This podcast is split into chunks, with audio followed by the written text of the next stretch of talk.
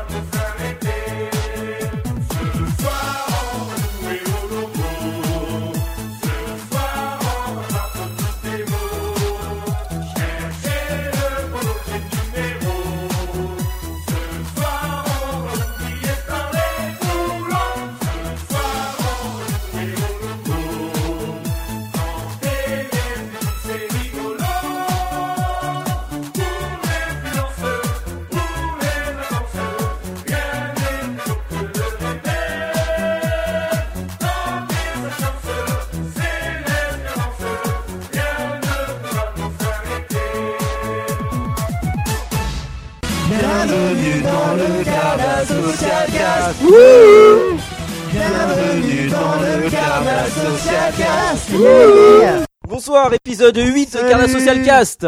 Salut les connards Salut les Premier de 2015. C'est ça, c'est le premier épisode de 2015, exactement Juju. Et t'as voulu nous mettre dans l'ambiance avec une musique quelque peu euh, champêtre. Mais exactement, c'est euh, en référence à notre ami Eric Démusclé, le moustachu à la queue de cheval. Voilà, Petite queue de cheval. Bah, ça dépend des périodes, mais Ah ouais, ouais, non, là en ce moment elle est bien longue, hein, si je peux me permettre. Et à plus trop de couleurs. Ouais, c'est ça. Voilà. Voilà, très j'ai cru bien. que Bah, j'allais- écoute, euh, J'ai cru que j'allais mourir quand même. Hein. bon, j'ai envie de souhaiter la bonne année à tous Ah, nos, bonne année à tous tout nos auditeurs. Hein. Bonne année à Bonne tout le année à monde. tout le monde, plein de bonnes choses, la santé surtout, et plein Ah de ouais, bah, cardasse. bonne année Bob. Bah, Bonne bonne année année. Juju. Bonne année à tout le monde. Bonne année. Et d'ailleurs, on a eu des cadeaux. Exactement. Eh oui. Ouais, mais on va pas en parler ce soir. Ouais, je préfère. Voilà. On n'en parlera pas ce soir, on va s'arrêter là tout de suite. Ouais. Bon bah merci d'avoir écouté. Voilà. C'était Bon, sympa. bah, bonne soirée tout le monde. Donc euh, bah voilà, écoutez, euh, on est très content d'être avec vous. Et puis bah qu'est-ce que qu'est-ce qu'on vous prépare ce soir euh, Bah comme d'habitude, on va avoir euh, une petite séquence de news, hein, euh, je crois, c'est Ouais. ça Juju Ouais, c'est Un ça. petit podcast tout en douceur pour commencer Ouais, voilà, tout en douceur. Ensuite, qu'est-ce qu'on aura après les news Bah, une rubrique. Alors, moi, je te dis une rubrique de Bob, une rubrique de Juju, une ru- rubrique de Rastali et la fin du podcast. Mais entre chaque rubrique, y aura-t-il Bob? Effectivement, parce que comme ça avait beaucoup plu le, le quiz, le concours de Bob pour gagner des fan cards, et ben on va recommencer et on va en refaire un. Donc euh, ce soir, euh, les amis, vous aurez la possibilité de répondre à des questions, donc trois questions, et vous aurez la possibilité, de, si vous répondez le plus vite et euh, à la bonne euh, la bonne réponse à la question, vous aurez une fan card. Super. Oh, Et nous, on a le droit de participer? Ah bah oui, j'espère. Mais vous, vous avez participé déjà plein de fois, vous en, vous en, vous en avez plein. Ouais, Ah c'est oui, vrai, c'est mais vrai. bon, celle-là je l'ai pas. Ouais, elles, Ah, elles sont merde. sympas. Mais j'ai des gros, des gros trous dans ma collecte de, de fan card Bob. Genre j'ai la numéro 12, après je passe à la numéro 52. Enfin, je veux dire, à un moment, euh, il va falloir quand même. Ouais. Bon, bah merci beaucoup. Et est-ce qu'on n'aurait pas aussi euh, une petite rubrique, euh, une petite rubrique review manga aussi? Je Ah, mais crois. oui, c'est vrai, j'avais oublié Ouais, exactement. tout à fait, on a ça. Et puis euh, une rubrique euh, spéciale Juju dont on n'en dira pas plus. Ça vous Voilà. fera une petite surprise. Même moi, je sais pas ce que c'est. Exactement. Pourtant, on en a parlé toute la soirée. Ouais, voilà, mais on a, bon, fait- on, a, on a grave. parlé que de ça. En plus, presque, j'ai envie de dire que c'est une continuité de cette petite introduction. Exactement. Donc, euh, j'espère que vous allez bien aimer. Et moi, j'ai envie de me la péter, puisque bah, je travaille pas sur format papier, je vais travailler sur tablette. Oh, ouais, on dirait que Bob a été très gâté pour Noël, hein, j'ai l'impression. C'est pas la mienne, c'est celle de madame, donc euh, elle me l'a gentiment prêtée ce soir et elle m'a dit si tu l'abîmes, t'as plus de cartes. Oh putain, donc ouais. je vais faire attention. De Faudra- carte bleue De cartes euh, Cardass. Faudra effacer tout l'historique des sites porno qu'on a visités tout à l'heure, hein, parce Ouais. que ça va pas la faire rêver, quoi. Attends, Celle avec la, la naine ouzbek. Oh lolo Ouais, lolo. ça c'était un peu violent avec, euh, avec des gros blagues, quoi. Putain, c'était un peu dur, quoi. Ça marche. Bref. Euh, et bah, du coup, on va enchaîner tout de suite avec les news. C'est bien ça? Exactement, c'est ça. Mesdames et messieurs, bonjour. Madame, monsieur, bonsoir. Madame, monsieur, bonjour. Bonjour. Et c'est les news du Cardin Social Cast. Les news. News. Social Club vous présente ces news. Les news. Les news. Alors, euh, bon, bah, comme cette semaine, il ne s'est rien passé d'intéressant dans le monde. Nous n'avons pas de news cette semaine. Voilà, aucune news, hein. Désolé, les gars. Ouais. Désolé, tant pis. Ouais, bon, bah. Voilà. Et si en fait j'en ai une Oh non, tu casses le truc, Bob. Non, c'est pas vrai, c'est une blague. Ah, bah, en deuxième news, euh, bah, comme il s'est pas passé grand chose. Bah, y a rien. Voilà, pas de news euh, cette semaine. Non.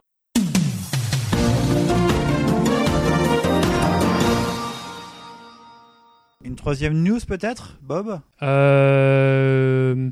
Bah écoute, euh, au Brésil, c'est la nouvelle année aussi. Donc euh, bonne année le, le Brésil. Il s'est rien passé là-bas non plus. Il s'est Voilà. rien passé là-bas non plus. Bon allez, on va arrêter les conneries. Et si jamais on parlait un petit peu manga, les amis C'est Bah, parti. Ouais, Ça vous dirait ou pas Ok. Allez, c'est parti.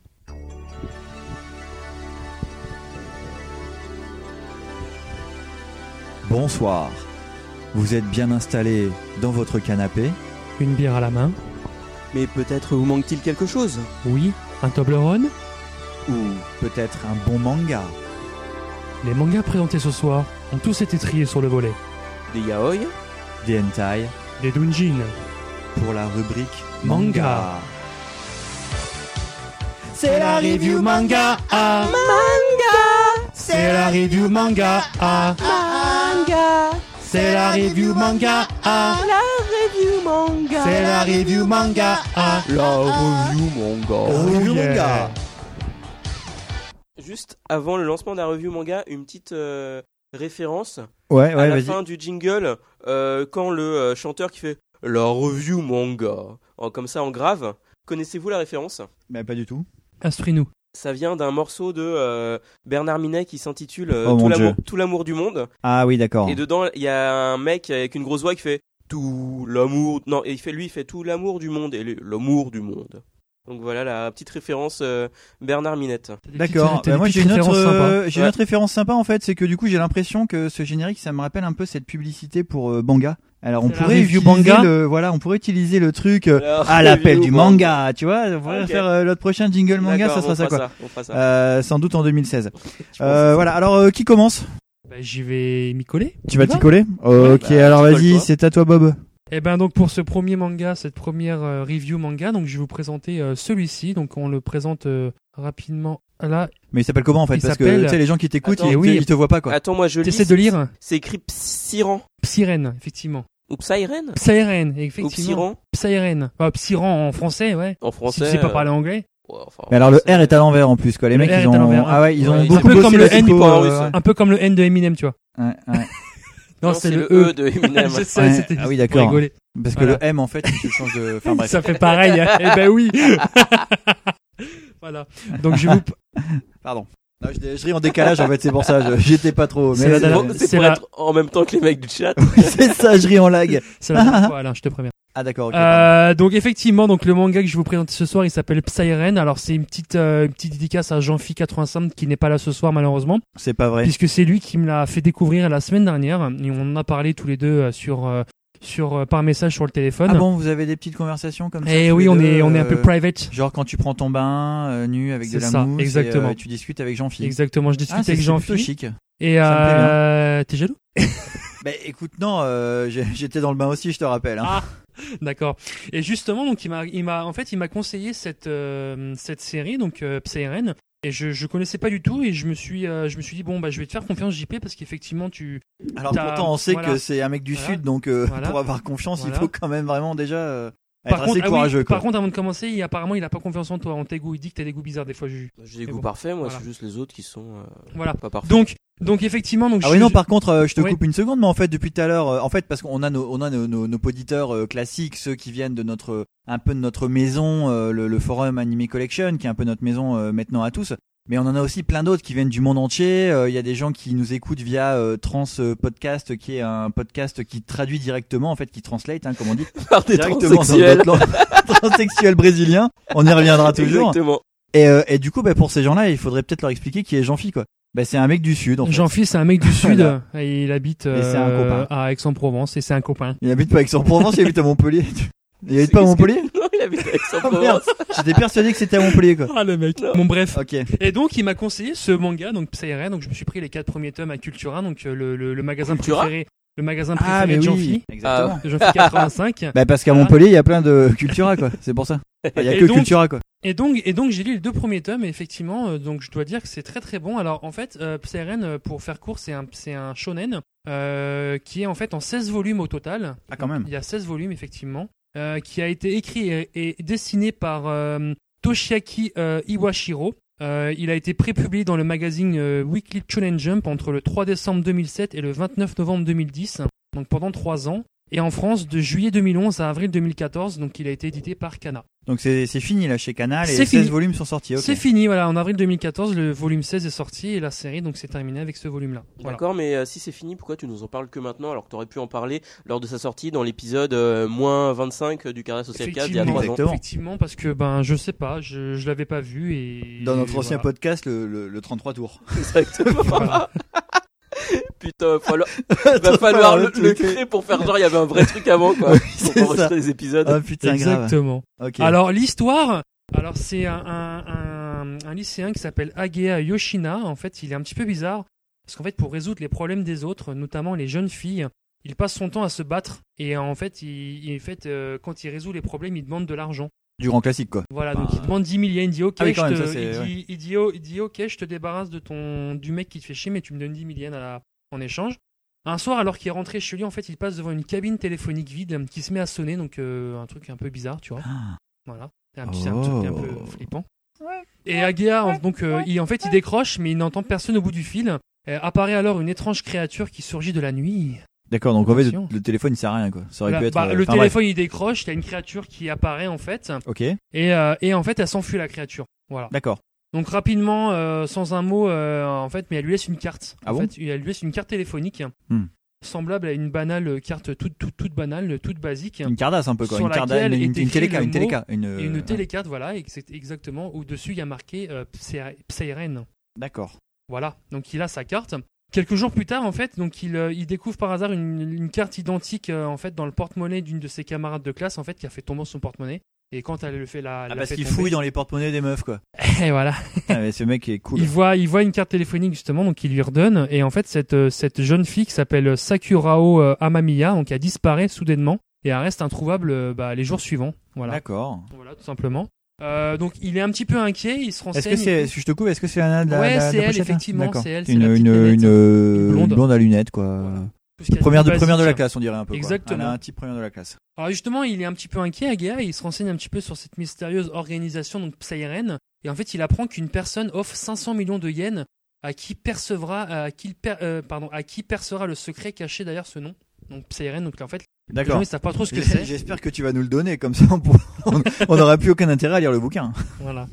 Euh, la carte trouvée dans la cabine, en fait, c'est le seul moyen de rentrer en contact avec Psyren et son leader qui s'appelle Nemesis Q.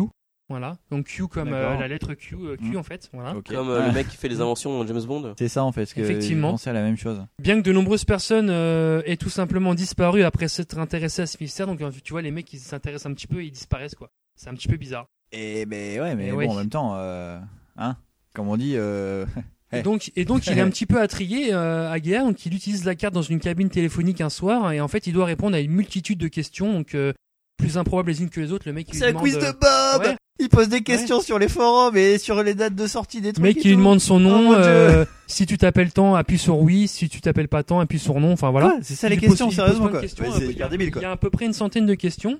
Ouais, ok. Et, euh, et en fait, euh, bah, du coup, euh, il, il trouve ça bizarre. Et en fait, c'est des questions qui sont posées par le soi-disant service d'immigration de Psyren. Oh putain. hein. Voilà.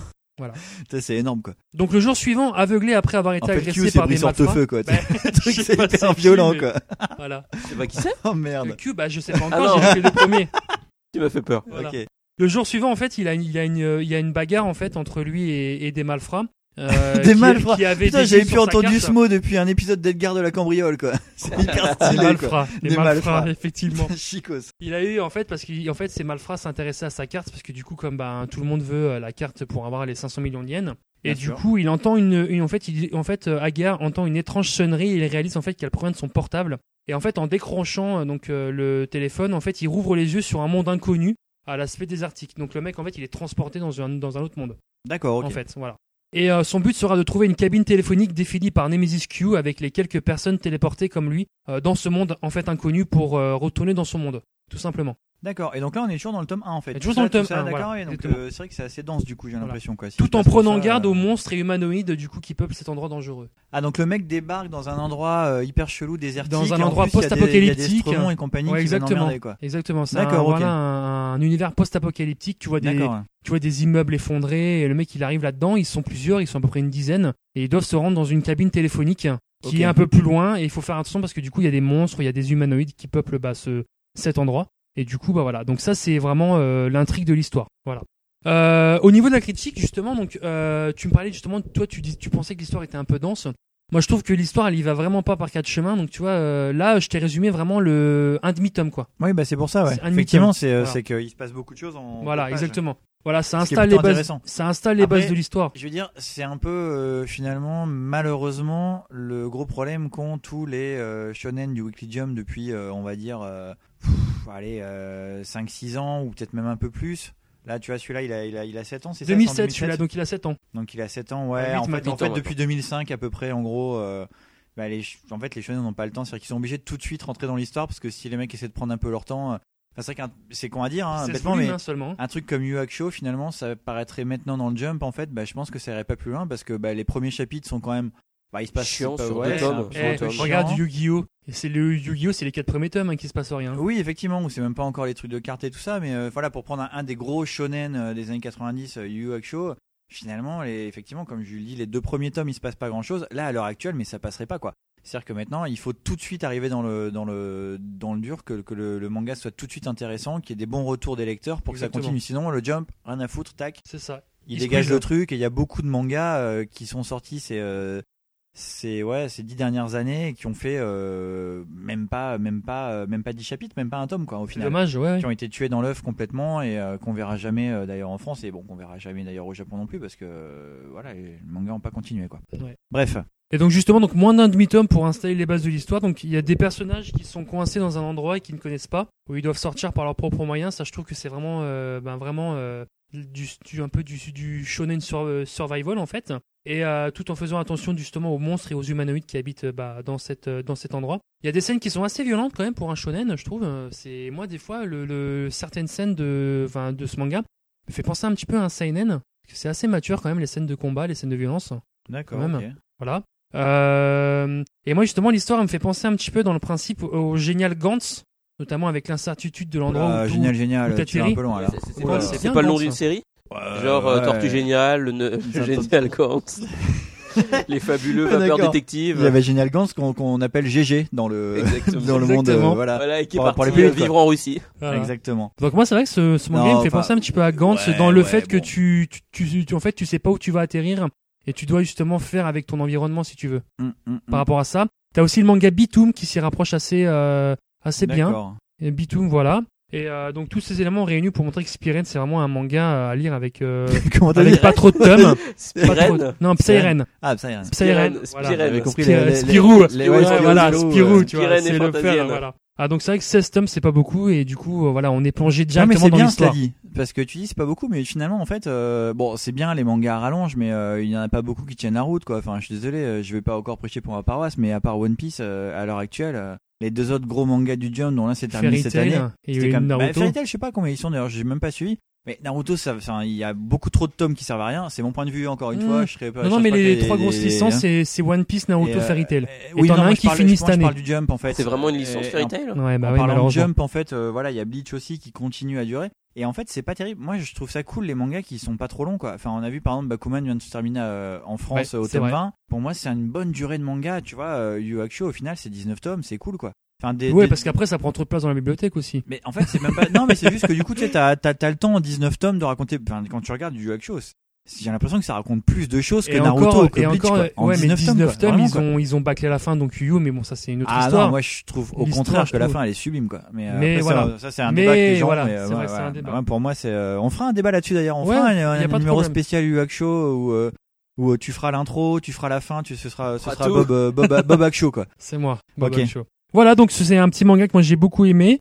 Euh, Jean-Phi, tu m'as très bien conseillé, donc sur le manga Il Psyren. écoute pas, il est même pas là. Il écoute Enfin, pas, tant pis, écoutera plus tard, t'écouteras la rediff. Donc tout seul chez lui dans son bain, il se dira ah ouais. Et cet après-midi, je me suis acheté le tome 5, donc j'espère que voilà, j'ai encore trois tomes, euh, voilà, et j'espère que avoir les autres très vite, voilà, parce que ce manga m'a été assez prenant et je suis assez content. Voilà. Alors moi du coup comme euh, comme euh, c'est un manga que j'ai euh, en partie lu, euh, je vais me permettre de donner mon avis. Euh, en fait, je l'avais commencé à l'époque, euh, bon comme un salaud, euh, j'avais j'avais lu les, les scans en fait quand c'était sorti au tout début.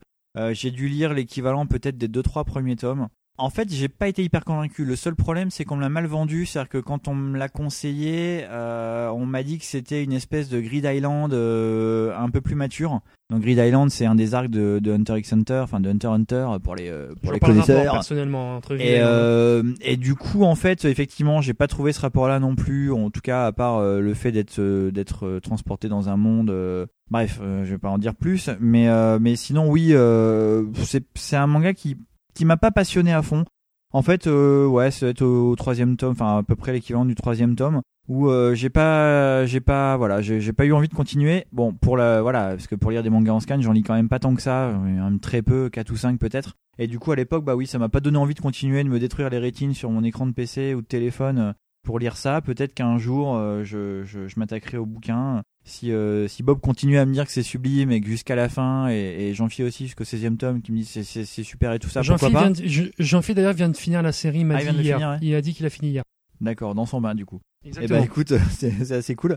Mais euh, ouais non, moi franchement, euh, bon bah j'ai, bon le graphisme et tout ça, il est sympa, les personnages étaient assez attachants, mais c'est vraiment l'histoire qui euh, qui m'a pas emballé complètement. J'ai pas, j'ai pas eu envie de continuer en tout cas. Voilà. Toi Juju, non, c'est pas trop ton truc. Hein, sur Non, le- ça me tente pas. Et, voilà. Ok, non, mais très bien, bah, très bien, écoute. Voilà. Bon bah super, super super. Et bah du coup on va passer euh, peut-être. euh, Ah d'accord, en fait on avait un autre jingle. Ça sera, ça sera coupé au montage. Du Donc coup, du coup, une deuxième fois. c'est... Ah pardon. C'était pour être sûr que c'était le même en fait, j'y croyais pas. Du coup, la prochaine chronique, qui c'est qui, qui y va? C'est moi? C'est toi? D'abord merci Bob pour cette Mais de chronique. rien, mais merci beaucoup à vous. Merci de m'avoir écouté. J'espère que tu auras donné envie à nos auditeurs euh, Bah, de lire ce, je ce crois manga. que- je crois que c'est Nikoku. Euh... euh, Ah, il y a Night W. Cool. Ça y est, on a un nouveau copain. Salut mec. Voilà, mais je Ah, d'accord, en fait. était Ouais. content. Sanikoku connaissait ce manga. Donc Night W en fait il a 80 95% des mots, Eryuga il a 5%. Donc du coup en fait, finalement s'ils étaient en couple, ils entendraient l'intégralité du podcast quoi. Ouais. Voilà. Bah Go écoute, euh, moi en tout cas tu m'as pas donné envie de continuer, mais peut-être que peut-être qu'un Je jour te, je, les, le ferai quand je te les prêterai comme ça, t'auras pas à les acheter. Avec plaisir. Merci. Et sur ce.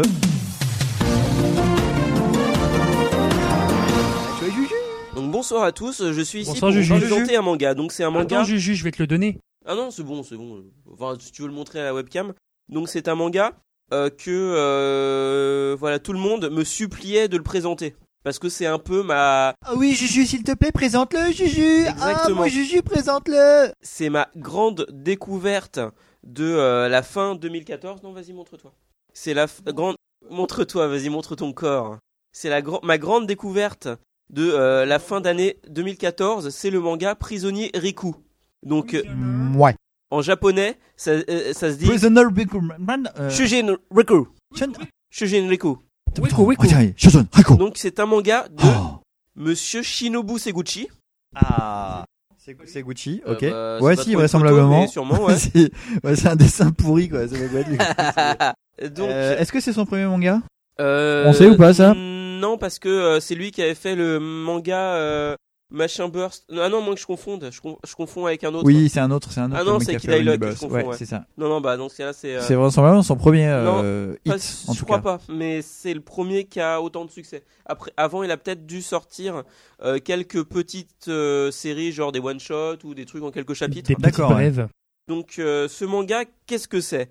Donc euh, ce manga, donc bon, je vais vous raconter un peu euh, d'où il vient. Donc il est euh, publié dans le magazine Weekly Shonen Champion. Ah, c'est un manga pour les champions. Exactement, mais c'est c'est tellement ça, c'est un manga pour les champions. C'est pour ça que euh, sur le dos du manga, on voit un petit M qui veut dire champion en japonais. Ah, mais évidemment. Hé. Comme donc, Master. Voilà. Donc Non, euh, comme c'est- champion. Donc ce euh, bien. magazine euh, est édité par l'éditeur japonais Akita Shoten. Ah. Non mais c'est bon Bob, j'ai- prévu ma, ma rubrique, t'inquiète C'est pas. bizarre, mais c'est bizarre, non, parce que non, justement, je voulais te dire, je, ne- je ne connais pas cet éditeur en fait. Oui mais t'inquiète pas, j'ai tout prévu, j'ai tout prévu. Donc euh, il est publié chez euh, Ashi- ah, c'est- non, euh, oula, Akita Shoten. Ouais, j'ai mal écrit hier. Donc euh, depuis euh, le mois de février 2011 et il sort en volume au Japon depuis le mois de juin 2011 et il y a actuellement 20 volumes au Japon. Et en France, il est édité par l'éditeur Akata. Donc je trouve ça rigolo parce que au Japon, Ah. il est édité par Akita Shoten et en France par Akata. En fait, ce qui est surtout très drôle, c'est que c'est dans la collection Shonen. Donc c'est dans chez. Akata Shonen et l'autre c'est Akita Shoten. Exactement. Ah. Et, Ah, et c'est pas Voilà. fait exprès du tout. pas du tout. Donc le premier tome, non, les deux premiers tomes sont sortis le 27 novembre 2014 en France. Et euh, en fait, c'est euh, l'un, en fait, cet éditeur, c'est un éditeur qui existait déjà il y a quelques années, qui existait de- depuis quel- qui existe depuis quelques années, sauf que euh, à l'époque, c'était juste une euh, collection. euh, je crois que c'était une collection euh, shojo de l'éditeur Delcourt, et que depuis quelques mois, l'éditeur a décidé de prendre son indépendance et donc est devenu un véritable éditeur indépendant et donc il se met à signer quelques quelques petites séries. Donc qu'est-ce qu'il a d'autre Je vais voir à la fin. Donc cet éditeur a sorti également Magical Girl of the End, donc qui est un manga de Magical Girl et euh, les torches d'Archilon, je ne sais pas ce que c'est, et un shojo que j'ai acheté tout à l'heure, que je n'ai pas encore lu, qui s'appelle Orange et que Bob m'a dit oh ça me tente trop. Ça a l'air stylé. Voilà, ça a l'air stylé. Et, euh, et donc, euh, en fait, euh, l'éditeur euh, Akata, que je ne confonde pas avec Akita Shoten, que je dise pas des bêtises, donc l'éditeur Akata euh, compte, en fait, compte beaucoup sur Prisonnier Riku pour, euh, en gros, de, avoir beaucoup de succès en France. Et Tout le succès qu'on lui, qu'on lui souhaite. voilà, c'est ça. Et donc, euh, voilà, c'est rare, c'est limite, euh, notre ami Rastali euh, pourra nous le dire, euh, c'est très rare en France euh, qu'un manga, qu'une série manga euh, qui n'est pas édité par euh, les gros au Japon comme euh, Shueisha, Shogakukan et Kodansha ait du succès. Euh, Rastali, euh, as-tu euh, une info sur ça euh, les, les grosses séries qui marchent en France, euh, de quels éditeurs ils viennent au Japon? Euh, bah, les- Oui, oui, non, mais c'est ça, c'est ça, exactement, sur tous les trois gros. euh, Alors, il y a juste, euh, je sais plus quelle série, je crois que c'est Baki, qui marche quand même pas trop mal en France Ouais. et qui vient euh, de pas des trois gros, qui vient peut-être même aussi du Champion, je suis pas sûr. Ouais, peut-être, ouais. qui vient d'un des ou du Gangan peut-être. Je crois que ça vient du enfin du Mhm. magazine Jungangan. Ouais. Euh, mais oui non, sinon effectivement, de toute façon majoritairement c'est euh, c'est des trucs qui viennent euh, qui viennent de, de la Shueisha et Ouais, voilà. euh, et puis euh, sinon de, de- de- des deux autres ouais de Kodansha ou Shogakukan c'est tout. hein, c'est, euh, Calice sur le forum il dit que ce n'est pas le premier manga qui traite tant de, dans, la, dans une prison. Bah, euh, surtout Non, je il y n'ai en a pas- n'ai hein. pas encore parlé du fait que ce- ça se passe dans une prison. Donc, euh, Ouais, merci en les avance, trollers voilà.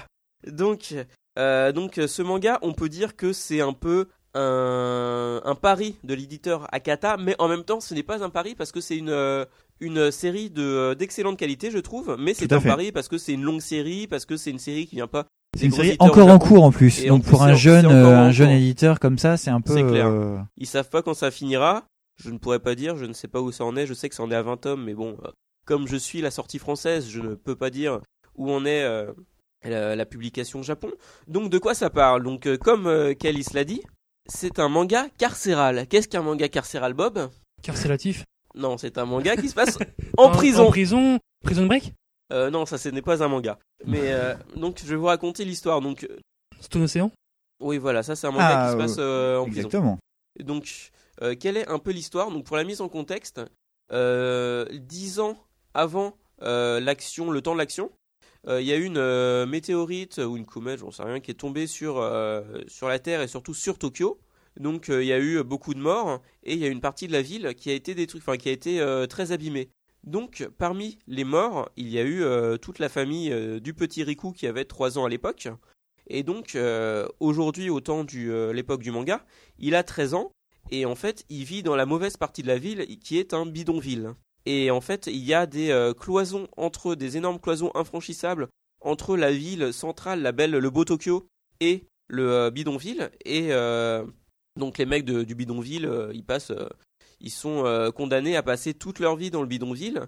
Et puis, comme il n'y a rien à manger dans le bidonville, il n'y a pas de super conditions de vie, tous les mecs vivent un peu de vol pour, pour survivre. Et, mais Riku, il est pas tout seul dans le sens où en fait il y a une personne qu'il considère comme son grand-père, qui est un flic qui euh, donc qui bosse et qui vit sûrement dans le dans le euh, bidonville.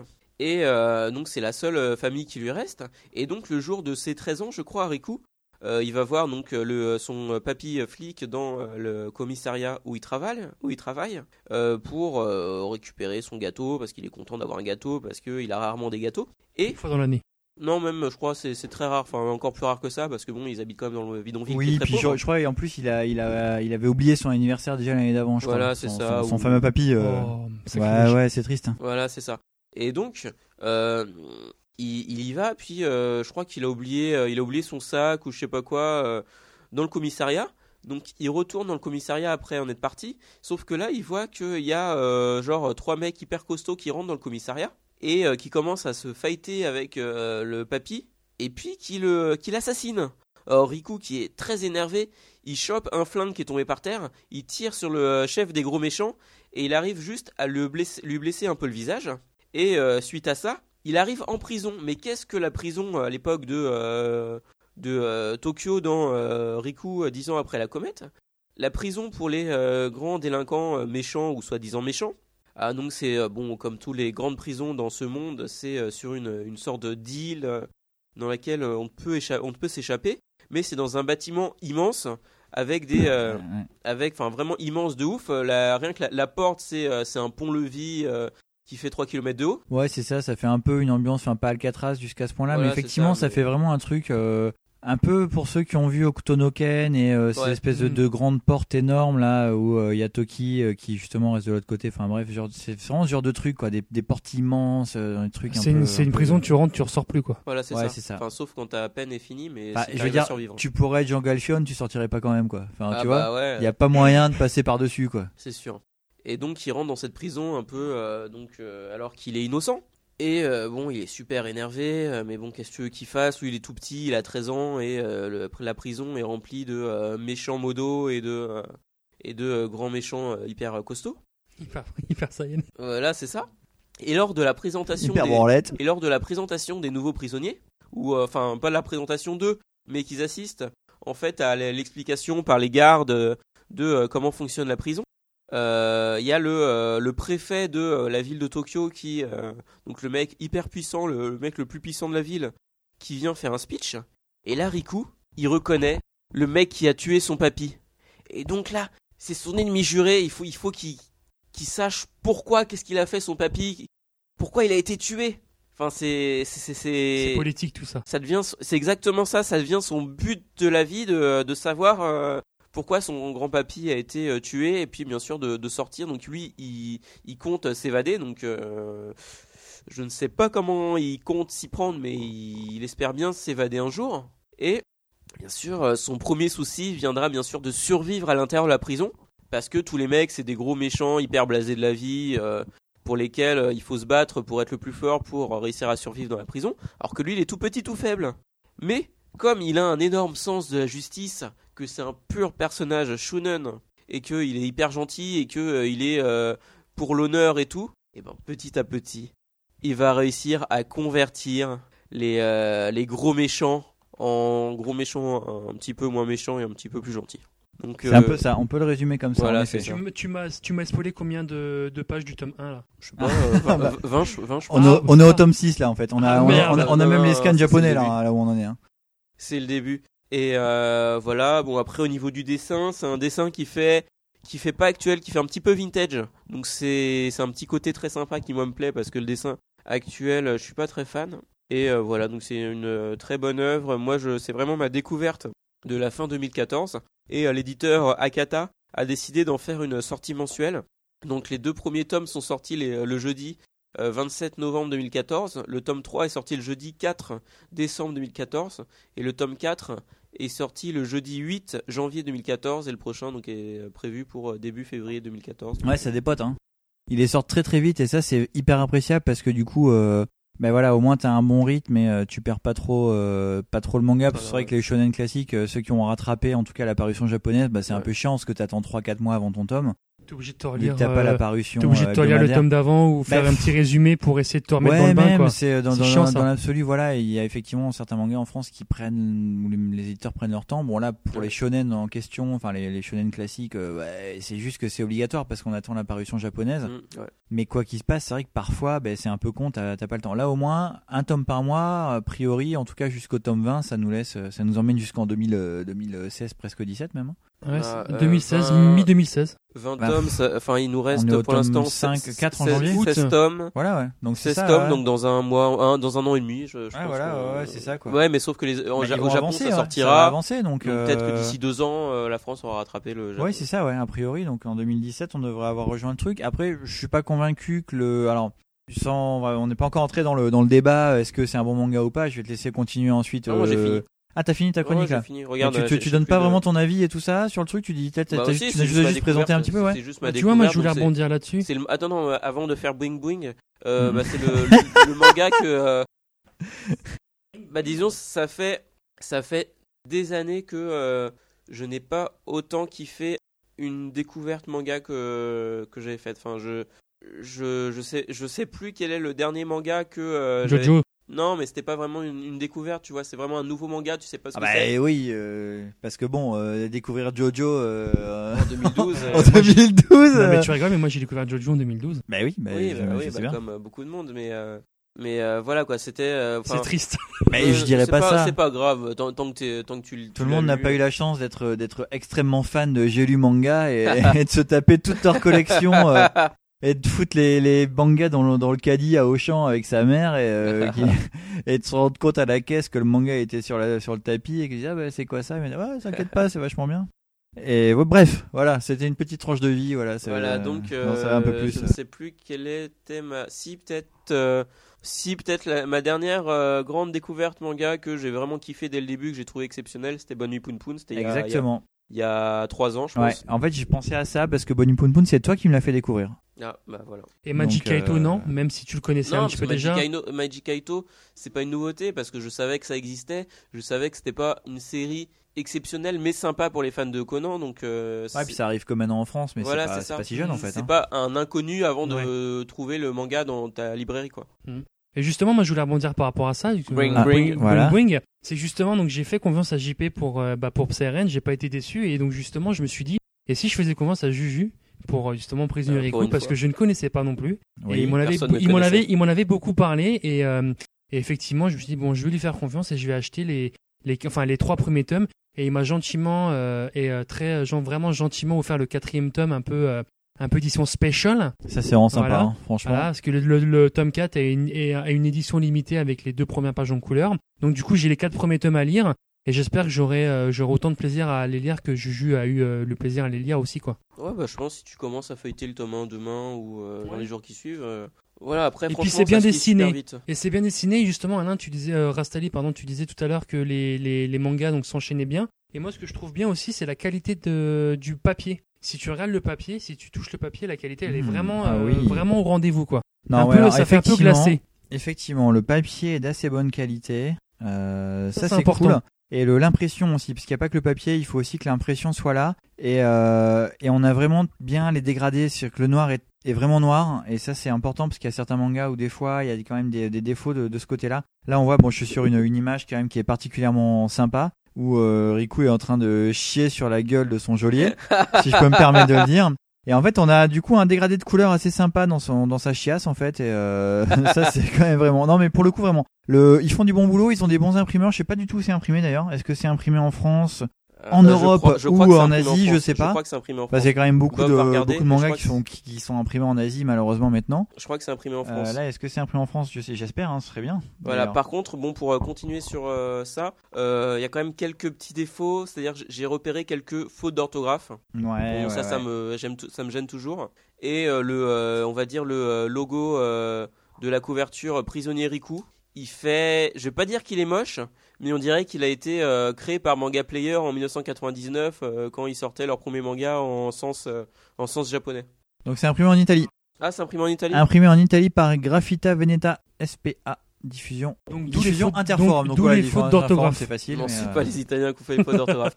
Et euh, juste un dernier truc à dire, faut un- il y a très peu de mangas qui font ça au final, mais ma dernière euh, grande découverte euh, manga dès le premier tome que je connaissais pas avant fait ça. Donc euh, peux-tu me répéter, Bob, Ali, euh, quelle est ma dernière grande découverte manga avant ça Bonne nuit Poun Poun. Bonne Voilà. nuit, Poun Poun. Et donc euh, ce sont Oh, des, Yasumi Poun Poun.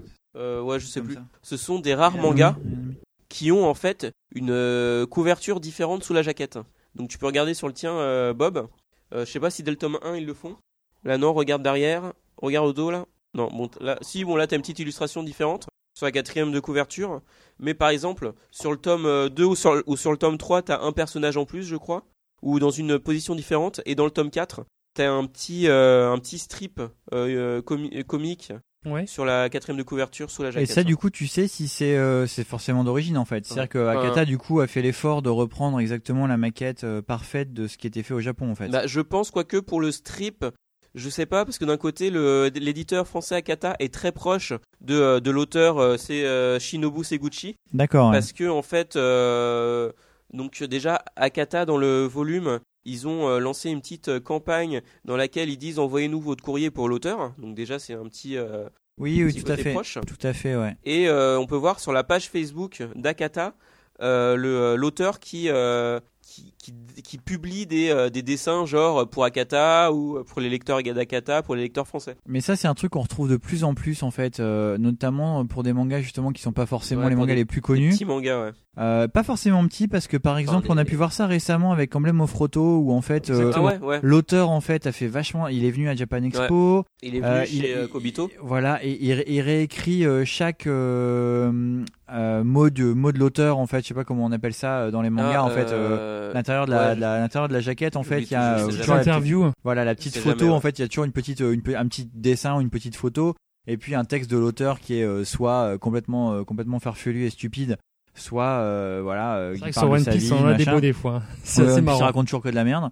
c'est toujours très drôle. Euh, je pense que Toriyama racontait beaucoup de merde aussi. Sauf que nous, on a- Euh, ah si, dans, dans la si, si, ça troisième édition française, on l'a. Ouais, voilà, coffret, il en parlait. coffret, ouais, voilà, on a on a les vrais trucs et les vraies traductions. Mais effectivement, euh, le mec euh, parle vachement. En fait, il a tout réécrit pour l'édition française, donc c'est vraiment des textes destinés à la France. Ou d'ailleurs dans le dernier qui vient de sortir là euh, il y a quelques jours, et euh, il explique que justement il a été très surpris de voir euh, le- le- l'effervescence autour de son manga à la Japan Expo, alors que pourtant Emblem of Rosso ça marche pas très bien en France et c'est pas bon bah, voilà hein, c'est c'est pas un échec non plus pour Kiyun, mais euh, ça marche pas hyper bien apparemment quoi. C'est pas la, c'est pas ce qu'ils attendaient quoi. Ils C'est un manga faire qui est sorti il y a une vingtaine d'années, donc effectivement. Ouais, Ouais, mais, mais bon, c'est- Dragon Quest. Oui, voilà, euh, oui. c'est- Il nous l'avait Mais tout présenté. le monde ne enfin, ne pense pas euh, comme ça. Kiyun Ils nous l'avait présenté, promo, voilà, ouais. il nous l'avait présenté comme le dernier grand shonen des années 80 à pas être 90, sorti. euh, 90, c'est 90, ouais. En 90. tout cas, voilà, grand shonen 90. à pas Ouais. être sorti en France euh, en faisant genre voilà, on a réussi à obtenir les droits, on sait pas trop comment, etc.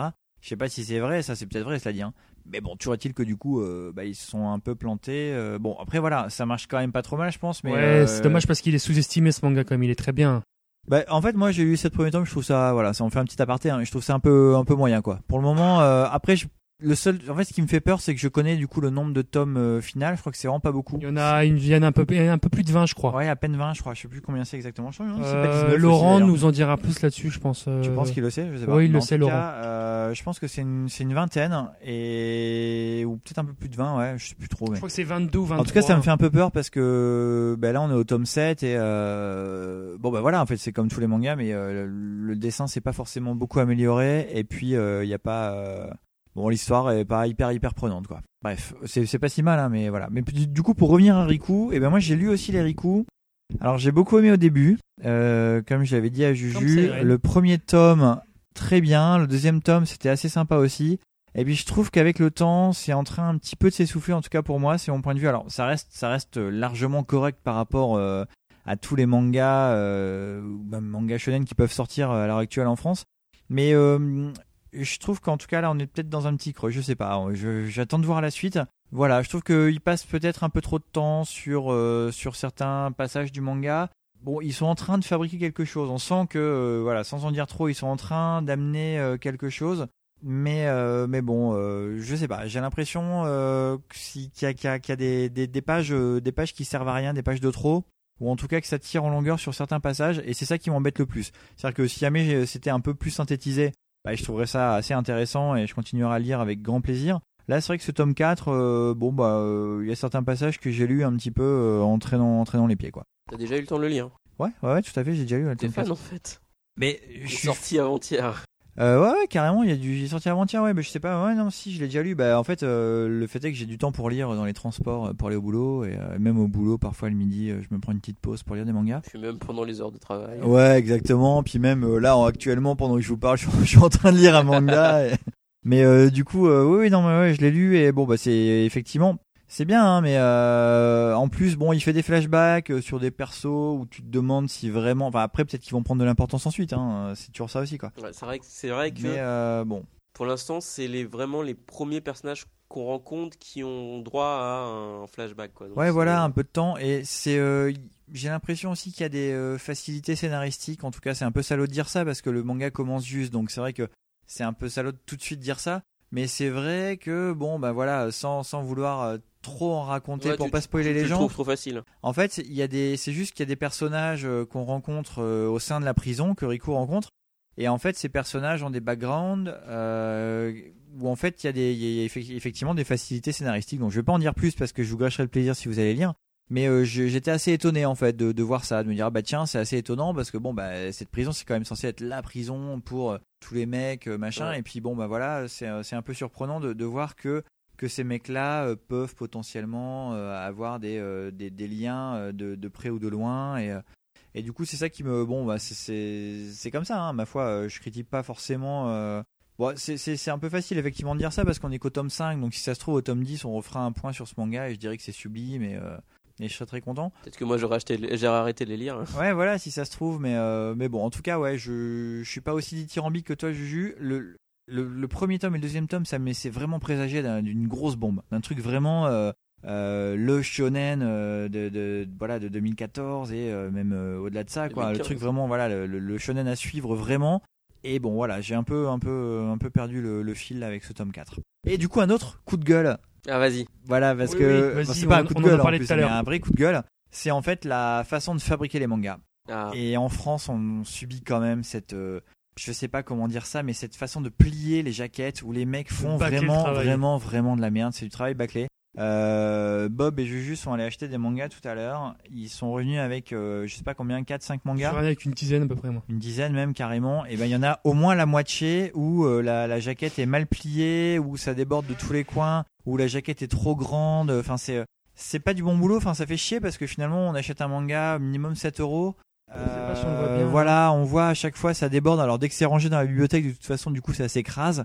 Euh, c'est un peu dommage parce que bon voilà, on paye un peu cher. Hein, ma foi, euh, 7 euros c'est pas euh, c'est pas donné même par rapport au prix du manga au Japon. Euh, 7 euros c'est euh, c'est assez cher payé. Et au final, euh, ben voilà, les mecs, euh, c'est un peu dommage parce que c'est vraiment la finition, quoi. C'est-à-dire que parfois, voilà, on a des bonnes qualités d'impression, des bonnes qualités de, de reliure, cette jaquette qui est imprimée aussi de bonne façon, et puis juste, voilà, la façon de la plier, de venir la foutre dessus, bah les mecs ils font n'importe quoi, ils s'en fichent, et c'est euh, et c'est vraiment du. du Et C'est à toi de la replier. Donc, bon.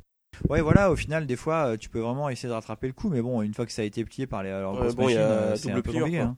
Ouais, c'est ça, quoi. Donc, du coup, ça gâche le truc. Ça dit, j'avais déjà eu à l'époque des mangas avec des doubles pliures. hein. Des, des- des couvertures, justement, exactement, des couvertures où il y avait euh, une première pliure, il s'était raté, il avait refait, quoi. Et manga neuf. Ah, mangas Oh, neufs avec c'est deux pliures. c'est ouais. dur ça. Ah, ouais, tout à fait, ouais. Donc, bon, voilà, c'était un petit coup de gueule vite fait euh, sur euh, les mangas euh, en France où, du coup, on a un peu euh, ces petits défauts-là. Voilà, voilà. Bon, vous êtes toujours là, les auditeurs? Et oui, ils sont là, ils sont là, ils sont impatients de connaître ton manga du coup. Ah, pardon, j'étais en train de boire. C'est à moi, en fait, du coup, là, c'est ça? Un petit, un petit jingle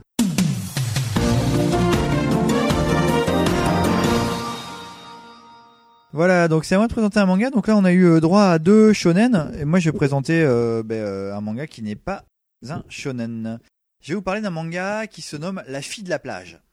Ah, attention, tout de suite, ça donne, ça donne, ça donne envie, quoi. Tu m'as tu, tu- Ouais, tu m'as fait, cassé mon J'ai réussi délire. à faire croire tout l'après-midi à Bob, même pas en fait, juste à la fin de l'après-midi que j'allais euh, présenter un manga et c'était pas le bon, donc il s'apprêtait à le montrer à la webcam pour le live. En plus, j'avais une image toute prête en fait à montrer. Oui, bah, je me doute bien, une image avec une meuf à moitié à poil. euh, ouais, c'est un autre Je suis manga. C'est euh, c'est quoi d'ailleurs ce manga C'est euh, euh, La la, Cité aux cité des, esclaves, ouais. la cité des esclaves. Ouais, qui est pas mal aussi, mais bon, c'est pas celui-là que je présente.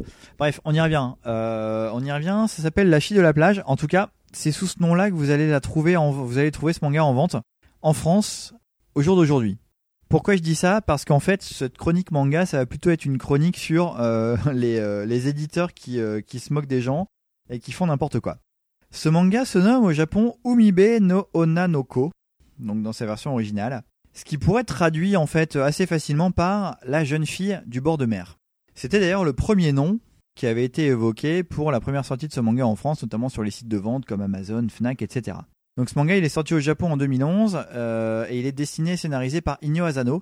Donc Inyo Asano, c'est euh, un auteur qui commence à se faire assez connaître euh, bah, en France d'ailleurs, hein, pour avoir écrit et dessiné notamment Un monde formidable, Le quartier de la lumière, Solanine, euh, Le chant de l'arc-en-ciel, La fin du monde avant le lever du jour, ou encore Bonu Poun dont on parlait tout à l'heure. Euh, sont tous des mangas excellents. Moi, je conseille vraiment les mangas d'Inyo Asano. C'est vraiment des tranches de vie euh, au Japon. Il y a toujours un petit côté euh, complètement barré parce que le mec, euh, tu sens qu'il est vraiment complètement fou. Euh, ça, ça part vraiment dans tous les sens. C'est euh, c'est ancré dans le réel, mais quelque part, il y a toujours euh, vraiment quelques quelques quelques traits euh, complètement fous dans, dans ces mangas. Le dieu caca. Le dieu caca dans, dans Bonnie Poon Poon qui a une tête d'afro d'afro chelou quoi je sais pas afro boy mais avec un, avec un visage japonais quoi un japonais avec une tête d'afro qui apparaît dans le ciel et c'est le dieu caca enfin bref c'est assez sublime Euh, et donc voilà vraiment je, conseille tous ces mangas et donc ça c'est euh, le dernier manga donc son dernier manga en tout cas qui sort en France parce que lui il a écrit ça du coup en 2011 donc euh, c'était en plein milieu de la parution de Poon Poon je pense au Japon et donc ça mériterait sans doute de faire une chronique dans le CSC uniquement sur ce mangaka, mais bon voilà, on va se concentrer uniquement sur sa dernière œuvre qui a vu le jour en France, La fille de la plage, puisque, comme je vous l'ai dit tout à l'heure, c'est sous ce nouveau nom que vous allez découvrir ce manga. Euh, voilà, donc on va parler de l'édition parce que j'ai un gros gros problème avec cette édition. C'était euh, édité en fait en France, les droits de ce manga ont été acquis par euh, IMHO. IMHO, IMHO. quel est donc cet éditeur de manga? En fait, j'ai même pas pensé à faire un historique sur ce, cet éditeur qui est un éditeur, je pense, assez récent. Non, ça veut dire euh, in my humble, euh, on- tu vois, ça veut dire mon euh, in comme my- ça. in my humble opinion, mais je Opinion, sais ouais, pas voilà. si c'est un rapport avec ça. Ouais, si je crois que ça vient de là, hein, vraiment. moi, je quoi. le, bah, moi, je le Mais, connais, cet éditeur, depuis. en fait, j'ai qu'un seul, une seule œuvre qui est éditée chez cet éditeur, qui date, enfin, que j'ai acheté en 2009, Mhm. Euh, qui s'appelle euh, un truc genre euh, Kunekai, deux grands héros, je sais pas quoi. Et en fait, ça a été, c'est une œuvre, enfin, c'est, c'est une sorte de livre pour enfants japonais, livre d'illustration ouais. pour enfants japonais, par un auteur qui s'appelle euh, 261 ou euh, 621. Ah oui, il y a des auteurs qui ont des noms chelous comme ça. C'est en fait c'est un mec qui a fait euh, qui est surtout connu pour avoir fait le, le design d'un jeu PS2 de euh, rythme ou de karaoké, je sais plus ou de musique ou un truc comme ça. Ah oui, d'accord. Stage Fever. euh, Je je sais plus mais enfin bref, le mec était là, j'ai une jolie dédicace avec mon nom, c'était cool. D'accord, ok. Putain, sublime. Et en fait donc du coup, je m'étais un petit peu renseigné sur eux et en fait enfin à l'époque, c'était surtout des livres pour enfants qui publiaient quoi. C'était surtout ça. D'accord, ok. Ouais, donc euh, bon, du coup, voilà, effectivement, j'ai pas poussé le truc à fond euh, pour savoir exactement depuis quand ils existaient et euh, est-ce que c'était d'anciens noms de l'édition de manga qui, avaient, fondé ce truc-là, etc. En fait, dans l'absolu, je peux pas leur en vouloir complètement, mais bon, quand même un petit peu. Vous allez voir un petit peu la suite de, de, la chronique. Donc, c'est un éditeur indépendant. Ça, il faut le savoir, c'est euh, c'est assez rare finalement. Quand même, il y a beaucoup d'éditeurs en France qui dépendent euh, de grosses maisons d'édition, que ce soit euh, de romans ou de BD franco-belges ou autres. Donc, dans l'absolu, moi j'aime bien les encourager, ces petits éditeurs. Une petite question. Oui. Est-ce que Glénat Manga c'est indépendant vu que Glénat c'est Glénat Manga et c'est tout seul non, quoi. non, c'est pas indépendant. Ça, c'est Ah, pas ce qu'on peut appeler un manga, un, pourtant, un éditeur de manga indépendant, quoi. Pourtant c'est ça fait partie d'une entité mais c'est Ah, putain, les les- mecs, ils existent depuis euh, les années 80. et Bah tout. ouais mais Bah ouais, bon je sais euh, ils dépendent de personne. c'est des mecs comme Kiun, par exemple. qui C'est petit, petit quoi. Ouais, petit, petit et indépendant parce qu'ils dépendent pas. Parce que même Glénat, je pense qu'ils, quand même, euh, ils, Ah, ils ont, gros, ils ont le Glénat, soutien. Non, mais ils ont le soutien financier en fait de, de Glénat. euh, bah, le- Oui mais sauf que c'est éditions Glénat. Ouais, c'est Glénat. Et Glénat Manga doit avoir le soutien financier de, Glé- de- Ouais mais Glénat. il y a pas écrit manga d'un côté donc c'est un peu c'est Glénat ouais, Glénat. ouais, je sais pas. Bon, écoute, en tout cas, euh, là, hein, en l'occurrence, euh, même eux, je pense, se revendiquent de- de- d'éditeurs de, manga indépendants. Euh, et voilà, bon, en tout cas, moi, ça me fait un peu chier parce que, en fait, ben, sur ce coup-là, sur ce manga-là, ils se sont vraiment chiés, quoi. Je vais pas rentrer trop dans le détail, je vais la faire un peu courte. En gros, le manga était initialement prévu pour juin 2014 sous le nom, le vrai nom, La jeune fille du bord de mer il a été repoussé plusieurs fois. C'est-à-dire qu'ensuite, on devait l'avoir en août, toujours sous le même nom. Ensuite, c'est arrivé en novembre, et puis on nous a dit à ce moment-là, ah, attention, ça va plutôt s'appeler euh, La jeune fille de la plage. La fille de la plage, même, pardon. Donc, euh, ils ont changé de nom en cours de route, alors que le manga aurait déjà dû être sorti. Puis, on nous a annoncé une édition euh, en janvier, et, et en fait, voilà, selon tous les sites de manga, ça aurait dû sortir le 7 janvier. Bref, enfin, tous les sites de manga. On verra ça ensuite. J'ai fait une petite enquête, figurez-vous. Eh Oh. oui, tout à fait, une enquête, une Enquête une enquête pour le Carda Social Cast. Ah, t'aurais dû dire j'aurais sorti le jingle. En fait, ouais, j'aurais dû mettre le petit Tu- jingle, mais bon, c'est vrai que du tu- coup, euh, on peut, on peut le refaire à la tu- bouche, quoi. tu- Tu- tu- tu. Dans la vie, dans le manga, ouais, bref. Un truc dans le genre. Toujours été, non, on aurait pu le mettre, mais bon, on va pas le, on va pas le mettre. Euh, en fait, euh, cet éditeur, il a décidé de faire son truc dans son coin. Donc, euh, en fait, euh, bon, c'est bien aussi pour eux, sauf qu'en fait, ils sont incapables de faire de la com et de la promo. C'est ça qui est un petit peu emmerdant pour nous. Euh, en fait, le titre, euh, il était annoncé sur le 7 janvier un petit peu partout, sur Manga News, Manga Sanctuary, etc. Donc moi, en fait, attendant tous les mangas d'Asano, je me disais ah ça va être super et tout, j'attends ce manga avec impatience. Euh, et ben en fait, il faut savoir que ce manga était disponible sur le site de l'éditeur depuis le 20 novembre. On pouvait l'acheter directement sur le site de l'éditeur, et donc c'est l'éditeur qui lui-même euh, l'envoyait. Donc sans doute un mec, euh, le mec de l'accueil ou la nana de l'accueil, qui allait jusqu'à la poste comme une conne, foutre ça dans un colissimo livre et puis et puis envoyer ça. Mais voilà, c'est le truc. bah, si on n'allait pas sur le site de l'éditeur, on le savait pas. Alors c'est vrai que j'ai pas le, le réflexe toujours d'aller sur les sites des éditeurs, même, même les petits. Je suis plutôt en train de, de, de- plutôt de regarder sur les, les sites euh, justement des euh, de manga comme euh, Manga Sanctuary ou. Manga News, voilà. Et donc du coup, euh, bah, j'étais hyper surpris de savoir ça euh, il y a quelques jours, de me dire bah merde, c'est con, moi ce manga je le- je l'attends vraiment. Euh, ça faisait un petit moment, je me dis bah tiens, ça va être chouette et tout. euh, ce manga arrive et bah j'aurais pu l'avoir depuis euh, presque, euh, enfin depuis plus de deux mois en tout cas euh, maintenant quoi. Donc, justement, j'ai- euh, pas plus de deux mois, un mois et demi. Mais j'ai une, question justement, ça veut dire Ouais, que là, là es en train de nous dire que le manga il est uniquement disponible euh, sur internet, sur le site de l'éditeur, mais il n'est pas disponible en vente, en Alors librairie. c'est pas ce que j'ai dit, puisque Le on a, manga on a dépassé le 7 janvier. était prévu pour le 7 Ah, janvier. oui, mais oui, d'accord. Ah, Ah, mais, mais je, il- mais il je vois ta question final. intéressée, je vois que tu Il est- attends, il est sorti au final le 7 janvier dans Alors, les- je vais d'abord, avant ça, je vais vous résumer un petit peu les différentes dates de sortie qu'on a pu avoir pour ce manga. Sur le site web donc de l'éditeur IMHO, on a le 20 novembre 2014, ce qui est vrai puisque le 20 novembre, on pouvait l'acheter euh, sur son site euh, directement. Sur le site de Soramps, qui est une, euh, une librairie euh, assez connue, on peut, enfin c'est une grosse grosse grosse librairie qui a des stocks énormes sur des mangas même euh, en fin de, en fin de vie et tout ça. que je ne connais pas. Tu ne connais pas Soramps Je connais pas non plus, c'est où? enfin, c'est une, ben, c'est- non, c'est une librairie en ligne en fait euh, sur laquelle tu peux choper euh, que ce soit des mangas, des euh, des, des, euh, des romans, des comics, etc. Genre les Eyes et les Katsai que je trouve pas. Ah, peut-être que tu peux le trouver là-dessus. C'est vraiment un bon plan pour, euh, pour trouver des mangas qui sont euh, plus disponibles sur euh, des sites comme Amazon et la Fnac, puisqu'ils ne sont plus disponibles chez l'éditeur. Ce Ramps en aura peut-être dans ces, dans ces, dans ces et ils dans en ont ces, euh, plus que les autres. parce qu'ils ont, les ont chopés à l'époque et qu'ils n'ont pas renvoyé leur stock, vraisemblablement. Euh, donc chez Soram, c'était prévu le 5 janvier 2015. Sur Amazon, le manga était prévu d'être sorti le 6 janvier 2015. Sur Manga News, le manga était, sorti le, était prévu d'être sorti le 7 janvier 2015. C'est bien ça. Et sur euh, Fnac.com, eh bien, le manga est introuvable, sauf si on tape la jeune fille du bord de, du bord, au bord de la mer, qui est le premier nom en fait euh, prévu pour ce manga. Et c'était prévu le 6 janvier 2015. Donc en gros, euh, n'importe quoi. Et donc, qui a raison Voilà, ben, c'est- voilà, qui a raison, personne ne le sait. C'est-à-dire que la, la sortie officielle, on ne la connaît pas. Il faut savoir que le 8 janvier, il était toujours indisponible dans aucun rayon d'aucune librairie à Paris ou de grandes surfaces spécialisées comme Fnac ou Cultura. Et euh, pour ça, j'ai passé des coups de fil un peu partout, puisque bah, c'était ma chronique manga, donc c'était quand même un peu cool. Manga Le 8 janvier, euh, dites-vous bien que, euh, alors qu'il est sur- censé sortir le 7, euh, bah, il était indisponible chez Ayaku Shop, il était indisponible chez Album, il était indisponible chez, chez euh, Junku, Chez Cultura aussi. euh, il était indisponible à Cultura, au CNIT et à la Fnac du CNIT, euh, à Cultura de Decathlon et euh, à la Fnac du Et CNIT. Incroyable. T'as essayé Concis Euh, j'ai pas essayé Concis parce que ça n'existe plus. Merci T'as essayé la boutique du frais du jour du grenier J'ai pas essayé. Ah, et, il en a parlé. Ah, il en a parlé. À, à Manga News non plus, à Manga Toys d'ailleurs non plus. J'ai D'accord, aussi euh, appelé Manga Toys. Donc c'est ouais, boutique du frère du grenier, euh, c'est Ayaku. Oui, bien sûr, bien sûr, vas-y. Donc en fait, euh, voilà, euh, c'est intéressant que tu en parles parce qu'il y a quelques quelques semaines, ça en a parlé également sur Twitter.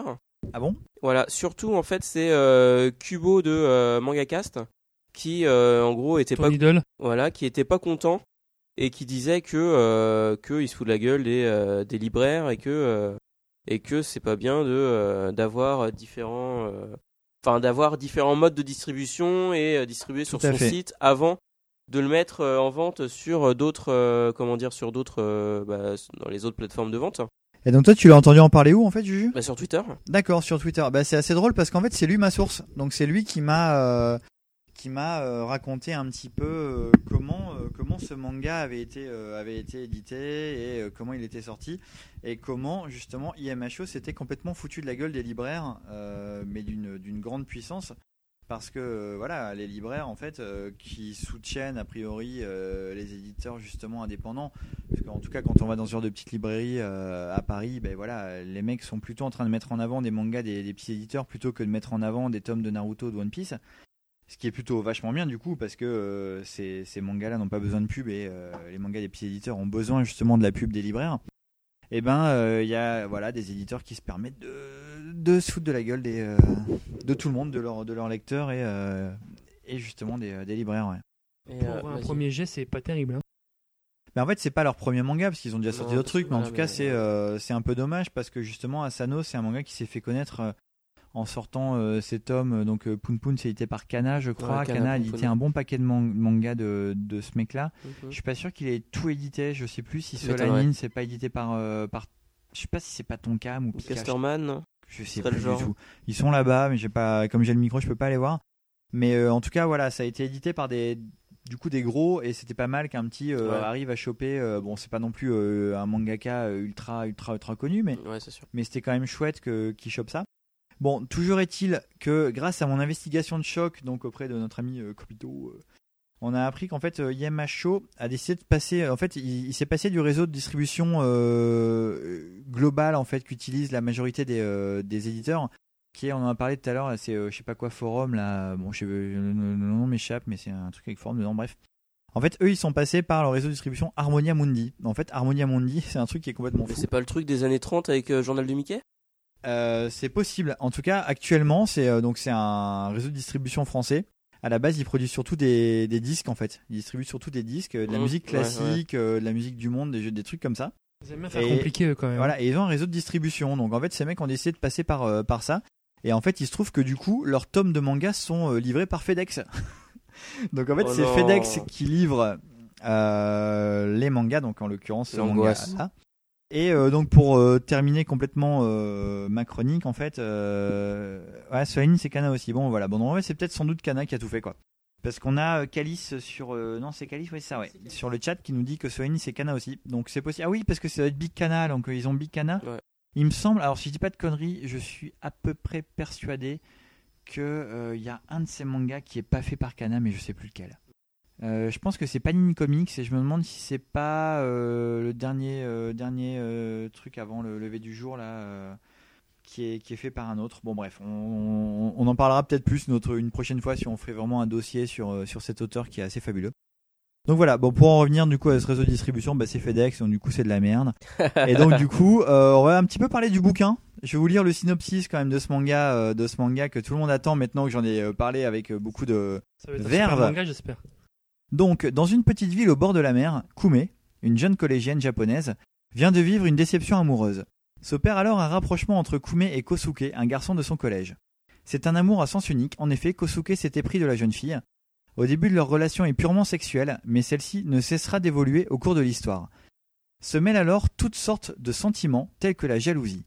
Kume commence à s'attacher au jeune homme et tente alors de lui faire comprendre, mais celui-ci, ayant perdu tout sentiment et tout désir à son égard, va se tourner vers autre chose. Quelque chose de nouveau, L'homme.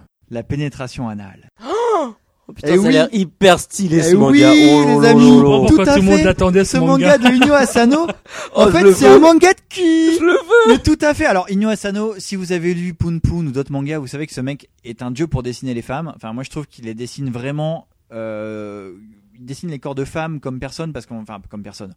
Non, il y en a d'autres qui les surtout dessinent les très bien. décors, les décors. Mais en tout cas, les décors, mais en tout cas, les corps de femmes, il les dessine vraiment contre, comme on les Il- voit. Les, les euh, têtes d'hommes, il a tendance à faire des petits poussins, des petits mais. poussins. Mais là, en tout cas, c'est pas des poussins. Et donc, en fait, c'est un manga de cul où, en fait, bah, des ados, finalement, euh, sortent ensemble, baisent un peu, finissent par détester, et puis le mec va, va amener la pénétration anale dans le délire, quoi. Donc, c'est quand même hyper sublime, quoi. Enfin, moi, j'ai qu'une hâte, c'est de le lire. Et ben Ah, oui, bah, j'ai qu'une hâte, c'est de le lire parce que, au jour d'aujourd'hui, je n'ai pas pu le lire, puisque ce matin, j'ai encore appelé chaque librairie fr- euh, de Paris euh, et euh, pour leur demander si jamais le manga était enfin arrivé.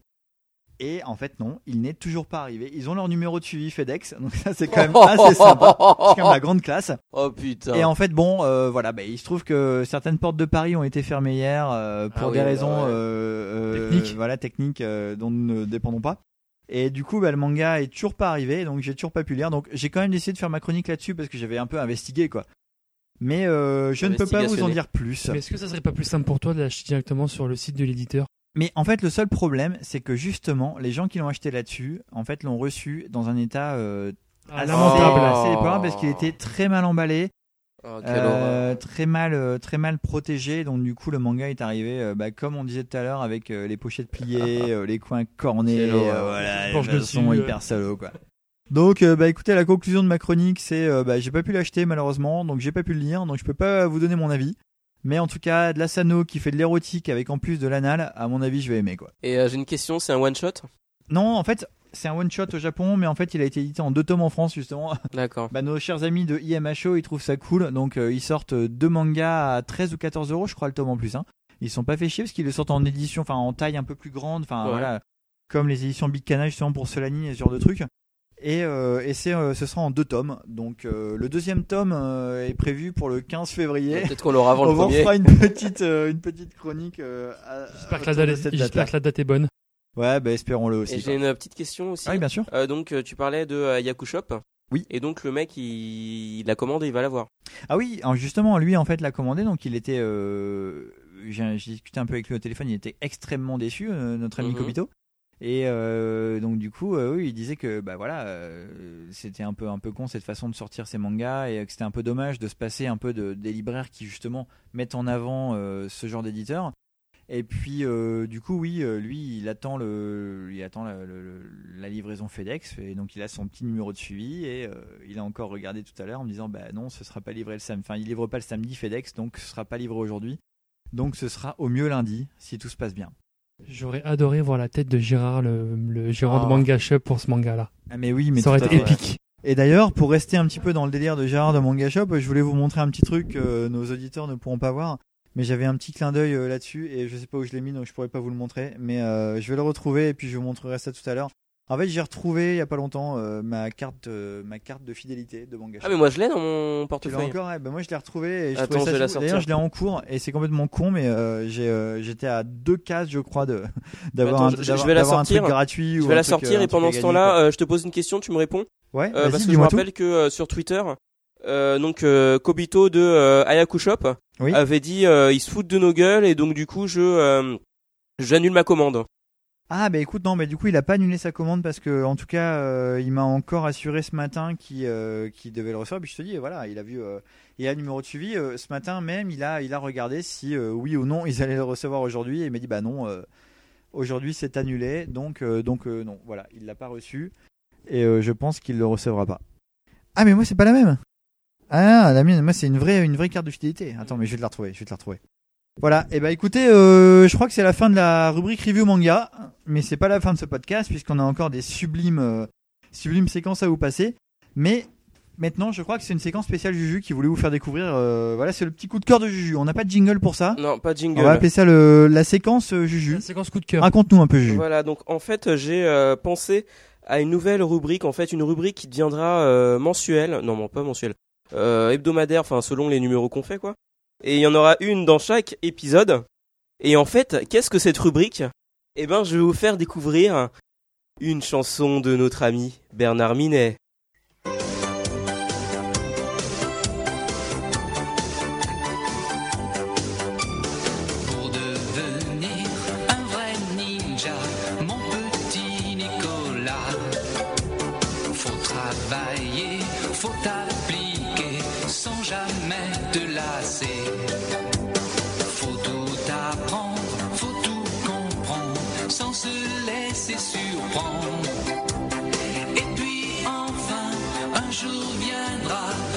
Sera fier de toi. Faut travailler, c'est ça la loi de l'académie des ninjas. Parfois, je sais,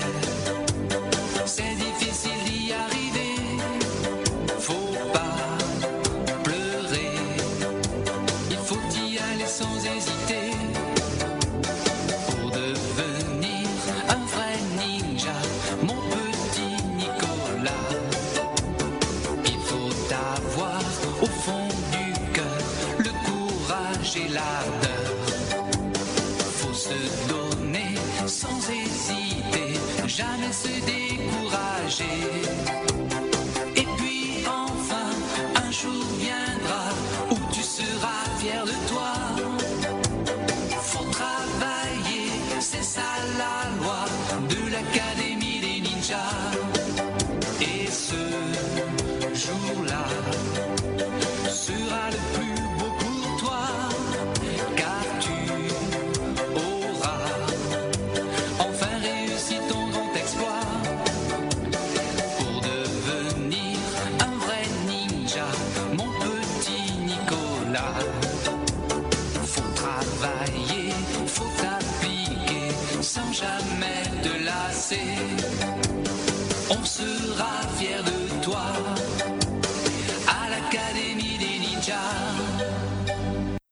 Donc alors quelle est donc cette chanson? Cette chanson c'est le générique du dessin animé euh, l'Académie des Ninjas. Donc c'est un animé euh, japonais des années Oh, 80. en fait c'est un prémisse à Naruto quoi, mais va- en vachement ça. mieux. Voilà en fait. c'est ça. Enfin, tu verrais la gueule du gamin quand Donc, même. euh, Ah, il est trop stylé, on Attends, dirait. Shoji mais en vachement mieux. donc c'est chanté par euh, Bernard Minet et le héros en VF s'appelle Nicolas. Donc c'est un En fait, c'est un petit gros dans une école de ninja. Sublime, Non, mais c'est. Shoji nom x3, quoi. français- Non mais c'est trop, c'est trop terrible. Quoi.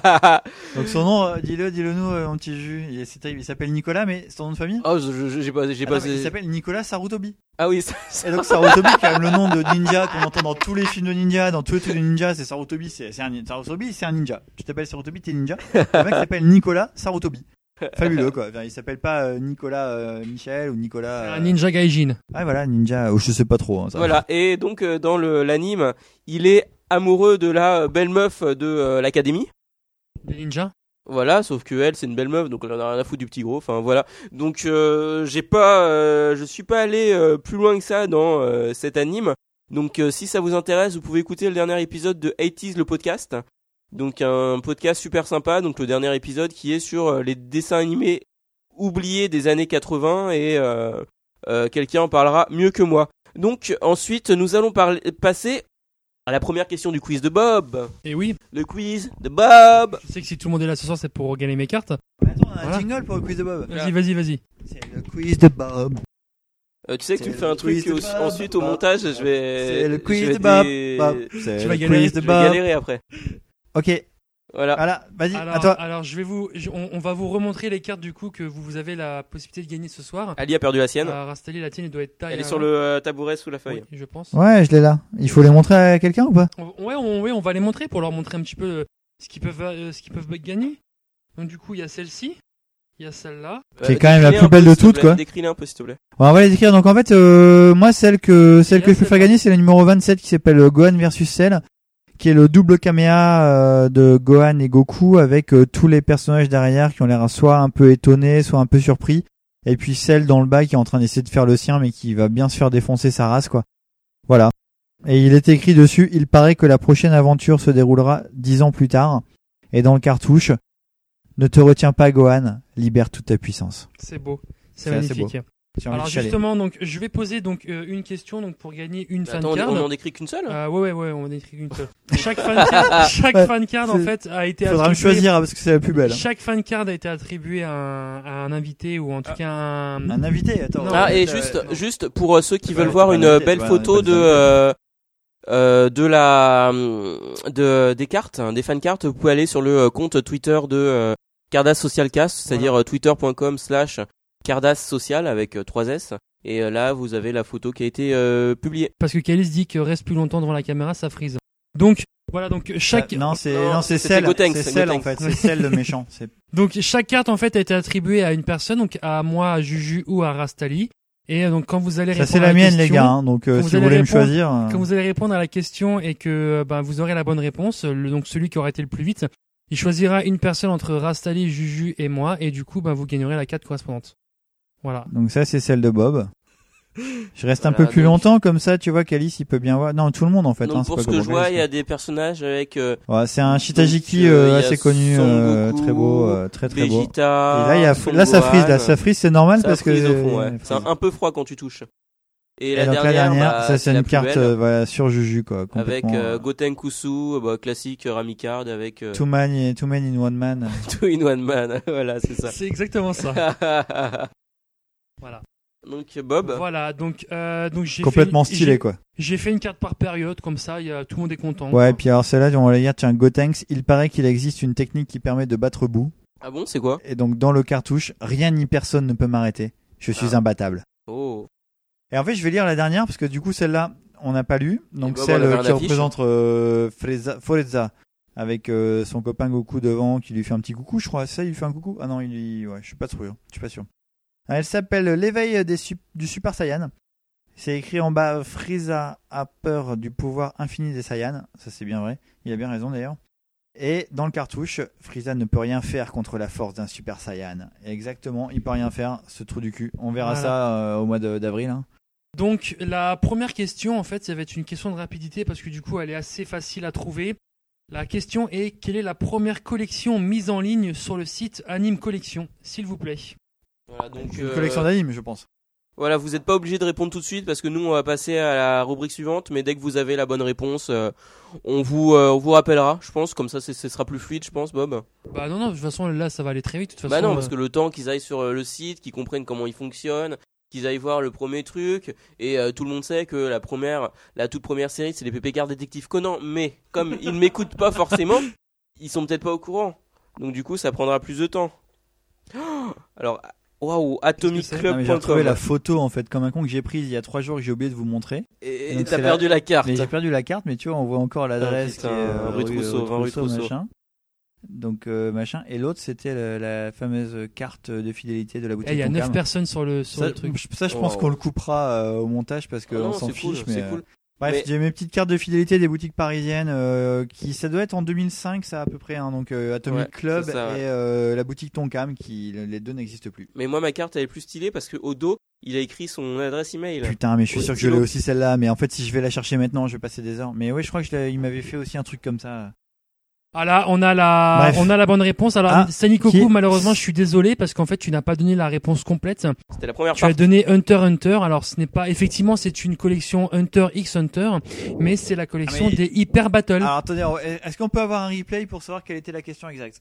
Ah ouais parce que je m'en Quelle souviens est- quelle est la, quelle est la première collection mise en ligne sur le site Anime Collection? La collection. Ah oui, donc la collection en plus de ça, du coup, ouais, c'est forcément pas juste Hunter x Hunter. Là, on a la donc, totale donc, chez euh, donc, donc, Calis bah, a gagné. Calis a gagné. Donc, a euh, gagné, bravo gagné. euh, Ouais. sublime. Sani euh, Coco tu n'es pas tu n'es pas assez rigoureux Mais Calis Ah. du coup peut pas jouer pour le, le second tour. hein, donc Donc, euh, voilà, donc Nico, Calis, ne si- baisse pas les bras. À mon Voilà. avis, la prochaine elle est pour toi. Donc, donc euh, vas-y choisis une donc personne Calis choisit une personne et du coup, tu gagnes la, la carte correspondante. Choisir Astali, choisir Astali, c'est la plus belle carte. non, tu veux du- de chuchoter il t'en donnera pas tu veux, merde, tu, veux du, tu veux du Folisa, tu veux du sel, tu veux du bout. À toi de choisir.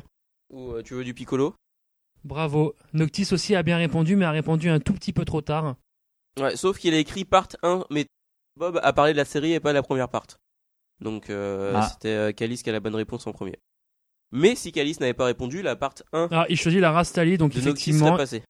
Rastali, si tu pouvais remontrer ta carte du Mais coup. S'il la euh, retrouve, Mais tu as choisi vraiment la plus magnifique de toutes. voilà. C'est Voilà. moi qui l'ai choisi exprès. je ne sais pas ce qu'elle représente, En mais fait, a l'air c'est- sympa. Attends, je vais bien la mettre. Et si tu peux voir, il y a un espèce de contour autour de Goku et de Gohan qui est assez fabuleux et qui donne vraiment une espèce d'impression de profondeur aux deux personnages par rapport aux autres derrière. Je ne sais pas si c'est Bob qui a fait le montage visuel lui-même ou si c'est un visuel qu'il a trouvé tel quel, mais euh, le montage est assez bien fait. On voit chaque personnage, donc on voit à côté Vegeta qui vient de faire sa petite boule de feu qui Je a je déstabilisé je, ne- je ne donne pas mes sources. On voit Trunk qui a l'air un peu. Bah, Trunk il est mort normalement à ce moment-là, donc euh, c'est con pour lui, mais il est là quand même. On voit Piccolo qui a l'air un peu surpris. Euh, bah, Krillin aussi qui a l'air un peu. Et on voit surtout euh, Cell dans le bas qui est en train de perdre. Et en fait, surtout, je vais relire un petit peu les phrases, mais c'est quand même complètement fou. Il paraît que la prochaine aventure se déroulera dix ans plus tard.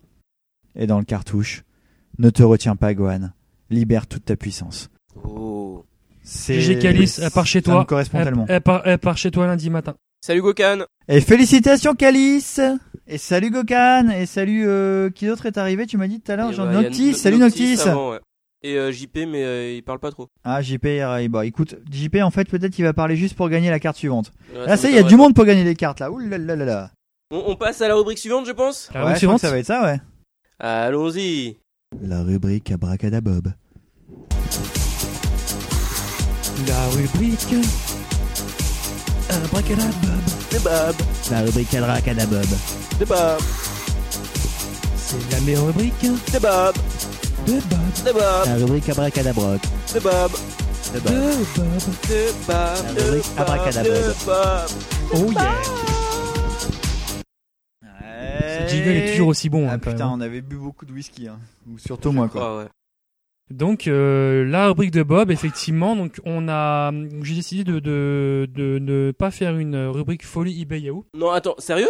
Et oui, Ah, et Mais oui, c'est vrai, j'ai pas, j'ai j'ai pas tilté, mais c'est pas le jingle Eh folie. il n'y a pas de folie Eh, Yahoo. mais attends, on va être frustré là. Mais non, mais attends, tu, tu penses à nos santé mentale Eh oui, mais il faut un petit peu se renouveler de temps en temps aussi, et du coup, euh, Ah, donc ça veut dire ça en fera, si, ça en fera plus pour la prochaine fois en fait. Du coup, Ah, donc c'est à dire que la prochaine fois, tu seras, ce sera des annonces un peu périmées quoi. ça sera des Ça, annonces c'est euh, à cause ultra du stylées. coaching un peu serré de Laurent Blanc quoi. Du coup là tu obligé de te renouveler un peu quoi. Donc du coup, j'ai décidé ce, de, ce soir de faire une rubrique, euh, ben du coup, euh, nouvelle, Abracadabob. Abracadabob, De qui s'intitule le manga Jojo Bizarre Adventure et les jeux vidéo. Donc Oh, oh, euh, euh, tu peux répéter? le manga Jojo's Bizarre Adventure et les jeux vidéo. Attends, tu vas parler de Jojo no Kimi no attends. Bukan Ah, Attends, Je vais parler des jeux vidéo de Jojo's. est-ce que tu as Ah. parlé du traitement des jeux vidéo à l'intérieur du manga? Comme dans cet épisode euh, à- au début de- du manoir de Dio, euh, il quand, joue euh, de quand il, joue au jeu de voiture. Tu as parlé de ça tout. Putain, non, pas du tout, non. sublime, ça. Ah, bah tu t'es trompé dans le titre alors. Ah oui, bah oui. Et voilà. En fait, c'est c'est le, le, le problème qu'on a souvent avec le japonais, c'est qu'on sait pas dans quel sens il faut mettre euh, l'attribut, le verbe et tout ça. Il y a vraiment un on a le même de- problème avec Bob. Voilà, en fait, c'est ça. on Il fallait mettre dans l'autre sens, je pense. Donc effectivement, je vais vous parler des jeux vidéo qui sont sortis euh, sous le, ben, avec l'anime euh, JoJo's. Et en fait, il faut savoir qu'il y en a eu quand même pas mal. Il y a eu quand même Pas pas, mal. mal. de, il y a eu pas mal de, de jeux vidéo qui sont sortis euh, ben, en JoJo's. Euh, donc, Des JoJo's qui sont sortis en JoJo's. et oui, et oui. Voilà. pas compris, mais ouais, ok. Donc en fait, alors a- avant de vous présenter les, les, les mangas de JoJo, je voulais vous faire un, un petit euh, une- un petit résumé, si vous voulez, une petite accroche, une petite euh, une petite introduction sympa. Voilà. Donc je commence. Donc le manga JoJo's Bizarre Adventure ne laisse personne indifférent. Donc effectivement, ça c'est vrai. Soit tu aimes, soit tu détestes. On adore ou on déteste. Voilà, donc Juju, on- on- tu as fait ma rubrique. Moi j'aime, et on connaît une personne qui déteste, Jean-Phi85. Voilà. Euh, avec plus de 100 Et tomes. William RK hein, aussi, je crois qu'il aime pas Non, du lui, tout. quoi. lui il aime, mais il est pas là il pour en aime, parler. Avec Ah. plus de 100 Donc, on peut tomes. dire qu'il aime pas du coup, on s'en fiche. Avec plus de 100 tomes à son actif et 8 arcs pour l'instant, 8 arcs, on ne sait pas du coup. Ah, tu fais la liaison, Euh, toi. Hein, ouais. Pardon. Il se, il se démarque des autres œuvres par sa durée de vie et par sa constante remise en question tant au niveau de l'histoire que de ses personnages.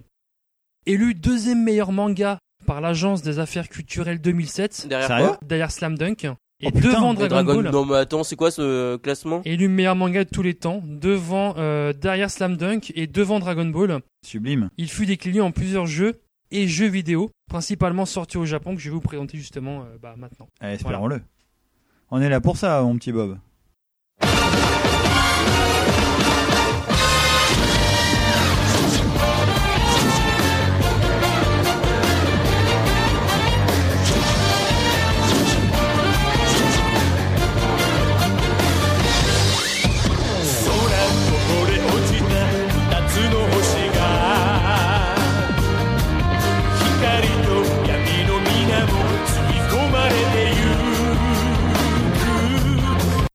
Donc le premier jeu que je vais vous parler est sorti le 5 mars 1993.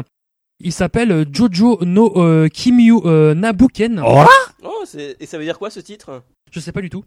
Ah, bah, super, Euh, journaliste. Donc il est, il est, donc c'est un. Ça veut juste dire JoJo's Bizarre Adventure. Putain de merde.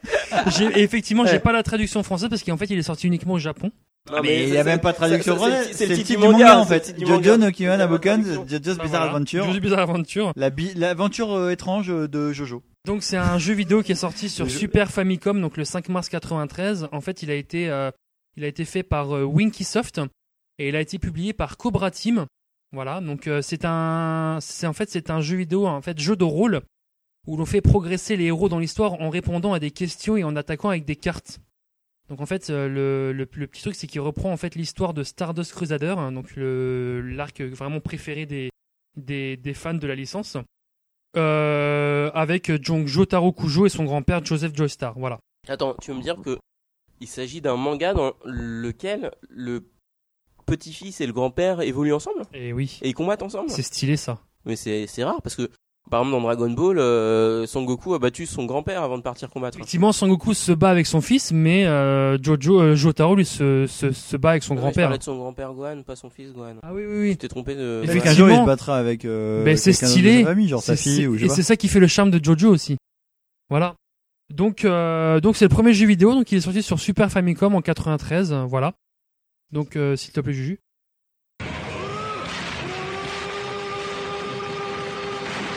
Oh là là là là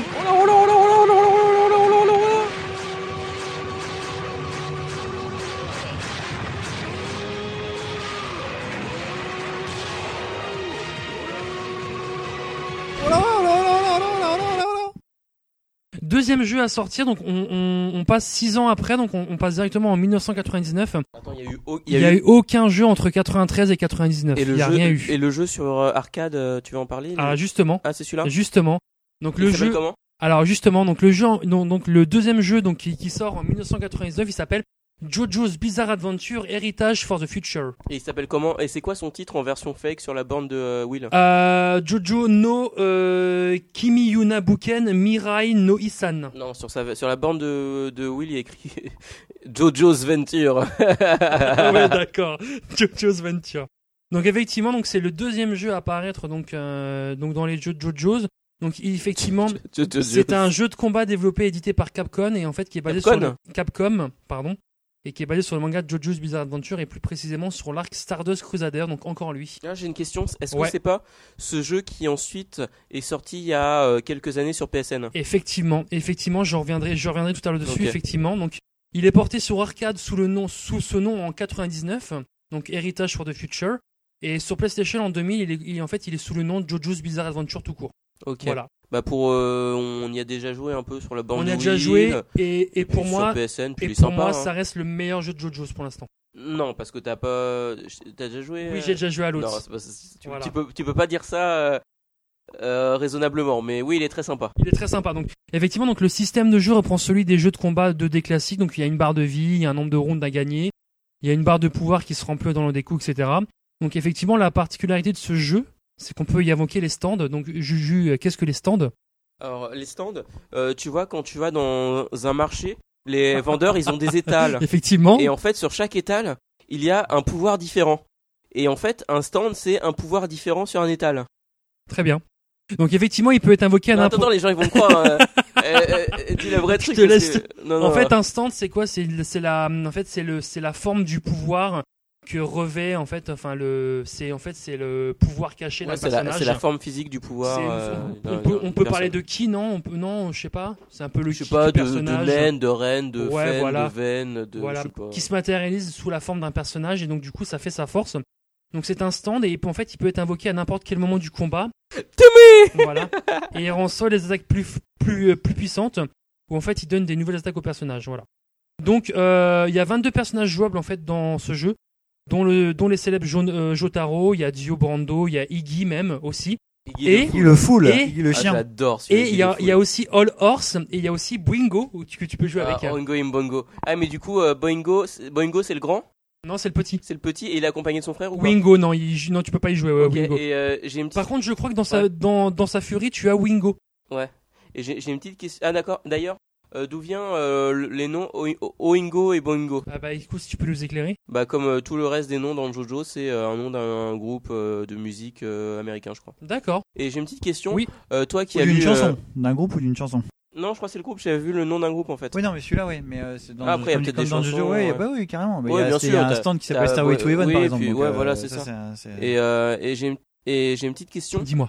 Euh, tu as parlé de Iggy de Fool. Iggy the Fool. Est-ce que tu peux nous spoiler tous et dire comment euh, comment il réussit à battre euh, son ennemi euh, aigle?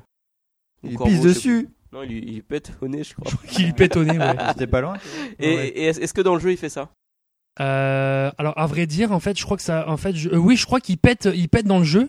Euh, oui, il pète dans le jeu. Mais euh, et d'ailleurs, sa furie, elle est assez sympa aussi, je trouve. Par contre, heureusement qu'il n'y a pas l'odorama dans les, jeux- consoles. Tu m'étonnes.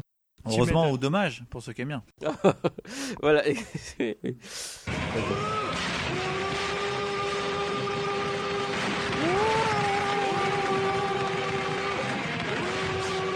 Attends, je te coupe. Mais euh, Oui, parce que c'est Bob qui fait ses hola, on les a je, je enregistrés te avant. coupe, mais tu n'as pas parlé de euh, du mode histoire de ce jeu. Euh, ouais, pas du tout. Parce que pour y avoir euh, un peu joué à la version, euh, comment dire, la version euh, gratuite, euh, on va dire, euh, shareware sur euh, PSN, Ouais. euh, version démo quoi. Euh, t'as un mode histoire où en fait tu peux commencer avec euh, certains persos. En fait, t'as 8 personnages, je crois, et tu peux commencer le mode histoire avec n'importe lequel. Alors- Mais selon le personnage avec lequel tu commences, tu commences pas au même niveau et t'as pas les mêmes combats en gros pour suivre l'histoire. Tu du, parles euh, du, du, de la version sur euh, XBLA ou sur euh, PlayStation Live? Ouais, mais c'est la même. Normalement, c'est la parce même. que, que, en- parce qu'en fait, j'y reviendrai, plus, plus tard, mais effectivement, en fait, le mode histoire a été supprimé sur ces versions-là, en fait. Du sur coup- la borne. Non, sur la version dématérialisée. Ah mais non, parce que moi je l'avais le- sur Tu la- le PSN, ouais. D'accord, parce que effectivement, donc euh, le, le justement, c'est aussi la différence qui se passe avec la avec la remasterisation de ces titres-là, Ouais. c'est que euh, sur euh, sur le PSN et Xbox Live, en fait, c'est un c'est euh, la même version qu'en 99, donc qui a été remasterisée en, en HD. Ah d'accord. Et justement, l'histoire a été coupée en fait sur cette Mhm. version-là. Et donc, je pense que l'histoire, l'his- en fait, l'histoire en 2000 sur les jeux en 99 devait être beaucoup plus dense et beaucoup plus intéressante que ce que tu dois, dois avoir sur le sur le PSN, quoi. Voilà quoi. D'accord. Bon bah on, savais pas. on passe euh, au jeu suivant. Mais on est déjà non? Ah tu remets un oh là oh là là. Oh là là là là là là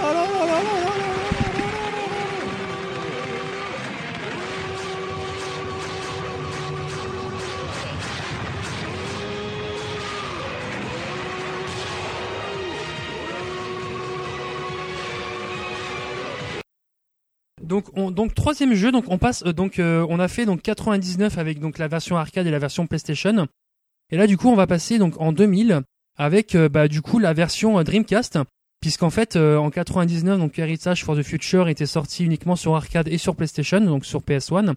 Et en 2000, en- donc on a la version Dreamcast et qui arrive sur le marché. Alors par contre, elle s'appelle pas Heritage for the Future, elle s'appelle JoJo's Bizarre Adventure for Watching Service. C'est bizarre. Cool. Donc là, donc, Watching service mais, mais tout à fait, c'est comme room service mais euh, pour Donc- regarder en donc, fait. donc là, qu'est-ce coup, que je fasse Bah de non, ton mais iPad pour- en fait, tu c'est peux pour regarder c'est pour te montrer en fait, pour c'est te pour te montrer un peu à montrer quoi ça le- ressemble. Voilà. à quoi Attention, ressemble. euh, Parce que tu savais pas trop en fait du jus comme ça au moins tu sais C'est pour te montrer à quoi ressemble, en fait, Attention parce que tu ouais, sur l'ordinateur qui enregistre, tu sais, s'il arrête euh, ce serait un peu dommage. Voilà, donc en fait, c'est exactement le même jeu sur PlayStation et sur arcade, sauf qu'en fait, c'est pour moi, la j'y version joué Dreamcast. hein. celui-là en fait, je l'avais en, En donc, Dreamcast euh, ouais, bah, j'ai en, en, bah, en version euh, évidemment euh, gravée hein, parce que moi, j'étais sûr. genre à pirater les, les Ouais. trucs mais comme un salaud quoi. J'ai toujours été un peu un, Un un pirate. pirate, euh, comme... De mais bon oui non c'était pas mal en fait c'était pas mal c'était pas mal et là ma Dreamcast malheureusement elle lit plus les jeux sur euh, sur CD euh. Hum, ouais. bref voilà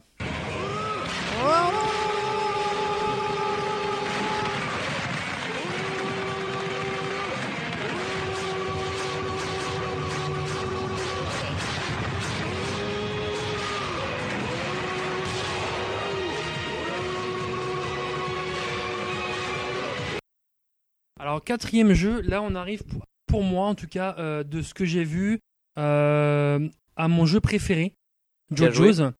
Euh, non, j'y ai pas joué, mais justement, c'est ce que j'ai dit, c'est de ce que j'ai vu, c'est c'est vraiment le, celui qui me donne le plus envie, en tout cas, de d'y jouer. C'est le donc il est sorti en 2002, donc sur PlayStation 2, donc on n'est plus sur euh, les anciennes consoles de génération, on est sur les nouvelles. Donc pour l'époque, il s'appelle JoJo's Bizarre Adventure Golden Wing. Et oui, ah Wing ou Wing? Go- Golden Wing. Wing non Oui, Wind, pardon. Ah. Non. wind comme Ouais, le voilà, vent Wind, oui. Et, et donc, wind Wind. et donc Wine. attends, si je réfléchis 2002. bien, donc Golden Wind, bah, ça me fait penser en fait au, au nom d'une partie de JoJo's Bizarre Adventure. Est-ce qu'il y aurait un lien? Exactement. Et ben oui, il y a un lien. Et donc justement, donc Golden Wind, en fait, il est, il a été, il est sorti exclusivement donc, euh, en, donc il était en import, exclusivement euh, donc au Japon. C'est un jeu d'action combat à la troisième personne, développé et édité par Capcom en donc en 2002. Donc effectivement, Juju, tu as raison, il reprend l'arc 5, donc euh, l'arc Golden Wind, avec Giorno Giovanna. Euh, donc le jeu se déroule, hein? Giovanni? Non, Voilà. Giovanna. Giovanna. C'est non, c'est ça? Giorno Giorno. Giovanni Giorgio Non, Giorno il s'appelle, mais son nom c'est Giovanna après. Je- C'est Giorno Giovanna. Mais effectivement, on l'appelle Giorno. Oui, mais je, je, je me souviens Tu te souviens plus de Giovanna plus après? la, la fin la- de son nom de famille, donc je pourrais pas confirmer l'un ou l'autre. Donc en fait le, le en fait le jeu il est c'est pas du tout un jeu de un jeu de combat euh, 2D euh, qu'on a pu voir dans les anciens. En fait c'est un en fait le jeu se déroule en fait en séquence ouverte de combat à travers toute l'Italie. En fait noté de A à E selon le score final donc euh, avec les coups critiques, le perfect, le temps, les dommages subis. Et en fait ça donne des points de compétence pour faire évoluer notre héros. Donc euh, euh, sur son stand, sa force, sa résistance, etc. Voilà. Donc le jeu il est vraiment très beau pour l'époque. C'est en fait le jeu il est en cel shading. Et en fait, il reprend l'intégralité de l'histoire de l'arc Golden Wind et tous les grands combats. Voilà. Euh, la petite particularité aussi, c'est qu'on a la possibilité de jouer avec toute la troupe de Giorno, dont Giorno lui-même. Voilà. Donc euh, tous ses copains euh, et lui. Ah, ouais, donc Buccellati. Exactement. Et euh, mon préféré qui s'appelle. Attends, j'ai oublié le nom de mon préféré. Quoi. Lequel celui avec euh... Celui avec les pistolets là, Avec- euh, ouais. euh, avec les balles. oh, je m'en souviens plus. Ah, c'est euh, bah, il est stylé à fond lui celui que je kiffais. moi je préfère à- celui avec son petit euh, avion télécommandé quoi Alors ouais, Ah, ouais, effectivement. Ça, c'était le préféré de Will aussi. Euh, vrai Narantia. Ouais, tu m'étonnes. Na- Ouais. Narantia, ouais, Narantia. Et l'autre, ah putain, je me rappelle plus, mais putain, mais je. Façon le meilleur c'est celui avec les zips quoi Ah putain, bah Buccellati quoi. C'était Ouais. le chef. Trop stylé.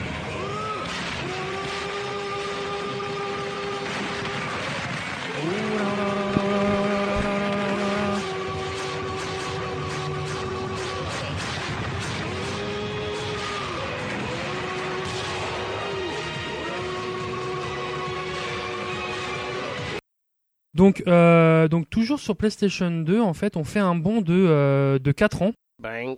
Exactement, on passe dans 2006, donc le 26 octobre 2006, on a donc un, un nouveau jeu de JoJo's donc qui sort sur PlayStation 2, qui s'appelle JoJo's Bizarre Adventure Phantom Blood. Attends. Attends, Donc, ouais, c'est un lien avec la première partie. exactement, Et pourtant, Ah. le jeu sort après Golden Wind, alors que, que Golden Wind est sorti en manga après. Alors, Je pourquoi à ton avis? Pourquoi à ton avis il est sorti après? Je sais pas, ils ont des, des, des problèmes de, euh, de, de euh, comment dire, de, euh, de gestion du temps, je sais pas. Bah oui. En fait, en fait, c'est euh, donc il a été édité donc par Bandai en 2006. C'est comme le comme le précédent jeu sur PlayStation 2, c'est un c'est un jeu action combat. Et en fait, il est sorti, il est sorti que en fait, il est sorti en 2006. En fait, c'est pour célébrer les 20 ans de la série et la sortie en salle du film d'animation résumant la première partie intitulé Phantom Blood. Voilà, tout simplement pourquoi il est sorti à cette époque-là. Ah d'accord. Voilà. Ah bah merci. Donc, euh, donc 2006, c'était les 20 ans de la série, donc ils ont décidé de retourner aux sources et donc de sortir le premier jeu, euh, enfin le- donc le- un jeu sur le premier arc. Et ils ont aussi euh, sorti donc un, un film d'animation qui est aussi intitulé Phantom Blood. Voilà. Donc c'est le second jeu de JoJo's à sortir sur PS2. Il reprend l'histoire du premier arc. Donc pareil pour comme pour Golden Wing, en fait, c'est un le jeu se déroule en séquence ouverte de combat avec un score de fin qui dépendra de nos actions donc à travers le combat. Et le jeu il est également en cel shading et reprend trait pour trait l'histoire de l'arc Phantom Blood. Voilà. Euh, alors moi les moi les combats de ce jeu-là ils, ils me- ils me font penser un petit peu euh, je sais pas si vous si vous avez déjà joué euh, Rastali et Juju au jeu euh, Fist of the North Star euh, Kenrage sur PS3. Non mais j'en ai 360. beaucoup entendu parler. J'avais très envie d'y jouer, Par mais contre, malheureusement. j'ai joué à euh, un jeu qui Ouais. s'appelait euh, Fist Fucking Furry. Est-ce que c'est le même Je sais pas du tout, je sais pas, je connais pas ton jeu. Ah, c'est, ouais, Mais pour- voilà. ouais, je connais aussi ce jeu-là. Juju, on a fait des, on a fait des parties en doublotte avec Juju. C'était assez sympa, quoi. Avec la, la manette sur la grande box. Bah, moi, j'ai un désavantage, j'ai le bras long, quoi. Donc effectivement, donc les combats de de, de ce jeu-là me font beaucoup penser à Kenrage en fait. Et euh, et on doit réaliser des séries de combinaisons. Au c'était un peu comme Kenji, un peu, non Ouais, c'est ça, ouais, voilà. Voilà, je me demandais si c'était pas un truc gitan, ça. Non, c'est pas ça. Et en fait, on doit réaliser des séries de combinaisons ou appuyer sur la même touche le plus rapidement possible, donc pour réaliser des furies qui Genre, sont assez sympas. Konami, quoi. Et donc dans ce jeu-là, on peut jouer avec pas moins de 25 personnages, dont Jonathan Joystar, il y a Ah, même. Brando, il y a Speedwagon, il y a Zeppeli, etc. Il y a, il y Speedwagon, tu déconnes. Mais c'est le mec, il a, mais il a aucun, Speedwagon. aucun Il y a style Robert de- Edward Speedwagon, mais le mec, il là. se fait déglinguer direct, quoi. Attends, Mais déjà ouais. que le mec, quand il était dans les euh, bas quartiers, de, il était dans. euh, comment il s'appelle le, le quartier Crado là à Londres? Ah, plus, Dans, euh, putain. Ah, je, je sais plus. Enfin bref, quand, il était dans. dans Southampton. non, non. quand il était dans, dans ce quartier, déjà il se battait pas lui-même parce qu'il était déjà plus faible que les, Mais les oui. autres connards. Mais il, il avait des, heureusement, il avait des chiens. Il Mais c'est oui. ses chiens qui Ouais. se battaient pour lui, quoi. Et en fait, Ouais, moi, il y a, en, en fait, cet après-midi, t'as j'ai- essayé- t'as essayé de le prendre Alors non, mais en fait cet après-midi j'ai vu en fait des, des vidéos où en fait je sais pas si vous en souvenez au début quand il est en train de montrer ses pouvoirs à en fait à, à Jonathan, Non. il fait le point avec la grenouille dans la mare. Et en fait et, et en fait tu vois les bruitages euh, japonais, c'est vraiment super excellent quoi. Ah ouais, d'accord. C'est très ok, sympa. Bon, écoute. euh, Super excellent ou super excitant C'est super excitant, excellent ce que tu veux. Oh putain.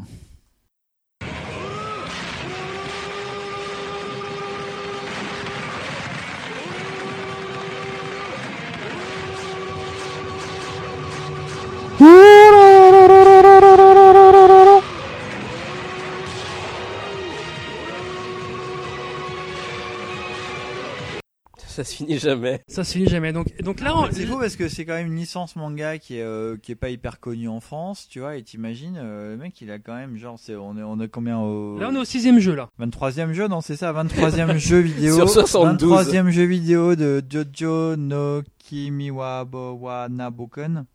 Un truc dans le genre. Bref, bah écoute, merci. Hein.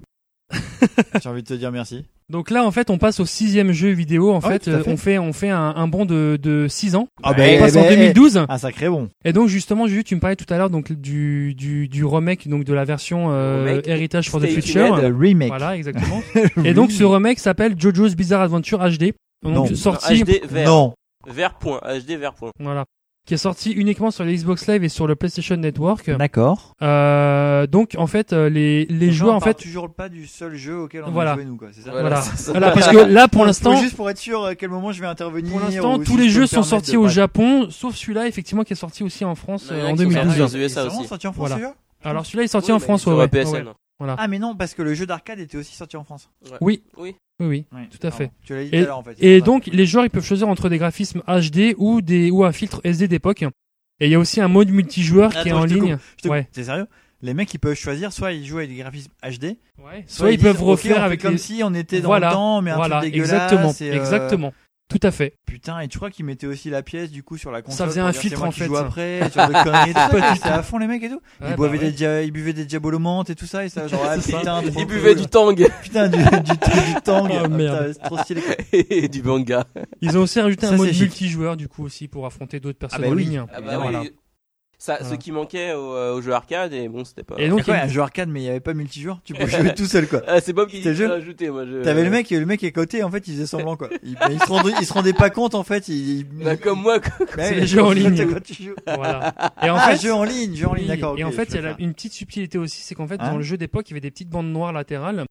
Et en fait, ici, elles ont été comblées par en fait des artworks des personnages qui, en fait, pour s'adapter à la norme des écrans HD d'aujourd'hui. D'accord, ok. Voilà. Donc on a Iggy the Fool qui fait Bah. Attends, c'est une connerie, ils auraient pu agrandir l'écran, qu'est-ce que ça change? Ouais, De toute façon, bah, t'as le sprite du décor. Rohan en Voilà. train de lire un livre, un truc comme ça. Et donc, ma petite phrase de fin pour, euh, pour euh, justement aller sur le, le jeu, le jeu qu'on attend tous. Ah, C'est c'est- cette sortie euh, des maths n'avait pour but que de faire patienter les fans euh, qu'un autre jeu bien plus attendu. mais évidemment, le jeu, pas le jeu, tarder à le- montrer le le jeu, le jeu iPhone, le jeu, le fameux jeu avec les jetons qu'on tire comme ça, non ça non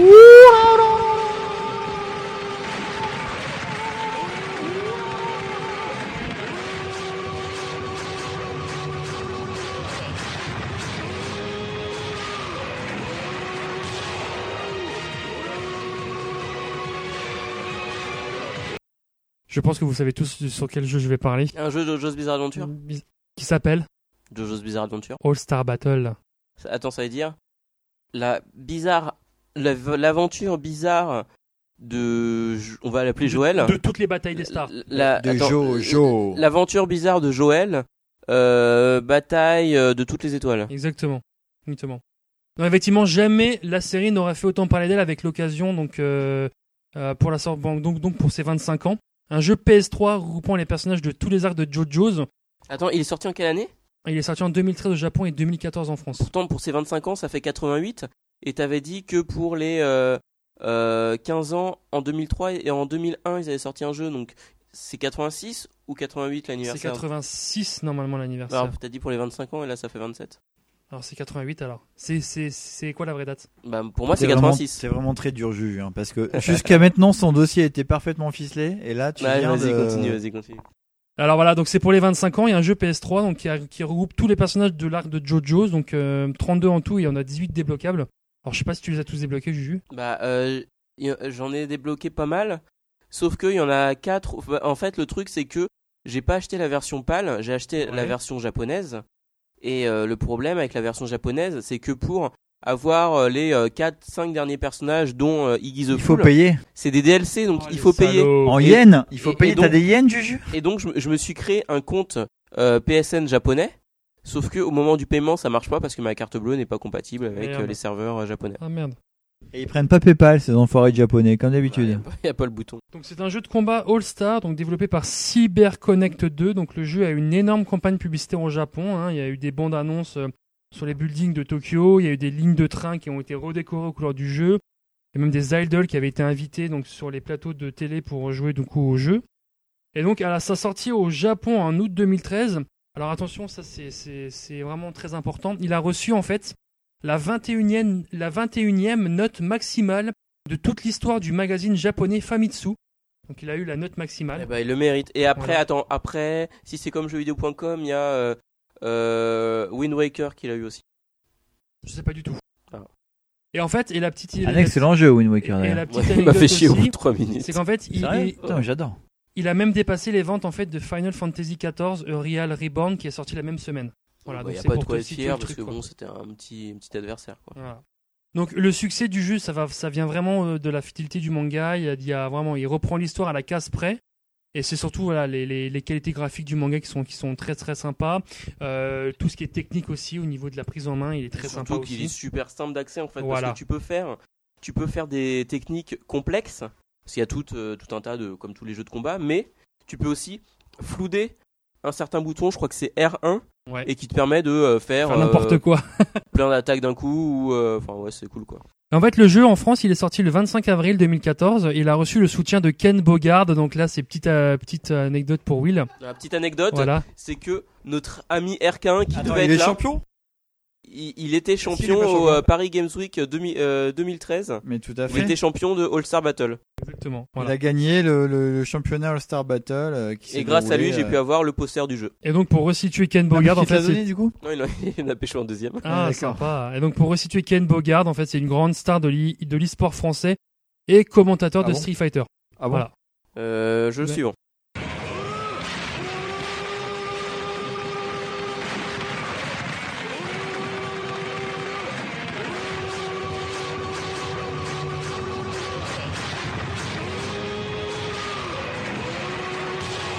Jamais se finir.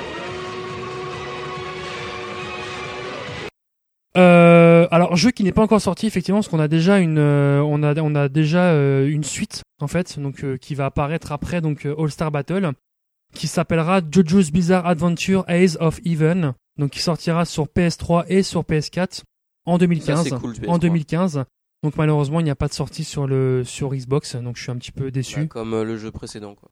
Exactement comme le jeu précédent voilà, Voilà. et, Voilà. euh, et euh, et dernière petite attends, chose et aussi, appa- ouais. apparemment, il va se. euh, j'ai une j'ai une photo là mais je- Apparemment, en fait, c'est un jeu, on va dire multijoueur dans le sens où tu peux avoir, tu peux avoir plusieurs personnages en même temps, en fait. exactement exactement Voilà.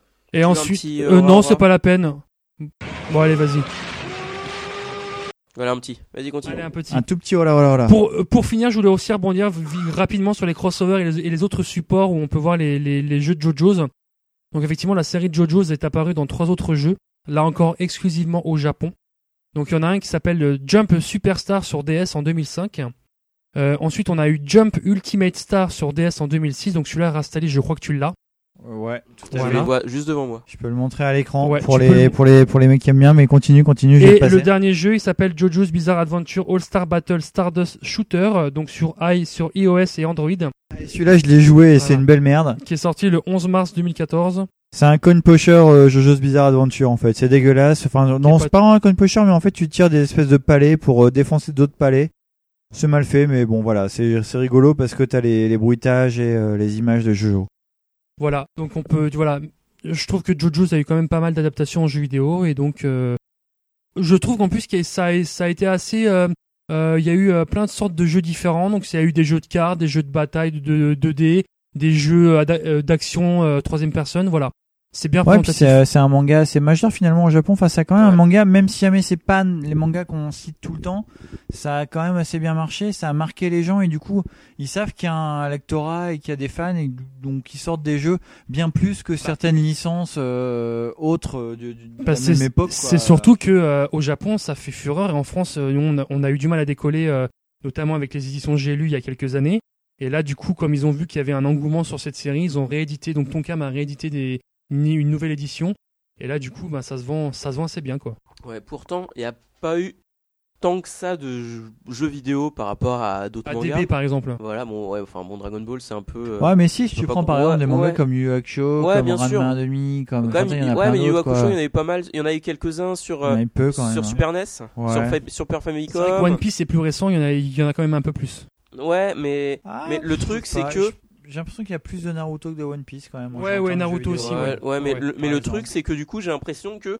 j'ai joué à très peu de jeux. hein. J'ai dû jouer à juste deux jeux parmi tous ceux que, dont tu as parlé. Mais j'ai l'impression qu'ils sont tous de qualité en fait. C'est ça, c'est ouais, Il y en a- ouais, ouais. pas tant que ça, mais c'est- il y a la qualité là. Donc t'attends 6 ans pour en avoir un, mais bon, tu kiffes après quoi. Ouais, et puis c'est surtout le, le Golden Wind alors celui-là euh, franchement si je peux mettre la main dessus euh, j'y voilà j'y Je joue quoi et si, et si tu peux y jouer aussi ou juste ah ouais, la main sur ah la ouais boîte non mais euh, les deux quoi Ah, tout Et par contre, euh, je connais pas s'il y a des jeux Psyren ou des jeux prisonniers Riku. par contre, un jeu, euh, La fille de la plage, ça peut quand même être vachement top, quoi. Moi, j'ai hâte de savoir à quel moment, euh, si Oh, c'est au niveau 2 putain. ou 3 où tu passes à l'anal ou pas, quoi. IRL, IRL. En fait, au début, tu galères à juste choper le manga, et puis après, t'arrives enfin à passer au stade anal, et là, c'est cool, quoi. Bref. Très bien. Bon, euh, Bah écoute, merci euh, Bob pour merci, ce voilà. dossier euh, très Merci. complet. euh, où tu nous as parlé d'une de tes passions, euh, Ouais. de deux de tes passions, euh, les mangas et les jeux vidéo, à travers une autre passion. voilà, on, on va, JoJo's. On, va peut-être passer à la deuxième question du quiz, non Ouais, deuxième Ouais. question et, du et quiz. j'ai une petite question. Et si on allumait le four pour la galette des rois? Ah oui, parce qu'on a une galette des rois. On a une galette des rois. Tout à Attends, je la fait. montre. Pas pour vous, mais pour nous. Donc on va Galette des manger rois, une petite galette des galette rois. est- Ouais, est- Enfin, c'est Parce pas que les, nous, on est des les fous. meilleurs, hein, mais bon, on est des fous. Tu, qu'il y a, on est tu des sais que c'est le nom de jeune fille de ma mère. Ça fait plaisir de le savoir que tout le monde, bah, tout le monde le sait maintenant, Voilà. euh, mon petit Bob. Ça fait, ça leur fait tu t'appelles, plaisir. euh, euh, attends, tu t'appelles Bob euh, Pasquier. Bob Cendrillon. Eh ben, Bob écoute, ça fait hyper plaisir. Bob Réponse. En tout cas, merci Bob pour cette Merci euh, beaucoup. rubrique. Je pense qu'on va, euh, je vais aller euh, lancer la petite, euh, la petite Voilà, galette et tranquillement. Bob va faire Et moi, je quiz. lance la deuxième question. Et essaye de remplir question. pendant que on je vais aux pas de, ouais, on a toujours pas de, de, de quiz, de, de jingle quiz en fait. euh, donc je sais pas ce qu'on peut mettre. On va faire jingle quiz, jingle. Bon, je j'y vais. Ah, c'était pas mal ça. On Ouais. y va pour la deuxième question. Allons-y. Est-ce que, question- attends, attends, attends, attendons, est-ce que nos auditeurs sur le live sont prêts? Ok, ils sont prêts. J'ai l'impression qu'ils sont prêts. Tu peux Je y aller. pense tu aussi. Donc la deuxième question, donc là encore c'est une question de rapidité. Euh, quelle est la date exacte de l'ouverture du site Anime Collection, s'il vous plaît? Je veux la Oh, date précise. Je veux le jour, la date et l'année. Jour, mois, année.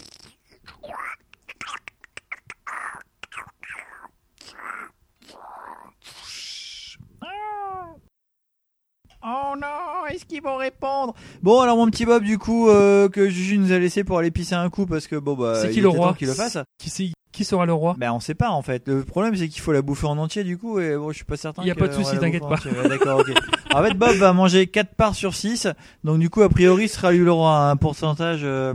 Oh on a Noctis euh, qui nous annonce le 21 Noctis. décembre 2000... 2015, ah non, ce n'est pas 2015. ça. Ah merde pas Noctis c'est pas bon. Il y a une erreur dans ta. Tu vas dans te ton faire coiffer au poteau, peut-être Eh oui le 21 décembre 2015 c'est bon. Ah oh Jean-Phi 85 mais quelle puissance Bravo Jean-Phi. Alors, Jean-Phi c'est très beau. Noctis, c'est vraiment dommage parce Écoute, que tu, Noctis, tu, tu as, tu as oui. eu la bonne date, mais en fait, il a mis, en fait, Noctis a eu la bonne date, mais il a mis 2015 au lieu de mettre 2014. Oui, et Jean-Phil oui, a coiffé au poteau, il a gagné. oh merde.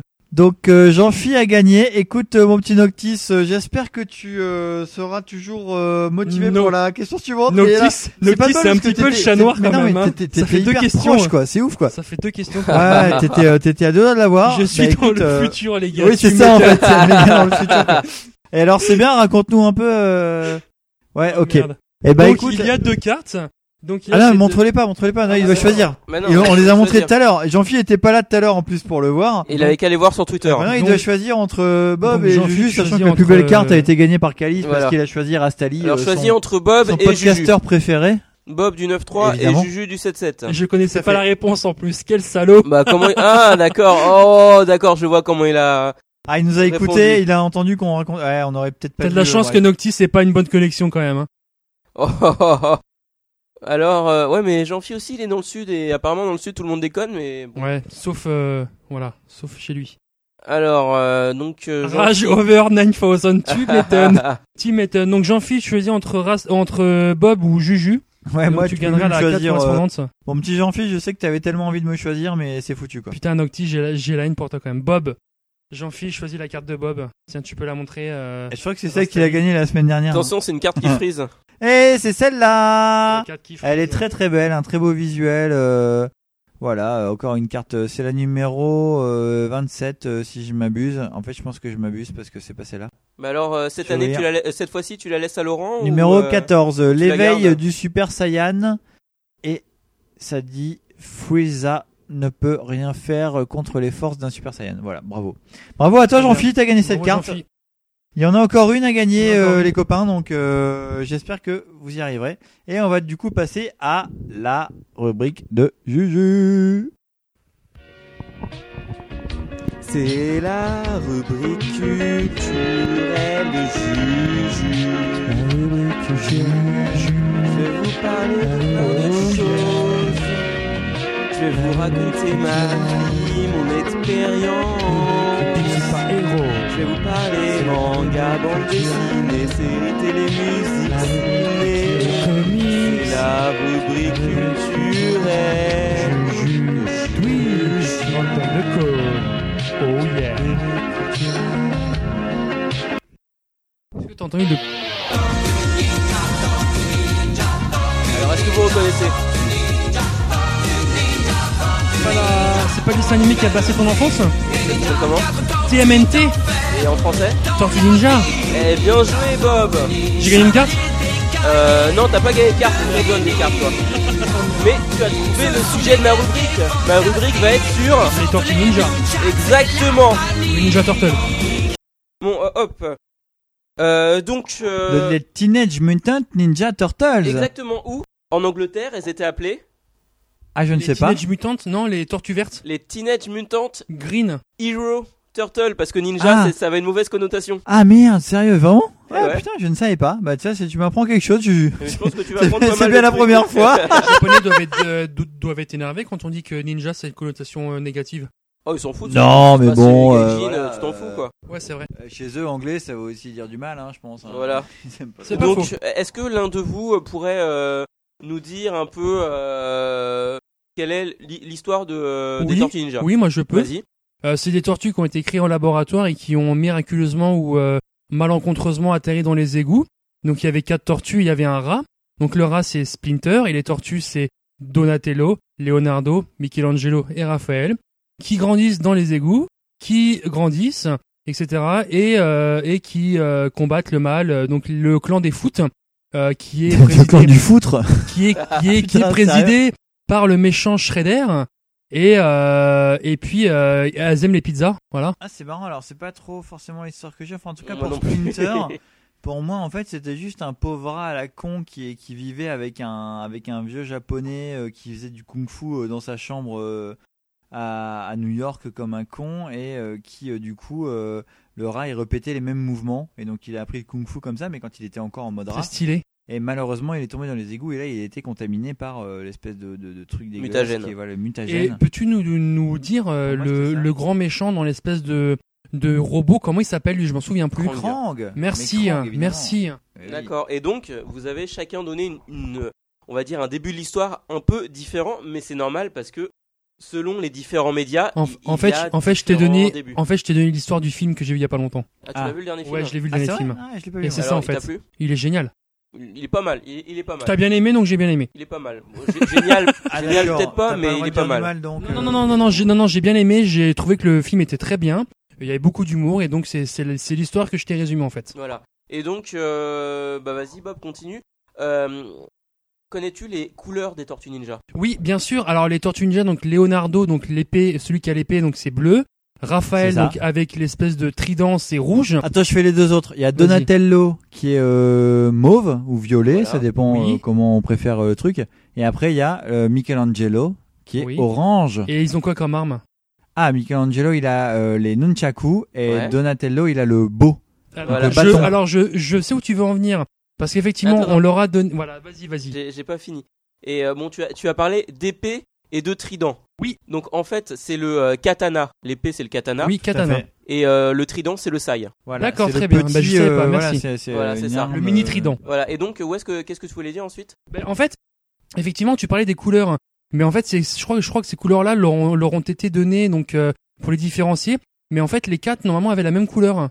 Bah, je, je crois, je crois que c'était bah, orange vert, ou rouge. hein, ils sont, ils Bah, sont C'était verts orange ou hein. rouge sur leur En fait, tête. dans le euh, le comics, il est en noir et blanc, donc il n'y a pas de couleur dessus, mais sur les couvertures, elles ont elles sont toutes euh, identiques avec un ruban rouge. Voilà, rouge. Voilà. Donc en gros, on peut dire que le personnage principal Ruban, des. Tortues Ninja, c'est Raphaël. Euh, bah, si on parle couleur euh, et puis en associant ça au dessin animé, on peut dire ça. Parce ouais. qu'on a plutôt tendance à mettre le leader, c'est c'est Leonardo, quoi. Bah, euh, Ah, ça c'est- dépend des, le- des versions, comme tu le disais, je crois. Bah, c'est le, le leader, euh, c'est c'est le leader officiel, mais le leader euh, généralement dans le cœur des fans, c'est plus Raphaël. Et ben moi, je préfère Michelangelo et Noctis aussi. Je suis Ouais, ça content. dépend des médias en plus, je crois que, Oui, ça je crois que des médias. Raphaël peut aussi, euh, dans, dans, dans le deuxième film de l'époque, Mhm. il me semble que c'est lui qui passe un peu comme le, comme le décideur, un peu, non? Ouais, bah, enfin t'as les, les deux, et puis après les autres qui sont un peu Oui, euh, voilà, c'est ça. qui ont moins de personnalité. Un peu Quoi. plus effacé, ouais. Et justement, dans le film, est-ce qu'elles ont la même, est-ce que euh, l'esprit des quatre tortues sont bien représentés? À savoir, Donatello, c'est un peu l'intello du groupe, Michelangelo, c'est un petit peu le foufou, Leonardo, bah, c'est un peu le chef, et puis Raphaël, c'est un peu le mec grosse brute, quoi. Voilà, bah c'est exactement ça. Dans le comics d'origine, c'est ça. Et en fait, dans le, en fait, dans le, le média qui nous a tous fait connaître cette série qui est le dessin animé, Oui. c'est, on va dire, édulcoré. En fait, ça se voit un peu moins. T'as euh, Donatello qui euh, fabrique euh, des trucs, Mike qui est un peu genre le mec euh, Erquin, quoi. Et euh, et puis bon, t'as les, et puis les, les deux autres, euh, on, on- voit pas trop euh, Raphaël nerveux. Et puis Leonardo. J'ai- bah, j'ai été très surpris dans le film Ouais. de le voir comme ça, parce que c'est vrai qu'effectivement, moi, je le voyais plutôt cool, Ouais. et je le voyais pas du tout comme ça, en fait. Ouais. Voilà. Ouais, bah écoute, dans l'histoire originale, c'est ça. Et donc, bah, je, je vais vous lire le euh, synopsis que j'ai euh, très rapidement euh, rédigé hier soir en, pré- en préparant ma rubrique. Donc, c'est euh, l'histoire de quatre tortues mutantes et euh, de leur maître rat qui combattent les gros méchants qui veulent dominer le monde ou qui veulent dominer New York. Voilà. Les deux, Ouais, bah je sais pas, ça dépend de. Parce que quand c'est juste des gangs, c'est juste New York. Et et Krang qui veut dominer quoi, le monde, lui? Bah, Krang, en fait, Krang, il n'apparaît que dans deux dessins animés. Le, le- la série animée de 1987 et la série animée de, 1980, de 2012. Sauf que Ouais. dans, dans la série animée de 2012, il s'agit d'une race. Et en fait, euh, il y a euh, des milliards de Krang euh, qui sont sur Terre. D'accord, ok, très bien. Donc en fait, chaque, euh, chaque média a euh, sa, comment dire, euh, Version. sa version. Donc euh, moi, je vais commencer par vous parler du comics vu que c'est le média d'origine. Et euh, donc euh, j'ai ramené quelques exemplaires de mes comics. J'ai pas tout Ah, ramené. cool. J'ai pas tout ramené parce que c'est euh, c'est volumineux, c'est lourd. Montre-nous un petit peu tout Donc, ça. voilà, vous pouvez les sortir de, euh, vous pouvez les sortir des, des emballages. Non, peut-être pas, mais on va les montrer. Si si, pour voir pour voir à l'intérieur comment c'est parce que les Oh. les dessins ça dépend de tout. Enfin. Tu sais qu'à l'époque, moi, j'avais eu à Noël un, en fait, un livre qui, qui produisait des sons. En fait, Ah tu ouais avais un livre que tu ouvrais comme ça, tu avais Ouais. les sons ici, et t'entends le Kawabonga, Ah ouais bonjour, comme ça. Et, Et puis, c'est un truc Tortue Ninja. c'est un truc Tortue Ninja, et j'arrive pas à remettre la main dessus, je suis un peu Ah, dégoûté. cool de le retrouver. Ouais. Ouais, exactement. Donc là, je vous montre un petit peu. Donc les comics sont très, très, très, très beaux. Tales of the TMNT, donc Teenage Mutant. Voilà.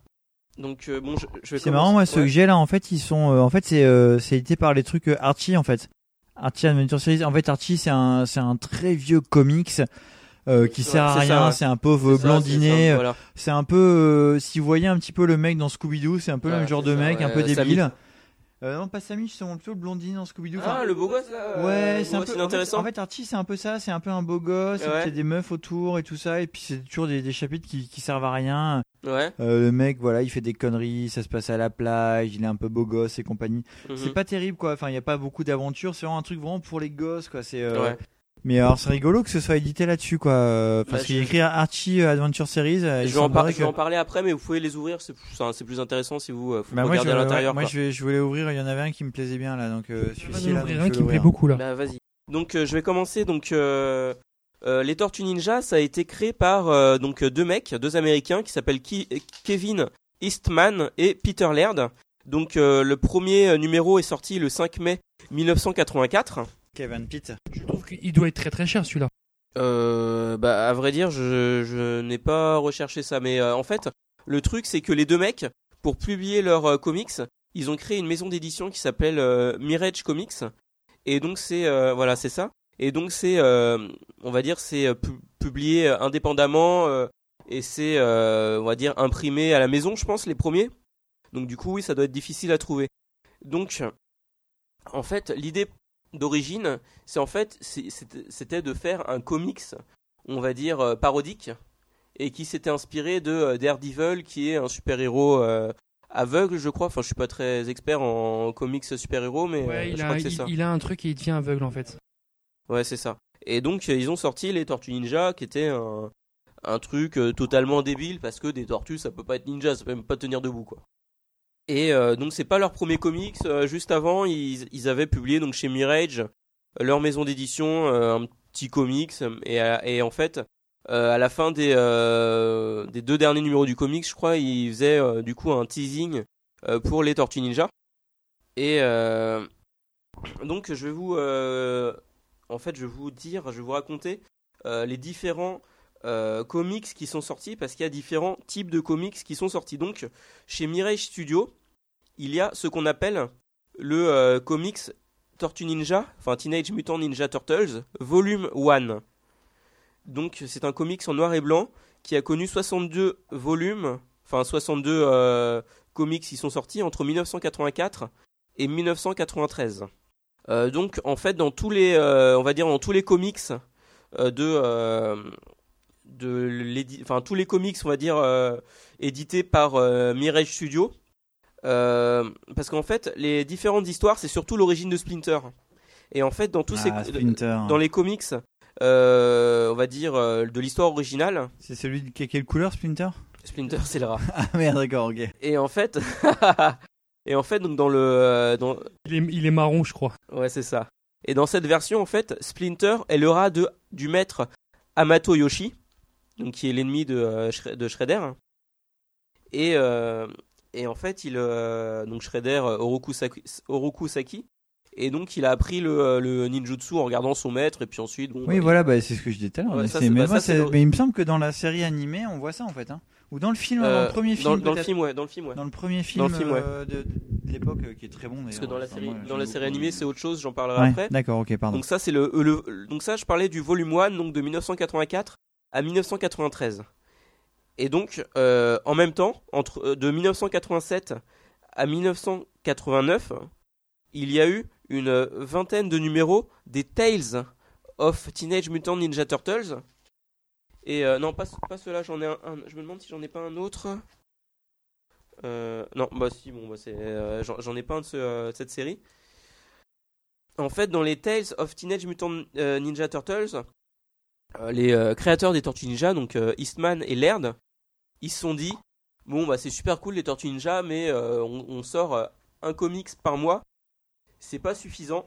Et donc du coup ils ont euh, ils avaient plein de potes euh, dessinateurs et ils leur ont dit euh, allez-y, euh, on va créer la, série Tales of the TMNT et euh, chacun de vous euh, tous les mois en fait sortira sa version des Tortues Ninja. Donc en fait c'est une euh, en fait, c'est pas vraiment une version différente, mais c'est la vision de chaque auteur, cha- chaque, autre auteur sur les Tortues Ninja. est-ce que le dessin est différent?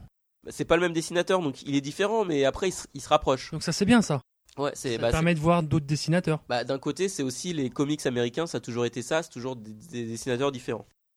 Donc ensuite, euh, le volume 1 s'est terminé en 1993 et le volume 2 euh, a commencé en 1993 et a fini en 1995. Donc pourquoi un volume 1 et un volume 2 Donc je vous avoue que ça j'ai un volume 1 et un volume 2 Euh, Je vous avoue que. euh, euh, ouais, plus tard. Donc je vous avoue que ça, j'ai eu du mal à comprendre. Je J'ai toujours pas compris, je crois. Mais c'est que. C'est qu'en fait, quand il y a un nouveau volume, enfin, ça, c'est les noms qu'ils ont pris après. Quand il y a un nouveau volume, en fait, le, euh, le comics, la numérotation du comics recommence à 1. Et donc, en fait, c'est une suite. Mais en fait, c'est comme si c'était un chapitre différent, en fait. Ils se sont dit bon là on a assez de parler de euh, tel combat, de tel machin, de tels ennemis. Hop, on passe à autre chose comme ça on reviendra plus sur les faits qui sont passés, et on, on avance vraiment quoi. Dans la main c'est volume 2. Non, ça c'est encore euh, plus récent, tu regardes regarde la date. C'est euh, je sais pas si c'est écrit ah non, il y a écrit juste mois de mai mais ça ça doit être 2000 euh, 2004-2007 de- 2000 ouais voilà, c'est à peu près par là ouais. Et ensuite, il y a eu un volume 3. C'est normal, après le volume 2, il y a le volume 3. Sauf que celui-là, il n'est pas sorti chez Mirage Studio. Autre éditeur. Non, Mirage Studio, c'est chez eux, ouais, et il est sorti chez un autre qui est Image Comics. Donc c'est un, un éditeur qui est, euh, qui est connu aux États-Unis. Je s- pourrais pas dire exactement ce qu'il a publié. Calice, si tu peux nous renseigner s'il te plaît. Voilà, Calice qui sait tout. Et euh, W. voilà, eux qui savent tout.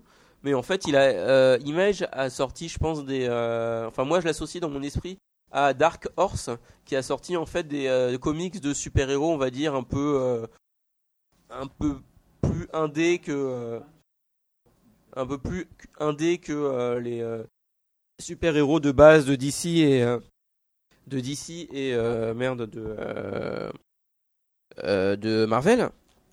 Et en fait, donc euh, cette série est également en noir et blanc. Donc il y a eu 23 comics entre 1996 et 1999. Et en fait, cette série a été reniée par Peter Laird, donc l'un des deux créateurs de la série. Donc elle a été reniée après.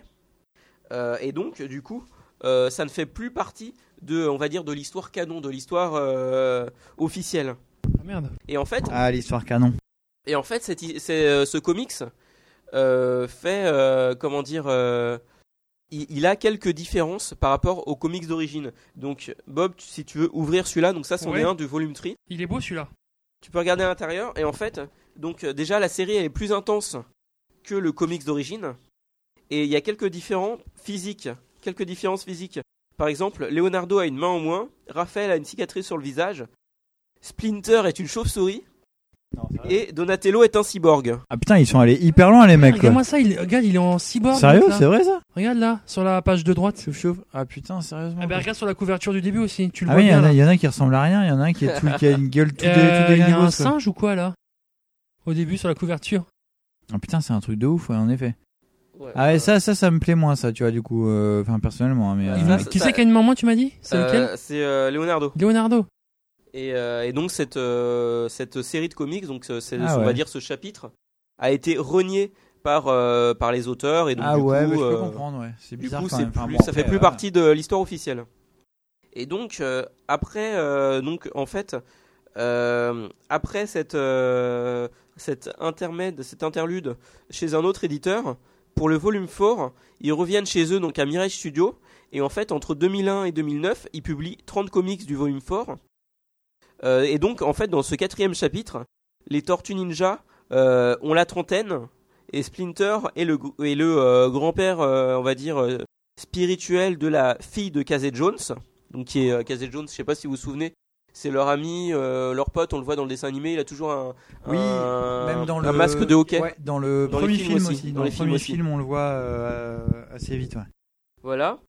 Et, euh, et en fait, dans le volume 4, euh, les tortues ne vivent plus cachées. Elles vivent, en fait, elles peuvent aller à l'extérieur parce qu'en fait, euh, plein d'autres monstres, enfin monstres ou personnages un peu euh, chelous comme elles, euh, sont, ont fait leur apparition dans le. euh, Y a pas des hommes lézards un truc comme ça, non?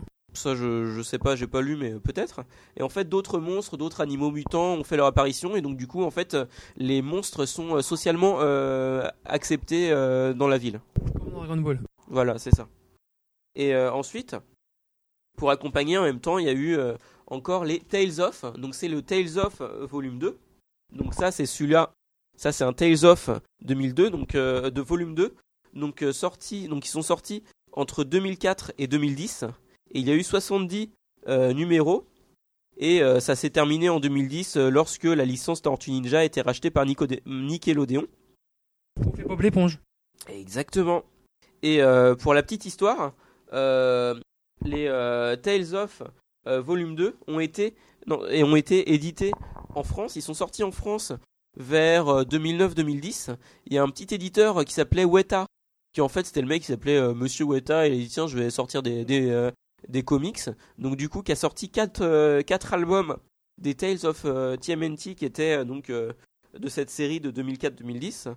Et euh, en, en fait, Il les, a fait tenir les 70 albums en 4 tomes. Non, en fait, il a commencé à sortir 4 tomes. Ouais. Donc il y avait, euh, bah, vu que les comics c'est fin, il y avait quoi? Il y avait peut-être 3-4 dizaine. comics, 3-4 comics Ouais. par, euh, par album. Et en fait, donc il y a deux, les deux premiers euh, albums sont sortis dans le commerce, euh, on pouvait le trouver, les trouver n'importe où. Et en fait, les 3 et 4 n'étaient achetables que sur le site internet de l'éditeur. Ah ouais. Voilà, Vous donc devez être très très recherché aujourd'hui, je pense. Bah, je pense parce qu'ils sont introuvables euh, et c'est même moi qui les ai ajoutés sur la base de données BD euh, Geste. Sérieux? Putain. Ouais.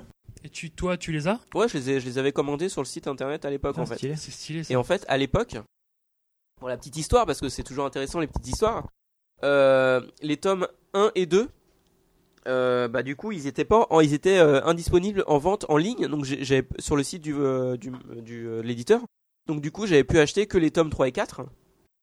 Et euh, ensuite, j'avais acheté le tome 1 euh, d'occasion sur, euh, je sais pas, sur Price Minister. Hum Bon, il était en état un peu, la couverture était un peu abîmée. Et en fait, il y a euh, un an et demi, deux ans, en fait, je suis passé euh, dans l'ancienne boutique Mona euh, place Joachim du Bellay au Hall. Donc, euh, pas loin du studio Z. Pas très loin d'ici. Voilà. Et en fait, ils avaient un stock énorme des deux premiers volumes qui vendaient à 1 Putain, euro sérieux l'unité. Un euro de ouf. Et donc pris plein? non, j'ai juste pris euh, bah, les deux. euh, le premier pour avoir en bon état et le deuxième euh, que, euh, pour l'avoir quoi. Donc du coup, euh, j'ai les quatre qui sont sortis. Et en fait, quand le 4 est sorti, euh, l'éditeur en fait, il l'a sorti. bah, le 4, je crois qu'il l'a sorti en 2009 parce que c'était l'année des 25 ans des Tortues Ninja et en fait, il avait annoncé un énorme, il avait fait un énorme teasing, genre un énorme bouquin de ouf qui serait sorti sur les Tortues Ninja que lui aurait sorti en- sur les Tortues Ninja en 2009, mais il ne l'a jamais sorti. Ah d'accord, ok. Voilà, donc-. Donc en gros, tu n'as que partiellement, tu, tu n'as pas les 70 en fait. T'en as que, Ah non, bah, j'ai- t'en as que 4, quatre volumes, donc Voilà. ça représente euh, peut-être une dizaine, une quinzaine de Voilà, volumes. c'est quoi. ça. Voilà. C'est dommage. J'ai j'ai que ce qui est euh, Ça me, fait, en ça me fait France. penser au Complete Box DB ça. Ah, voilà. un petit peu. ouais. Et Donc, euh, je pour finir avec les euh, les comics. Donc, en fait, euh, quand en 2010, Nicole- Nickelodeon a racheté la licence pour euh, bon pour faire un nouveau dessin animé, euh, il y a l'éditeur IDW, donc IDW, qui a racheté, euh, enfin qui a récupéré la, licence comics. Et en fait, il y a eu un reboot, donc depuis 2012, un reboot en comics, donc avec les auteurs originaux, qu'on a fait un reboot, et cette Ah, fois-ci c'est un comics en couleur, contrairement aux ceux d'origine qui étaient en noir et blanc. Et en fait, euh, ces, euh, ces ces reboots, euh, donc c'est- en fait c'est la première fois dans l'histoire des comics, on va dire, euh, de, de base, enfin les vrais comics euh, d'origine des Tortues Ninja, que l'histoire recommence à zéro en fait. Et en fait, ceux-là, ils, ils sont sortis chez euh, l'éditeur français Soleil, Ouais. et il y a quatre volumes qui sont sortis. Et en fait, le quatrième est sorti il y a euh, deux ans. Et en fait, à un moment, on croyait qu'ils allaient arrêter d'en sortir. Et finalement, ils ont dit qu'ils allaient continuer. Mais bon, ça fait deux ans qu'on attend le tome 5, quoi. Que tu attends le top 5. Que j'attends le tome 5. Et du coup, j'ai pas lu le tome 4 parce que, euh, bah voilà, je voulais attendre le tome 5 pour lire raison. le tome 4. Le tome 4. J'ai pas compris la blague, mais. C'est un truc de geek. Ah d'accord, ok. Euh, Enfin voilà. Et, euh, et donc en fait dans ce reboot, euh, il y a toujours l'histoire de Splinter qui, euh, qui en fait, euh, qui est surtout la, donc la chose qui change dans les différentes versions. Donc dans cette histoire, Splinter est un, le rat de laboratoire d'April O'Neil. Donc April O'Neil, dans le film. ouais, sauf que April O'Neil dans le film, euh, bah si, si, bah, ouais, elle était- Si, c'est ça. non, sauf que c'était son père dans le film. C'est son père qui, Parce effectivement. que, parce que Là, là, elle est journaliste et c'est son père qui meurt et c'est lui Voilà. le scientifique. Dans, dans- dans le film, Splinter, c'est le père d'April O'Neil C'est ça? non, c'est le père d'April O'Neil qui bosse dans le laboratoire de où il y a Splinter euh, Ah merde qui est élevé. Ah, j'avais pas compris ça quoi. Mais c'était bien plus cool c'était en son père. fait, et en fait, dans ce, euh, donc dans ce, cette version du comics, donc Splinter est un rat de laboratoire en fait, qui est avec les quatre tortues euh, et euh, en fait, euh, April, euh, April O'Neil euh, s'occupe d'eux. Et en fait, c'est le laboratoire de Baxter Stockman, donc un méchant qu'on a déjà rencontré dans le, le dessin animé, c'est euh, l'homme mouche, je crois. Et, euh, et qui là, en fait, dans ce comics, n'est pas une homme mou- un homme mouche. mais- Enfin voilà. Normal. Et en fait, euh, Splinter le rat est la réincarnation de Hamato Yoshi. Donc euh, il connaît pas le maître Hamato Yoshi, mais il a pris le ninjutsu parce que c'est sa réincarnation. Et en fait, les quatre tortues, en fait, c'est la réincarnation des quatre euh, fils de Hamato Yoshi. Donc euh, voilà, toujours un truc. Bah, ça me fait penser à, au volume 3 de, au tome 3 de Billy Bat. Ah, de Prisonnier Riku aussi, non? Non, petit mais de, de Ah, Billy Bat, tu sais, avec les, avec les, Ah les oui. gamins. euh, Exactement, le, le, les- le les ninjas. tome avec les ninjas, ouais. Et ça me faisait penser à ça. Donc euh, après Je te avoir. coupe juste une seconde, Ah oui. euh, mon petit, pour dire que ça y est, on a la galette des rois. Eh ben, Donc on a la galette des rois, on va un manger, je galettes continue des rois. après, ça tombe bien parce Non, que là c'est juste au euh, bon endroit que tu me coupes. Tu peux continuer maintenant. Tu me coupes, Ah, tu me je te coupes coupe. juste au bon endroit. Donc nous allons bien. prendre la galette des rois, nos Après amis. une petite part de galette des rois et puis voilà. euh, du coup, euh, pendant qu'on bouffe, euh, bah, vous pouvez, euh, Vous nous regardez. je sais pas, manger un kebab ou euh, faire quelque chose. Je sais pas ce que font les les gens habituellement quand. Tu veux on- pas que je on pose mange la dernière question? Bah, euh, tu la poseras après, une fois qu'on aura terminé euh, la, le dossier du jus, qui, qui est, euh, ma foi, euh, qui a, il y a, il y a, il y a Il est quand assez même long. du contenant, hein, il y a quand Eh même ouais, du, et du- pourtant, ouais, euh, ouais. Mais c'est les Ninja Turtles, hein, c'est, euh, c'est du lourd, quoi. J'avais joué au Tortue Ninja quand j'étais jeune, c'est génial. Sur Super Nintendo. Ah ouais?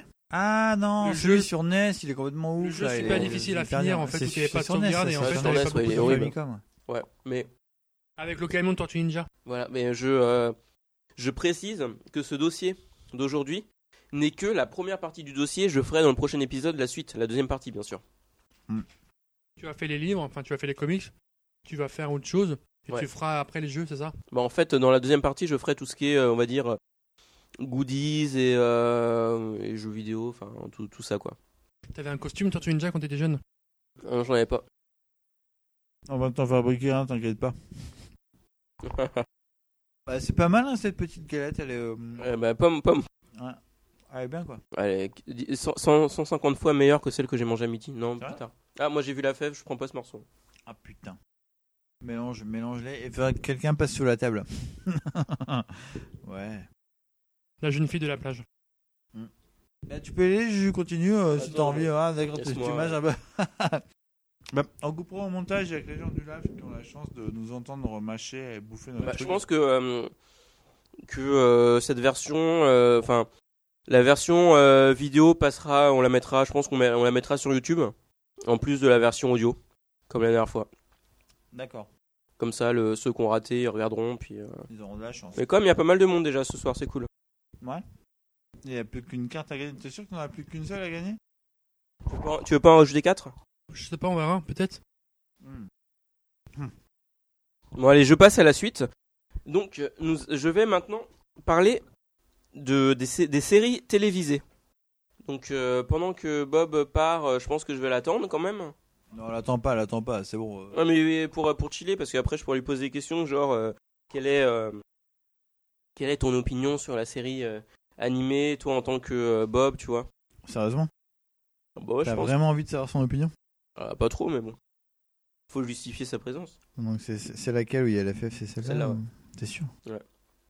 Ou l'autre, je sais pas, on voit, on voit sur le, on voit sur le côté. bah, Non, c'est pas la FF là, sur le bord là. Si, tu penses que c'est ça? Ah non, elle est là. Oh fuck, bah j'ai déjà touché celle-là. Bah, je lui ai bah, gagné là. euh, Bob Bob prendra, Bob prendra. J'espère qu'il me la donnera parce que j'ai très envie de mettre la couronne. Bon, donc alors dis-moi alors, la prochaine euh, étape, c'est la série, les séries télévisées. euh, Séries euh, télévisées. Mais c'est des séries live ou des séries animées Bah les deux Il y a les deux Eh y a ouais. des séries live. Il y, a y a eu des séries live. Et, euh, et oui Teenage Mutant Ninja Turtles. Et oui Mais donc des mecs en collant euh, Et vert, oui. euh, avec euh, des petits bandeaux sur les Et yeux oui et, des, Et... et des carapaces de, de sur le dos. euh. Eh oui, bah tu, tu verras. Bah d'un côté comme le film. c'est un peu c'est un peu pompé sur Tortue Géniale quoi. Enfin on peut le dire. hein, Bah ça date de 84. euh, Ah bah, bah, exactement. Voilà, bah, c'est euh, ce que je dis. Bah, mai 84, alors que Dragon Ball ça date de décembre 84. Ah ouais, mais bon, euh, je dirais, les mecs, ils avaient juste, euh, ils savaient ce qui allait se passer là-bas quoi. Ils- Je suis là, je vous ai manqué Ouais. Très bien. Donc, euh, comme je disais, je vais parler des euh, séries animées. Donc, je vais commencer par celle qu'on connaît tous, qui est la première série animée, qui date de 1987. Donc, je vais passer le petit générique.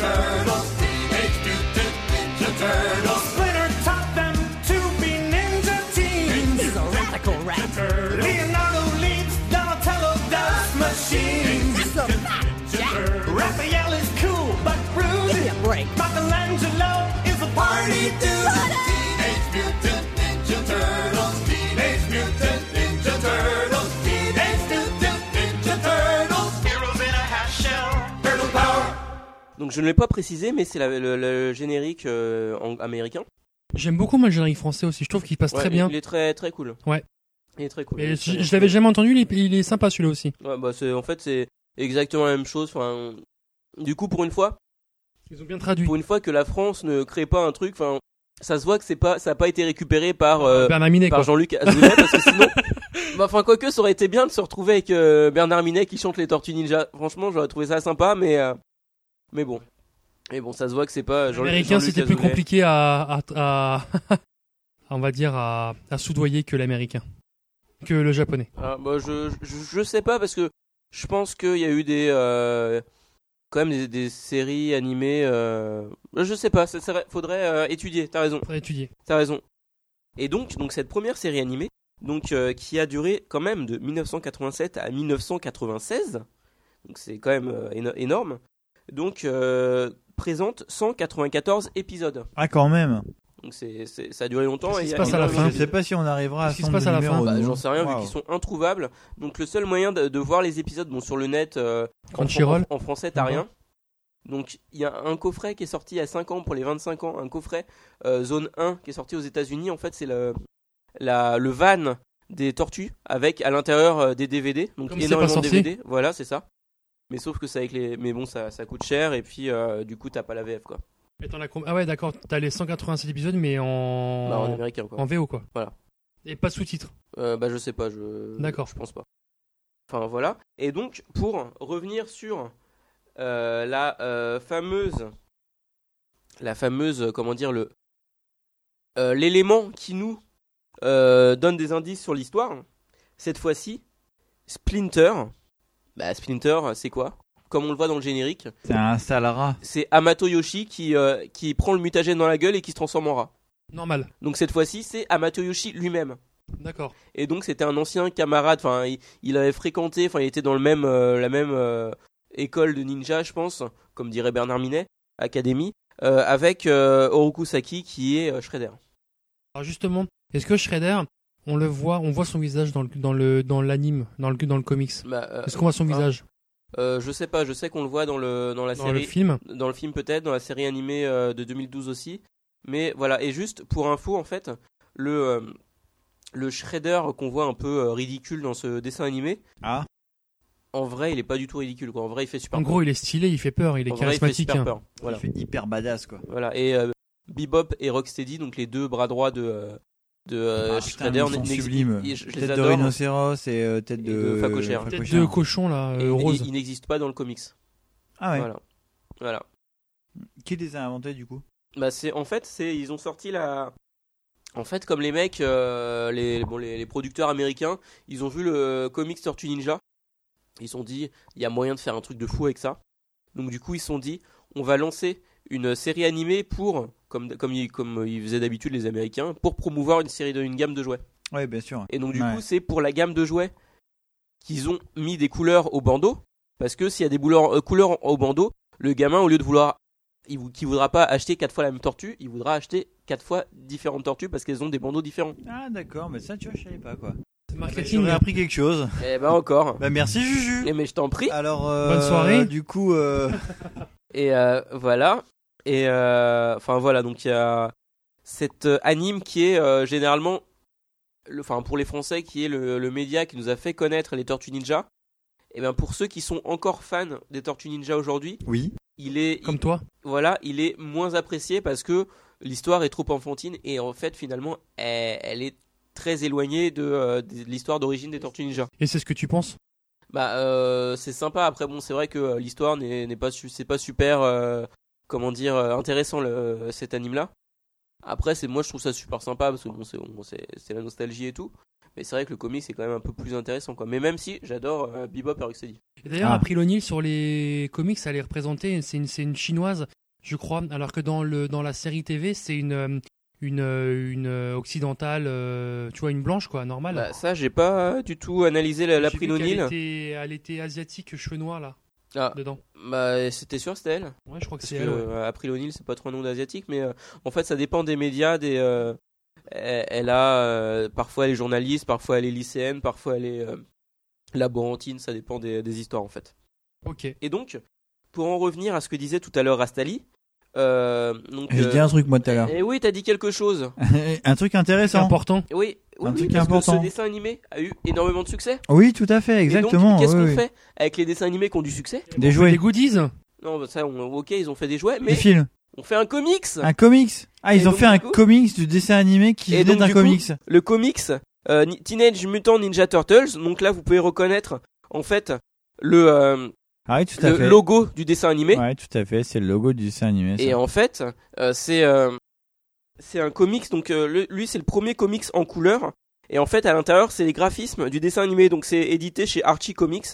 Donc Ah oui, euh, Archie, qui est ouais, tu euh, vois, ouais, c'est- voilà qui on, on va dire euh, qui est un éditeur. Euh, c'est un des plus vieux gamin, comics, quoi. voilà, c'est pour gamin, mais c'est Pour un des gamin. plus vieux comics. Et moi, j'ai une question. Vas-y. Est-ce que c'est de, ce, de cette série-là où on, a, euh, on apprend qu'ils sont fans de pizza?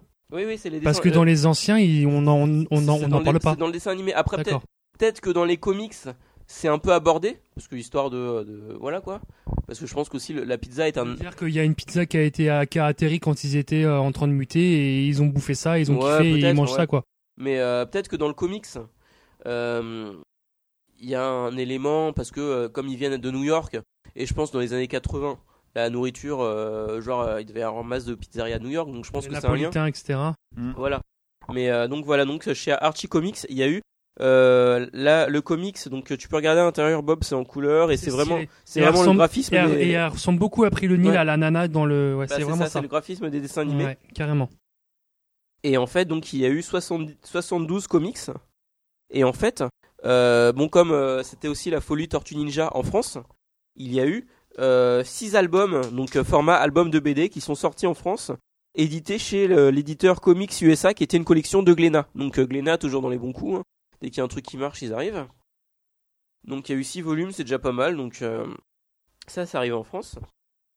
Et en fait, je vais parler de quelque chose, d'un sujet toujours autour de cette série animée, mais pour aller plus en profondeur, parce que d'un côté, nous, Ah, on aime aller en profondeur. voilà, c'est ça, surtout avec Inyo Asano.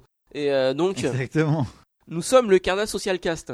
Et donc, Oui. en fait, quel, euh, on parle de Cardass. Les Cardass, ça vient du Japon, donc on est un peu intéressé quand même par le Japon.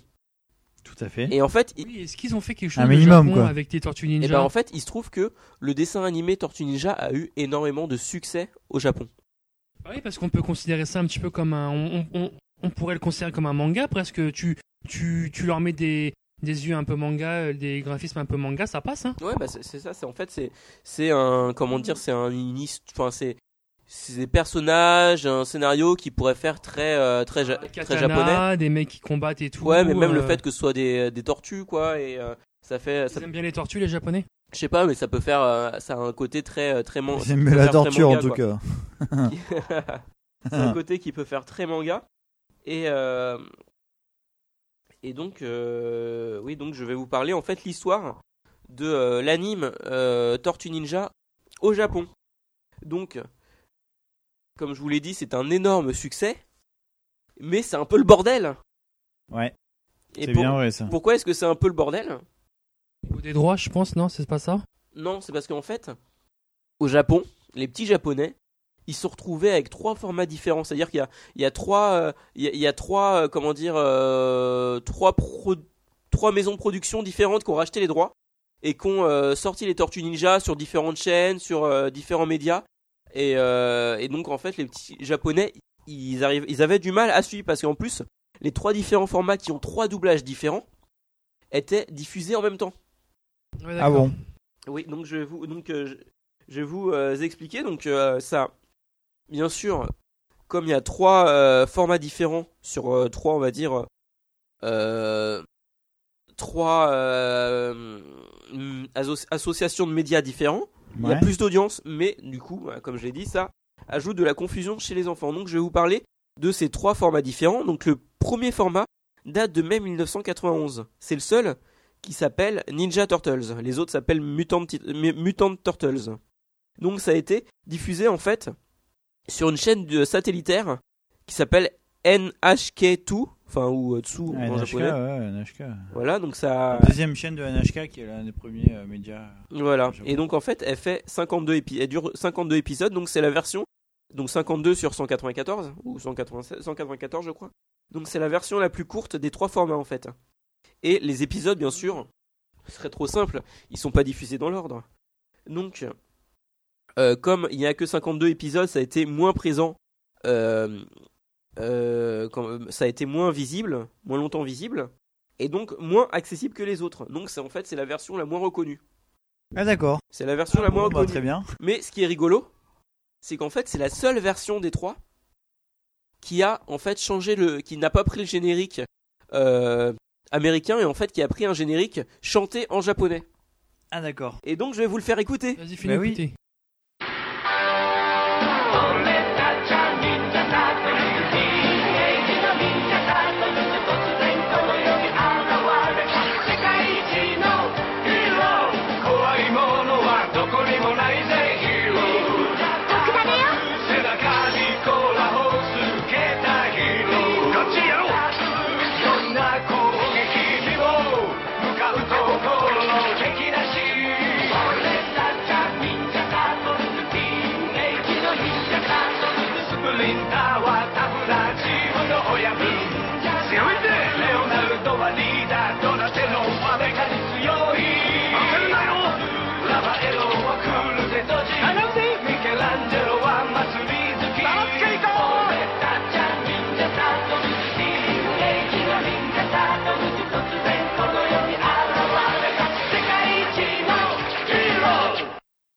d'écouter.「donc euh, c'est euh, le seul, euh, la seule, le seul format qui a pris, euh, qui a changé de générique. Et c'était également un format qui avait un doublage étrange, parce que Donatello, qui est un peu le, euh, voilà, qui est le, le geek, euh, le, le, on va dire le plus effacé des quatre, il avait une grosse voix ri- virile, alors que Raphaël, qui est le plus nerveux, avait une voix efféminée. Donc c'était très étrange comme format. Pas compris le principe, je pense. Voilà, donc le deuxième format, enfin qui n'est pas le, le deuxième, euh, qui n'est pas le, deuxième, on va dire euh, niveau chronologique, mais euh, je le passe en deuxième. Donc en fait c'est le plus important, il date de 1993. En fait c'est la, diffusion sur TV Tokyo, donc qui est quand même l'une des plus grandes chaînes euh, au Japon. Et cette fois-ci il y a 102 épisodes. Donc comme c'est une grande chaîne japonaise, il y a une plus forte audience. Et en fait c'est extrêmement rare pour un programme étranger. C'est-à-dire que les programmes étrangers quand ils arrivent au Japon, ils sont sur une petite chaîne, ils ont une très faible audi- audience. Et là, franchement, c'est une énorme exposition. Donc c'est un, c'est un succès énorme qui a entraîné des, euh, qui a entraîné des suites. Et euh, les, les noms, en fait, ils ont été Rien des fuites des suites. Ah, des fuites. Et en fait, les noms ont été corrigés parce qu'en fait, dans les Tortues Ninja, il y a des noms japonais parce que c'est des personnages qui sont censés venir du Alors, Japon. C'est quoi les noms justement des tortues? Non, ça c'est les noms qu'on connaît, Raphaël et tout, ça ça est resté. Sauf que parmi les personnages, donc il y a Oroku Saki, qui est euh, le vrai nom de Shredder. En fait, c'est pas un nom qui, fait japonais en vrai. Donc ils l'ont euh, renommé en O- Oloku Sawaki, Sawaki qui est un vrai prénom au lieu, de Saki. Et pour le maître de Splinter ou Splinter sur les versions, qui s'appelle Amato Yoshi, qui en vrai n'est pas un nom euh, japonais, enfin qui fait japonais mais qui n'est pas un véritable nom japonais, il a été renommé en Yoshihama Takeshi. Voilà, donc il s'appelle Takeshi Yoshihama. Et la troisième version date de, bon, elle date de 1991. Et en fait, elle a été euh, pub- sortie sous la forme de d'OAV. En fait, c'est, elle est sortie directement en vidéo. En fait, c'est une version euh, sortie directement Il y en en a vidéo. combien? Donc il y avait 60 épisodes en 25 VHS. 60 épisodes. En Ouah, la 25 vache. VHS. Et La donc, vache. c'est, ça a été euh, publié par euh, Towa Video. Ah, d'accord. Toi, on connaît ça? Euh, je crois pas, on connaît Toho, mais Towa, ça m'étonnerait. Et en fait, Tu connais Towa Note et en fait, ensuite, Towa, je crois que c'est une, une équipe de foot dans Captain Tsubasa, non a pas la Towa, quoi. et ensuite, il y a 44 des 60 épisodes, donc qui ont, qui ont été diffusés brièvement à la télé. Sur, donc, qui ont été euh, diffusés brièvement à la télé sur le réseau East 60 Telecommunications Network. Donc, et en fait, euh, comme cette, euh, les euh, cassettes vidéo sont sorties en fait euh, la même année que la première diffusion euh, télévisée. Ah bon? Donc en fait, en 91. Donc en fait, il s'agit de la première expérience des Japonais avec la confusion qu'ont engendré les différents, euh, les multiples doublages de la série. Donc ils arrivent dans leur magasin de vidéos, ils sont super contents, ils voient quoi? Les Tortues Ninja en, en, en, cachette- en cassette et ils adorent ça à la télé. Donc ils achètent et tout. Puis ils arrivent chez eux. Et la gueule qu'ils font quand ils entendent le doublage, c'est pas le doublage qu'ils connaissent quoi. Bah oui, bah j'imagine. Et donc ils font une Évidemment. gueule de ouf quoi. Évidemment. Et voilà, et donc du coup, euh, il y, y avait énormément de, de versions et ça a entraîné que euh, en 1995, en fait, il y a eu une annu- annulation de la version de, de Télé Tokyo, donc qui était la Ah, plus ah. importante. Mais il y avait, on va dire, euh, un, Tu sais dire ton auditeur, ton, ton auditeur en haleine. C'est tenir le suspense. il y Ah avait oui. un, en fait, un fabricant de jouets japonais. Il y avait un fabricant de jouets japonais qui avait euh, en fait récupéré les droits des jouets. Donc les jouets euh, aux États-Unis, ils sont euh, publiés, Oui. enfin ils sont ils sont euh, faits par. Playmates Toys. Ah ben, c'est ce que je disais tout Et à au l'heure. Japon, c'est Takara qui a récupéré. Et oui, le fameux Takara. Takara qui s'est allié avec Tommy, qui a donné. Voilà, Tommy Takara. Tommy Takara, etc. Voilà. etc. etc. Et en fait, Takara détenait la licence au Japon et s'est dit Bah oui. c'est con que ça s'arrête en 95 alors que c'est cool quoi, ça se vend. Et donc du coup, il a demandé une suite. Ouais. Et il y a eu une suite Ah, ils ont. japonaise. Sérieux, il y a une suite japonaise, ex- exclusivement japonaise. Et en fait, en fait, c'est un OAV qui est sorti en 96. C'est un OAV en deux parties qui s'appelle Mutant Turtles, Legend of the Super Mutants. Super. Donc en fait, ça a été produit par Bimedia et l'opening a été interprété par le Bernard Minet japonais qui est Kageyama. Hironobu Kageyama que je vais vous faire écouter.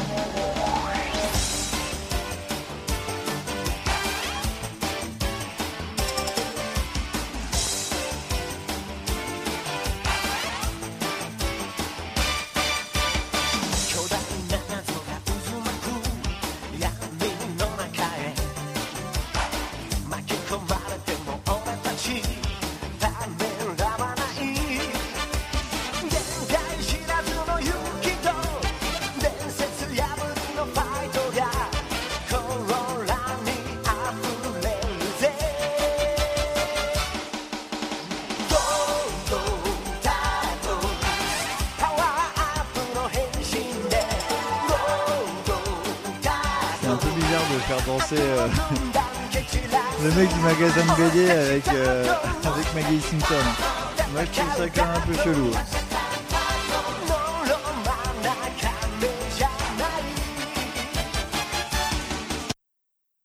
Et donc, euh, ce, euh, cet OAV en deux épisodes, qu'est-ce que c'est? Parce qu'en fait, c'est une production 100% japonaise. D'accord.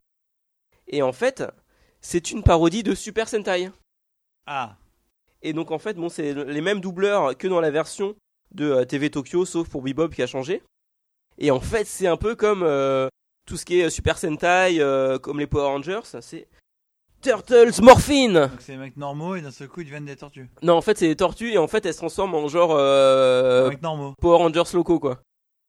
Et en fait, elles peuvent ensuite se combiner toutes les quatre et elles se transforment en Turtle Scent, qui est une sorte d'énorme robot euh, Tortue Ninja, euh, enfin comme les Power Rangers, quoi. Chapeau, hein, chapeau pour lui. Hein. Hein, voilà, quoi. Ils sont bizarres ces japonais quand même. Oui, je pense qu'ils sont bizarres, ouais, ça c'est sûr. Et c'est donc c'est mieux animé que la série d'origine, mais bon, c'est plus trop les Tortues Ninja, quoi. Oui, bah oui, je me doute. C'est Voilà. Power Tortue Ninja euh, Rangers. Voilà, c'est ça. Et Bah c'était sympa, Non, pas merci. fini, ah d'accord, fini. pardon. En fait, ah, mais non, Et je c'est crois pas qu'il y en a, fini. il en Non, non, reste, c'est pas il y en fini. a encore. Et comme Quand il y en a plus, il y en a encore. Et en fait, comme la succès, euh, la série a eu égal euh, énormément de euh, succès au Japon, qu'est-ce qu'ils font? Eh ben, ils ont envie d'avoir, manga. ils ont envie d'avoir leur manga. C'est pas vrai. Et donc, en fait, en tout, il y a eu 20 volumes de manga, mais pas dans une même série. En fait, la plus grande série euh, comporte 15 volumes. Elle a été publiée chez Dengeki Comics. Mhm. Donc, elle a été euh, réalisée par euh, Tsutomu, euh, j'arrive pas à me relire, Oyamada, euh, Zukimura et euh, Yoshiki Hamada. Là, tu vas me dire un nom random japonais, histoire de quoi. C'est Ok, c'est- bon, ça passera, personne va vérifier. Voilà, donc, Allez, euh, c'est- bon, ça c'est passe. Yamada, Donc, cette série, passera En fait, c'est une adaptation de l'anime d'origine. Ah. Donc en fait, il y a deux épisodes par volume, donc ça fait 15 volumes, donc il y a 30 épisodes en tout. Donc c'est un peu, on va dire, euh, c'est un côté Kodomo en fait. C'est un Bah petit oui. côté Kodomo. Et puis ensuite, il y a eu des mangas euh, inspirés de, euh, des OAV. Putain, je vois qu'il y a encore plusieurs non mais pages, t'inquiète, t'inquiète, ça va aller vite, ça va aller vite. Le, le plus long, c'était le japonais. Et en, en 1997 et 1998, Oui. il y a ce que tu as attendu toute ta vie, Oui, Astali. ah, vraisemblablement. Un film de cul euh, Tortue Ninja. Non, la série animée live. Mais je ne la connais pas. Eh ben, j'ai la cassette vidéo. Ah, on va pouvoir la regarder ce soir, une fois qu'on aura fini l'enregistrement. la, casse- la- la Ah cassette. merde, putain, j'ai pourtant j'ai rangeais tes putain, tes crayons. En fait, j'utilise cette boîte comme. Alors, euh, le comme bleu, c'est une meuf. Ah, le bleu, c'est une meuf, c'est Non, en fait, sûr. il y a deux bleus. Ouais, il y a un Donc, bleu vous faire foncé, un bleu clair, mais le bleu clair, Euh, c'est L'opening euh, anglais. Ah, enfin, donc. Leonardo, il a sa gonzesse, en fait.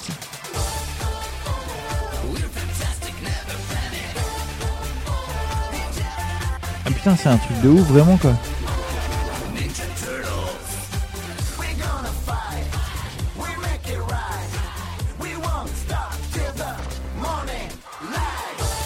Un peu comme le film, mais en moche. Il y en a la moitié. Le Donatello et Leonardo, en fait, ils ont un bandeau intégral. C'est-à-dire qu'ils ont un bandana, en fait, collé sur le crâne. Très stylé. On est quatre tortues qui vous Et Tortue Ninja. Tout est levé par un rat. À l'école des ninjas, on n'était que des dessins. On devient des êtres humains. La cerise sur le gâteau s'appelle Vénus de Milo. Nanana ninja, elles sont cinq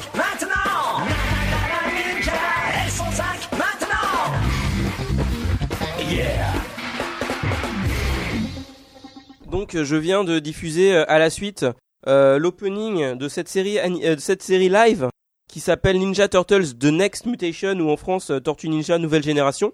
Donc, j'ai- je viens de diffuser le générique euh, original en anglais et euh, le suivant en français. Et donc, en fait, cette, euh, la grande nouveauté de cette série, c'est qu'il y a une nouvelle tortue, une tortue femelle qui s'appelle Ven- Vénus de Milo. Ah, mais c'est ça là, donc c'est la, la bleue claire. Elle est bleu clair en fait. Et elle a pas de bras? Euh, si elle a des bras. Est-ce qu'elle se fait sauter par les quatre autres tortues Bah, quoi j'ai pas pu voir, mais j'espère. Est-ce que vraiment, Anal. c'est chaque nuit, franchement, elle a mal au cul, euh, tout ça, enfin, c'est. non, Est-ce Alors que, pour c'est, la euh, carapace. On n'est pas chez Inyo Asano, mais euh, est-ce que quand elle a fait des enfants, il savait pas qui était le père? je sais pas. Et euh, Est-ce que Splinter lui a enfoncé son long bâton euh, bref si, dans- tu connais le dans père. tous Le ses père, c'est euh, quand ou t'as pas le quand j'en- t'as le j'en sais bandeau. rien. D'accord. Mais euh, et en fait, donc cette série anime, cette série. Est-ce que son bandeau live- il est bleu clair parce qu'à force d'avoir été en mode bukake, elle a dû le laver tellement de fois Ah, que du putain. coup il est devenu euh, bleu clair délavé. Et donc est c'est la suite, c'est la suite des films. c'est enfin c'est censé être la suite des films. Ah d'accord. Ça se passe après donc le film 3. Mais Putain, mais j'ai mais- pas vu le film, je vais le regarder tout de suite. Franchement, c'est le truc que je regarde quand vous partez. quoi, mais gars. euh, voilà donc euh, là comme ça fait beaucoup qu'il me reste encore un peu, je finirai la semaine prochaine. T'es sûr? Ouais ouais je suis sûr parce qu'il me feras- reste Tu euh, feras une suite du dossier. il euh, me reste il me reste deux animes à faire. Il te reste deux heures. Il me reste deux heures de Tortue Ninja. plus les goodies donc ce sera euh, la prochaine fois. D'accord. Voilà donc euh, je- vas-y euh, passe le, le petit jingle Ali. Bah écoute, merci Juju pour ce superbe euh, séquence. euh, oh, pourquoi Ça c'est le jingle, hein, c'est c'est un jingle euh, coupage. Voilà donc euh, Bob euh, dernière carte à gagner je pense. Ouais, je crois qu'on a Maintenant une carte à garder, à Bah, gagner. ouais. Allez. En fait, peut-être dernière ou avant-dernière, peut-être qu'il y en aura une de plus vu qu'on Ouais, a on vu va qu'ils sont voir. nombreux, on verra On bien. va voir. on va En tout voir. cas, là, au moins une, mon petit Bob. Est-ce que t'as une question? Are you ready? Are you ready, motherfucker? J- No- Noctis c'est très très chaud. Ah mais j'espère bien pour lui en plus. Il, Parce qu'il y a il que lui passé qui- deux fois au Mais- ras du bord. hein. Qui est actif là parce que euh, il y a que Il y a un Noctis qui parle. IW, Noctis. Donc la question, euh, pareil, ça va être une question de rapidité. La ouais. troisième et peut-être dernière question ou, on- ou peut-être pas. Combien de fan cards étaient à gagner lors du podcast de Noël? Oh putain, alors ça c'est une question, euh, même moi je saurais pas répondre. hein. Pourtant j'étais là. hein. Combien de fan cards étaient à gagner lors du podcast de Noël? Alors le podcast de Noël, c'était le dernier podcast qu'on a fait. Le Bah oui, c'est celui-là, c'était euh, 2014. celui d'avant, c'était le 21, le 20 décembre, c'est ça, 21 décembre? Exactement. 20 décembre, ouais. Le C'est 20 affiché là en gros sur le truc vu que vu qu'on y est, vu qu'on est encore à ce moment-là. Le 20 décembre. Alors combien y en avait-il 20 décembre. Combien j'avais fait gagner de fan cards Bon, euh, vu comment euh, nos émissions durent de plus en plus longtemps, je pense que bientôt on pourra faire 24 sur 24. Exactement. Préparer Eh, les on cafés, préparer On les pourrait choux. lancer une, une vraie radio et les mecs, nous, euh, nous- on a des équipes qui se relaient. En fait, ce qui serait sublime, c'est que du coup, on pourrait faire gagner un full set euh, par émission, quoi, tu vois. Genre euh, 42 cartes. quoi. Genre euh, toutes les, toutes les certains moments. Bon bref, et on espère que les gens vont trouver la réponse. Et donc du coup, on va enchaîner. Donc, euh, ben, peu, en euh, fait, il reste une petite euh, séquence, c'est la mienne. Alors euh, du coup, bah, il est fort tard et euh, tout le monde est complètement euh, déglingosse, mais c'est une séquence très intéressante. avec le vu meilleur, que- euh. Chacun nous ont euh, Nous a- raconté, nous a. Ah, Night W ah, à la bonne réponse. Naït W. Night W À la bonne réponse. à la bonne Eh oui, réponse. c'est Et ça. donc, euh, je- j'imagine que tu choisis ma carte. donc je C'est sûr la que c'était présente. 4 Oui, Ouais. c'est ma 4. Ouais, Je crois c'est que ma c'était- je 4. crois que c'était c'était à 4. Je crois que c'était je- 3 moi. je la montre. Donc, elle présente euh, un visuel de Rami Kado.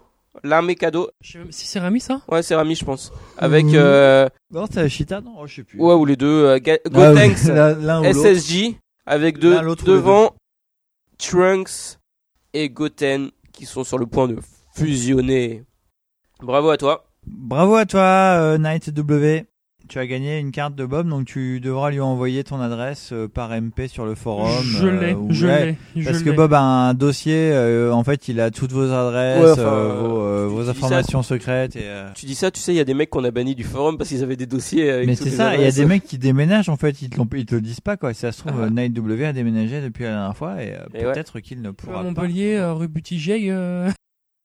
Euh, Putain, mais arrête, euh, c'est pas très cool Bon, de dire euh, on- comme ça. on passe- coupera, on on- coupera au montage Non, euh, on toutes ces coupera pas. informations. On passe au jingle de Rastali Euh, oui, alors moi je devais dire avant que en fait du coup, vu que euh, on a on, de- on, on s'était dit qu'on allait faire une séquence où on devait parler de nos passions. Donc euh, Bob a parlé de ses C'est passions toi ma euh, passion, manga et Rastali. jeux vidéo et donc euh, il a il a lié ça via JoJo's Bizarre Adventure. Euh, Juju a parlé de sa passion qui est les euh, Teenage Mutant Ninja Turtle et moi du coup ben euh, j'ai cherché très très longtemps une passion jusqu'à hier soir très très tard je cherchais euh, ce qui pouvait être ma passion donc j'ai vachement hésité euh, entre la recherche au trésor euh, sur les plages du Nord-Pas-de-Calais ou euh, éventuellement euh, le rugby pratiqué euh, dans, dans les écoles de jeunes filles euh, en. Ouzbékistan, exactement.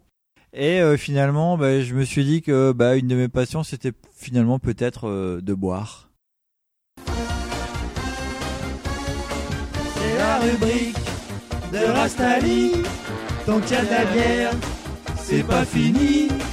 Mets-toi à l'aise, prends un whisky. Viens faire la fête toute la nuit. Reste pas seul dans ton coin, viens boire un petit coup ce soir avec nous. Ou s'ils sont bien loin. Et vive le podcast Carda Social Cast.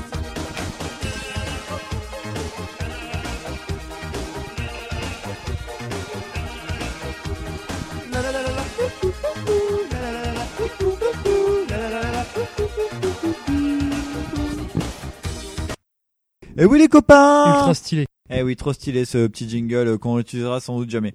Euh, je vais aussi faire Ou un, préparer un petit dossier. euh, c'est assez court, donc euh, vous inquiétez pas, ça va pas être, euh, ça va pas être très long vu que c'est court.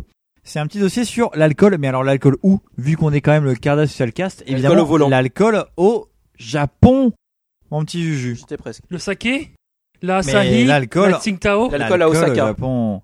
Donc on va faire d'abord un petit point historique. Eh oui, parce que c'est important de parler d'histoire. La première mention de la consommation d'alcool au Japon figure dans le livre de Veille, les chroniques des trois royaumes. De Riddick. Ce texte du IIIe siècle décrit des Japonais buvant et dansant.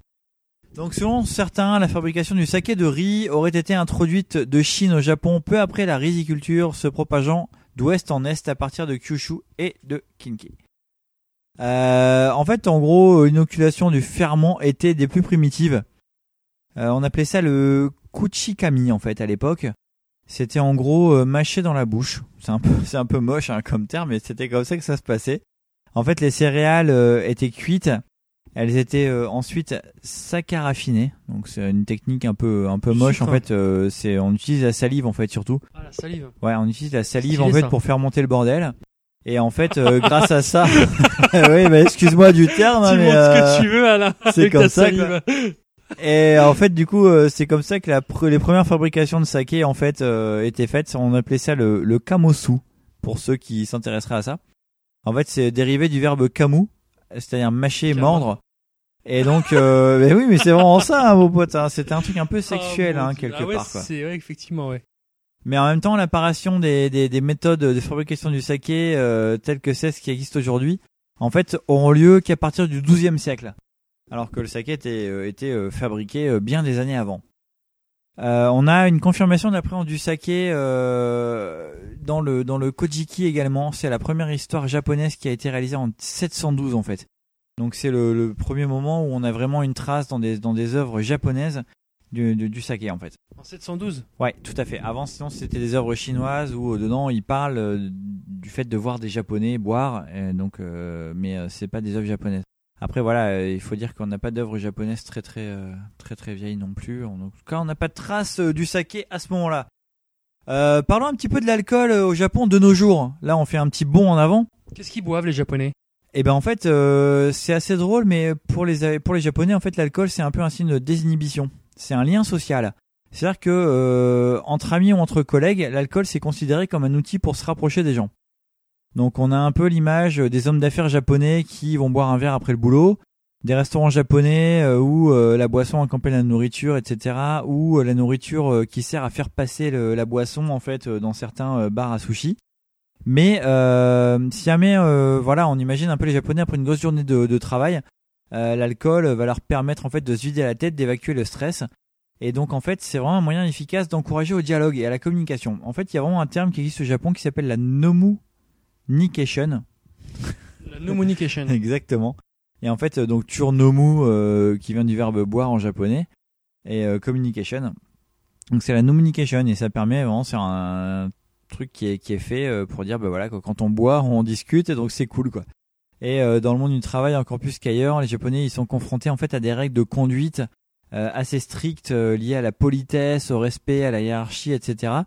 Et donc du coup ces règles elles encouragent pas forcément les gens à se parler. Alors que pourtant, ça peut vraiment être impliqué dans ce genre de situation quand, euh, quand les Japonais vont, vont picoler. Parce qu'en fait, théoriquement, quand on va boire entre collègues, en fait, il y a une tradition qui veut qu'on ne se serve pas soi-même. En fait, euh, c'est le, le voisin, le, le ou les voisins qui doivent faire attention, en fait. Et dès que le verre du voisin est vide, doivent leur servir. Donc c'est vraiment un côté aussi un peu social euh, du truc où... Mon euh, verre est vide, Alain. Voilà, bah ton verre est vide, je devrais te resservir, mais je suis pas japonais, donc du coup, Va te faire foutre. Exactement. Donc voilà, c'est un peu le côté où l'esprit d'équipe va se, va se former grâce à l'alcool. Euh, et donc du coup, qu'est-ce qu'on boit au Japon? Eh ben, on boit plusieurs alcools. On va boire déjà évidemment le saké. Donc le saké, qu'est-ce que c'est en fait Euh, C'est une boisson alcoolisée euh, japonaise à base de riz. Transparente. Oui, c'est assez transparent, assez translucide, euh, bon comme pourrait l'être par exemple la vodka, si jamais ça peut vous aider. Exactement. C'est un alcool de riz qui peut titrer entre 14 et 17 degrés. En fait, saké au Japon, on va, on va dire au saké plutôt en fait, mais au en fait le haut devant, ça marque le respect en fait. C'est juste pour dire que au saké, c'est un peu une boisson qui est qui est respectée en fait là-bas. C'est un peu la boisson euh, pff, un peu pas ancestrale, mais c'est euh, le truc un peu un peu respecté quoi, on va dire. C'est la plus connue du Japon en tout cas, le saké. Ouais, voilà, c'est un truc vraiment qui est euh, qui est consommé depuis euh, depuis longtemps. En fait, en gros, la, la fabrication de, de saké de, de riz a été introduite de Chine au Japon peu après la riziculture, comme j'ai dit tout à l'heure, à la période Yayoi. C'est le troisième siècle euh, après Jésus-Christ. Euh, ça se propage en fait en gros d'est en ouest à partir de Kyushu jusqu'à Kinki et en fait euh, en gros euh, la fermentation en fait était hyper primitive. En fait, on appelait ça aussi le kuchikami. C'est toujours la fabrication, la fermentation avec la salive. C'est toujours le même délire en fait. Et ça vient donc encore une fois du verbe kamu qui veut dire mâcher. Il faut savoir qu'au 8e siècle, en fait, le saké a reçu ses lettres de noblesse. Il y a eu un édit en fait de la cour impériale à l'époque euh, qui a euh, dit qu'en fait euh, le saké était la, boisson la plus la plus noble qui était et donc du coup depuis ce temps-là en fait c'est comme ça que le saké a eu ses, lettres de noblesse. Il y a une autre boisson en fait qui ressemble vachement au saké, c'est le shoshu, le chouchou. En fait, c'est toujours une boisson alcoolisée japonaise distillée principalement à partir de riz, d'orge, de sarrasin ou de patates douces. Donc c'est euh, c'est le même délire en fait, hein. ça, titre à peu près à 20 degrés maximum. Euh, ça vient d'Asie du Sud-Est là pour le coup, donc ça vient pas forcément de Chine.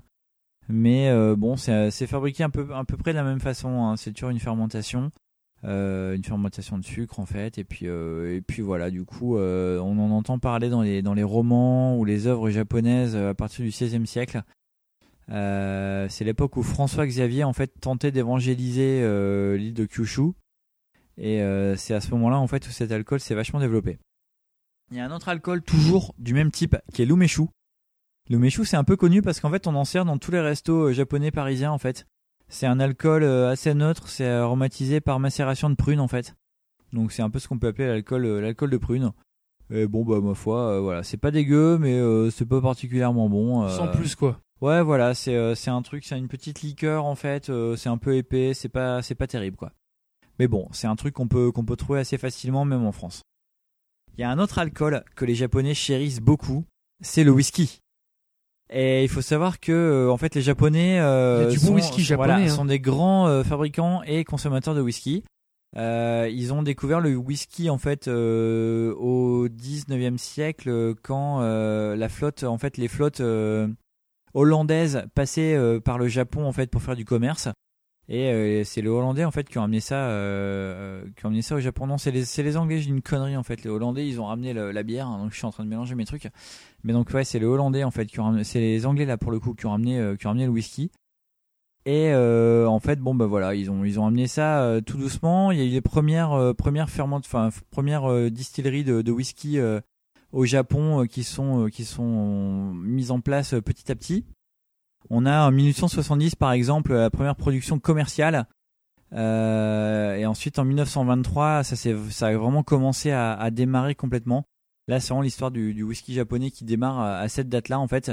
La première grosse grosse distillerie qui a, été faite à Yamazaki, donc euh, c'est à côté de Kyoto. Euh, un mec qui s'appelle Shinjiro Tori, donc vous regarderez hein, si vous êtes intéressé par ça, regardez un petit peu la vie de ce mec-là parce que c'est en lui qui a lancé le whisky au Japon. Euh, voilà, il a, il a vraiment euh, fabriqué son truc euh, tranquillement. Il s'est dit que bon ben voilà, ça, ça, ça, ça plaisait à l'époque et donc euh, pourquoi pas en faire, en faire soi-même. Et en fait, ça a hyper bien marché.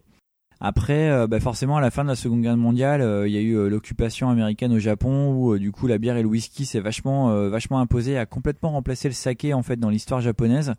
Et donc à ce moment-là, bah, il y a eu de plus en plus de Japonais qui sont euh, décidés à faire du whisky, à fabriquer du whisky, euh, du whisky. Donc c'est là où on a vraiment eu les premières euh, grandes, euh, grandes distilleries de, whisky japonaises comme Suntory et Nikka et euh, qui produisent et commercialisent des single malt ou bien des blends. Donc ça c'est vraiment l'un des alcools principaux du Japon. Et un autre alcool du Japon. Ça va être le, dernier que je vais vous présenter ce soir. C'est la bière. Et ben oui, la bière, la bière. bon bah, le- ce fabuleux alcool qu'on peut boire, euh, dont on peut boire des tonneaux. C'est euh, donc là pour le coup, voilà, la bière japonaise. C'est comme j'en ai parlé vite fait tout à l'heure en me trompant un peu, mais voilà, ça c'est vraiment les Hollandais qui ont amené ça euh, au Japon en faisant des, des routes commerciales. Et donc euh, en faisant le premier, euh, les premières bières en fait euh, entre guillemets modernes. Il faut savoir qu'au final, euh, bêtement, les Japonais faisaient de la bière depuis très très longtemps.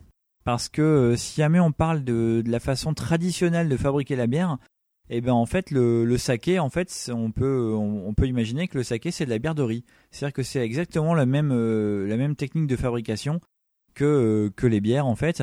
Bon, pas les bières modernes, parce que la bière aujourd'hui, en fait, on va, on va parler vraiment euh, d'une, d'une, fabrication d'alcool à base d'eau, de malt, d'orge, de houblon et de levure.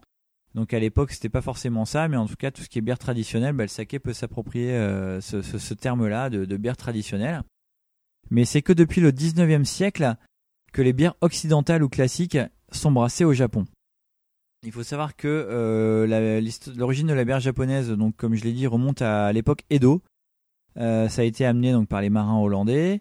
Euh, et par contre, au 19e siècle, lors d'échanges commerciaux accrus entre le Japon et l'Allemagne et les États-Unis, il y a eu des grandes brasseries industrielles qui sont installées au Japon.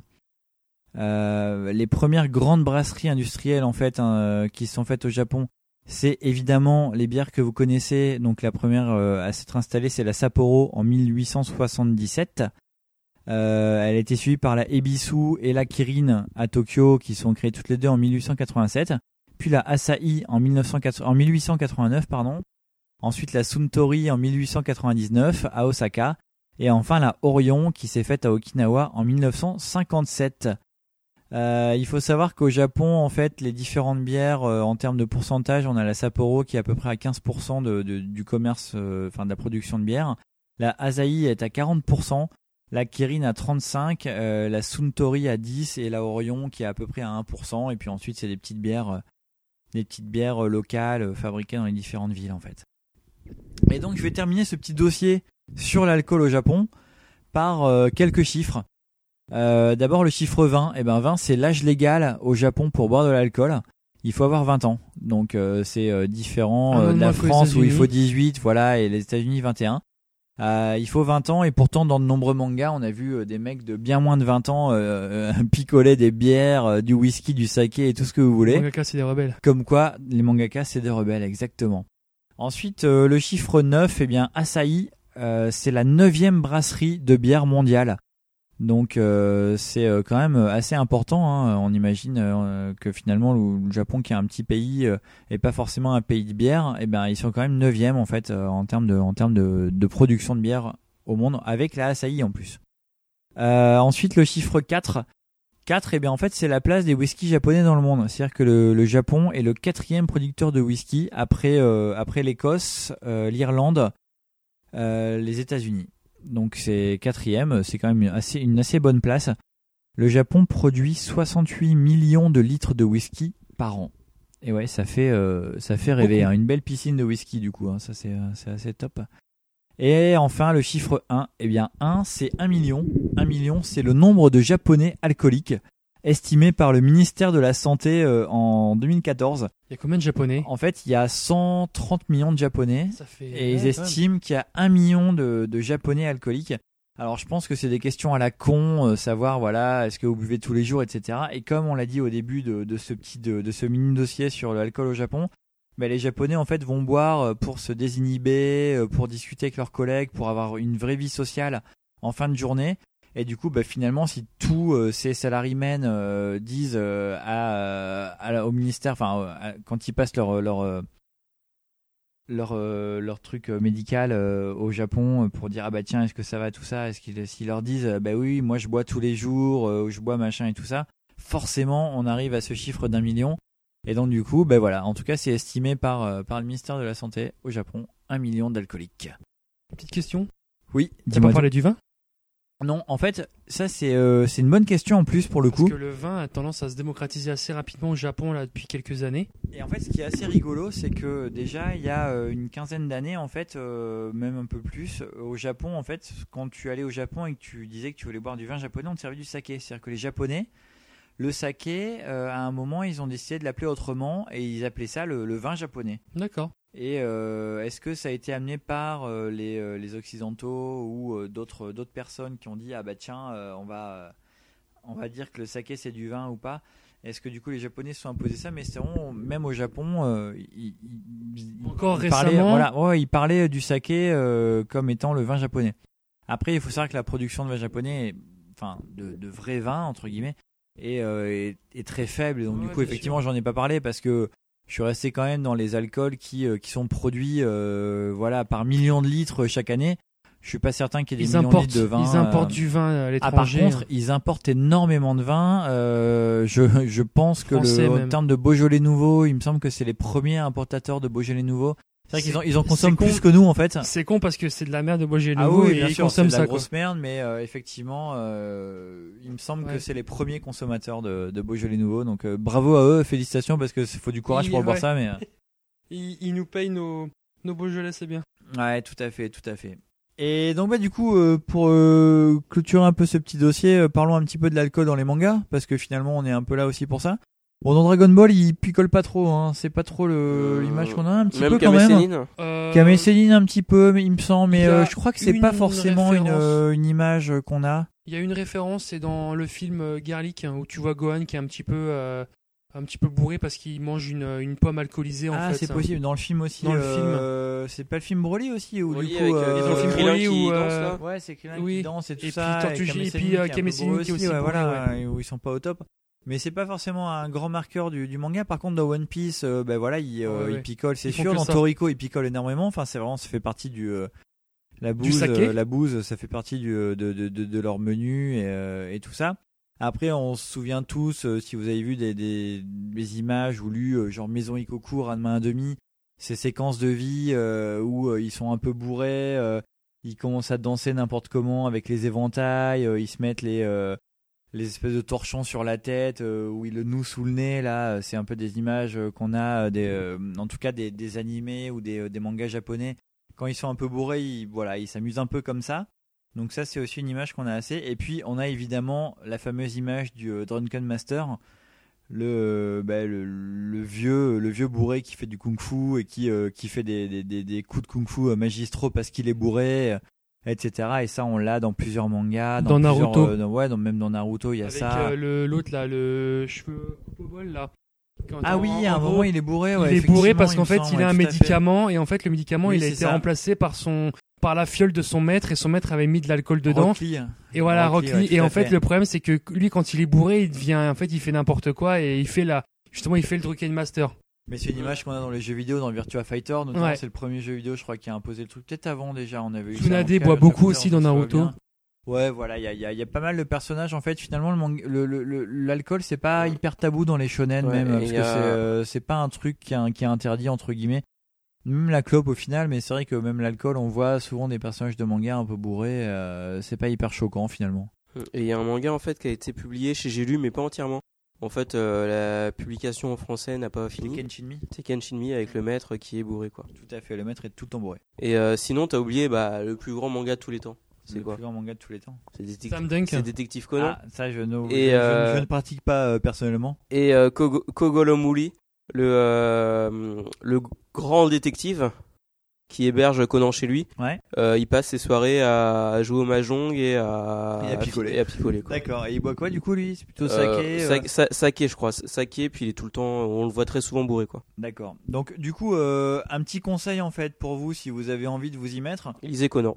Euh, lisez Conan. Sinon, euh, on disait, on, on parlait de ça tout à l'heure en fait. Euh, ben, Asahi ou Kirin, euh, ça se boit assez bien, c'est de la bonne bière, c'est plutôt pas mal. Ils font des bonnes, des bonnes cartes. Euh, exactement. Ah, euh, putain. Rêve de Exactement. Euh, après, en termes de whisky, bah, le Nika c'est très bien. Enfin, franchement, euh, il y a une- des Nika, en- le 7 ans, le 12 ans, ils sont, ils sont pas mal du tout. Euh, on peut les trouver un peu partout, hein, même dans les grandes surfaces, donc c'est assez cool. Et sinon, bah, le saké, euh, comme on, enfin voilà, hein, ça c'est pas une nouveauté, euh, c'est pas moi qui qui l'invente, mais euh, en fait le saké froid c'est quand même vraiment dégueulasse, mais euh, le saké euh, légèrement chauffé, euh, un bon un saké. Alors pas quand je dis un bon saké, euh, voilà, hein, c'est pas non plus un truc euh, hyper claqué, mais il faut pas acheter non plus un saké à 5 euros chez les Chinois, quoi. Faut boire un truc un peu correct, une petite bouteille, une quinzaine d'euros, et on, fait un peu chauffer ça tranquillement, soit soit bain-marie, soit si vous avez un, ben, un, feu, un feu chez vous, vous pouvez le foutre directement dans les braises, alors c'est vraiment top. Marmite. Et euh, ouais, une marmite, euh, sinon, ben, une marmite, ouais, non, ça, ça reviendra au même, ce sera du bain-marie, mais sinon, il faut euh, vraiment le foutre dans les braises, ça c'est le, top du top. Et là, vous allez, vous allez vraiment découvrir le truc parce que vraiment un saké, un saké chauffé par la braise et il faut pas le boire brûlant, hein, faut vraiment le faire chauffer, ensuite le laisser légèrement refroidir et donc le boire un petit peu tiède et là c'est top top top quoi. Là, si vous si chopez un bon truc et tout, ça peut. bah, moi, c'est vraiment un truc qui me plaît bien. Ça ressemble un peu à un Dijon, mais euh, sans être trop. Enfin, ça arrache pas trop parce que ça va. C'est une vingtaine de degrés, donc c'est pas non plus un truc trop fort. Ça se boit très bien, quoi. Donc voilà, les Japonais savent, euh, savent boire de, enfin savent boire de l'alcool. hein. Ils ont quand même la réputation de pas tenir l'alcool, mais euh, en tout cas ils en fabriquent, ils en fabriquent beaucoup, ils en boivent beaucoup aussi, et euh, finalement c'est peut-être pas très tabou chez eux, en tout cas peut-être moins que, que par chez nous, quoi. En tout cas. D'ailleurs, tu parlais de, fait que ça désinhibe l'alcool. Je sais pas si quand tu vas souvent dans des restaurants chinois ou japonais, à la fin, t'as le, t'as la petite serviette chaude et ils t'offrent aussi le, le, le petit alcool. Bah, ça c'est plus chinois. C'est ouais, plus chinois, avec et généralement- avec la meuf à poil Voilà, ouais. Ça, c'est exactement. vraiment plutôt un truc chinois que japonais, ouais. Ah bah, J'en ai un chez moi, si vous voulez, je le ramène la prochaine fois, on s'amuse Ah bah, avec. Ah, mais la nana à carrément, poil. bah, on fera de l'alcool Cool. dedans, on le boira et puis on verra la meuf à poil. Parfait. C'est stylé, je prends. Voilà, voilà, voilà, c'était ma petite séquence euh, sur euh, ben, euh, l'alcool au Japon. J'espère que ça vous a donné envie de boire. Moi, je Moi serais bien non, mais tenté. c'était une super. Je serais bien euh, tenté par un whisky japonais parce qu'on m'en a dit que du bien, moi, du whisky super, japonais. euh, Ouais, ben le Nika est très très bon en Très tout cas. bon et il Ouais, fait en partie tout des cas, meilleurs c'est- whiskies du monde en plus. hein. Ouais, il a bah, le ce- le 12 ans, euh, je sais plus euh, comment il s'appelle exactement. Ils ont chacun une dénomination, mais il y en a un qui a 12 ans d'âge et qui est assez fabuleux, ouais, ouais, qui est très très bon. Voilà, voilà. Bah écoutez les gars, on va peut-être faire. euh, est-ce qu'on, est-ce qu'on a, qu'est-ce qu'on a d'autre à faire en fait? Bah rien, juste un petit au revoir quoi. Un petit au revoir, un petit euh, un petit tour de table euh, vite fait pour euh, vous remercier. En tout cas, les auditeurs, c'était cool.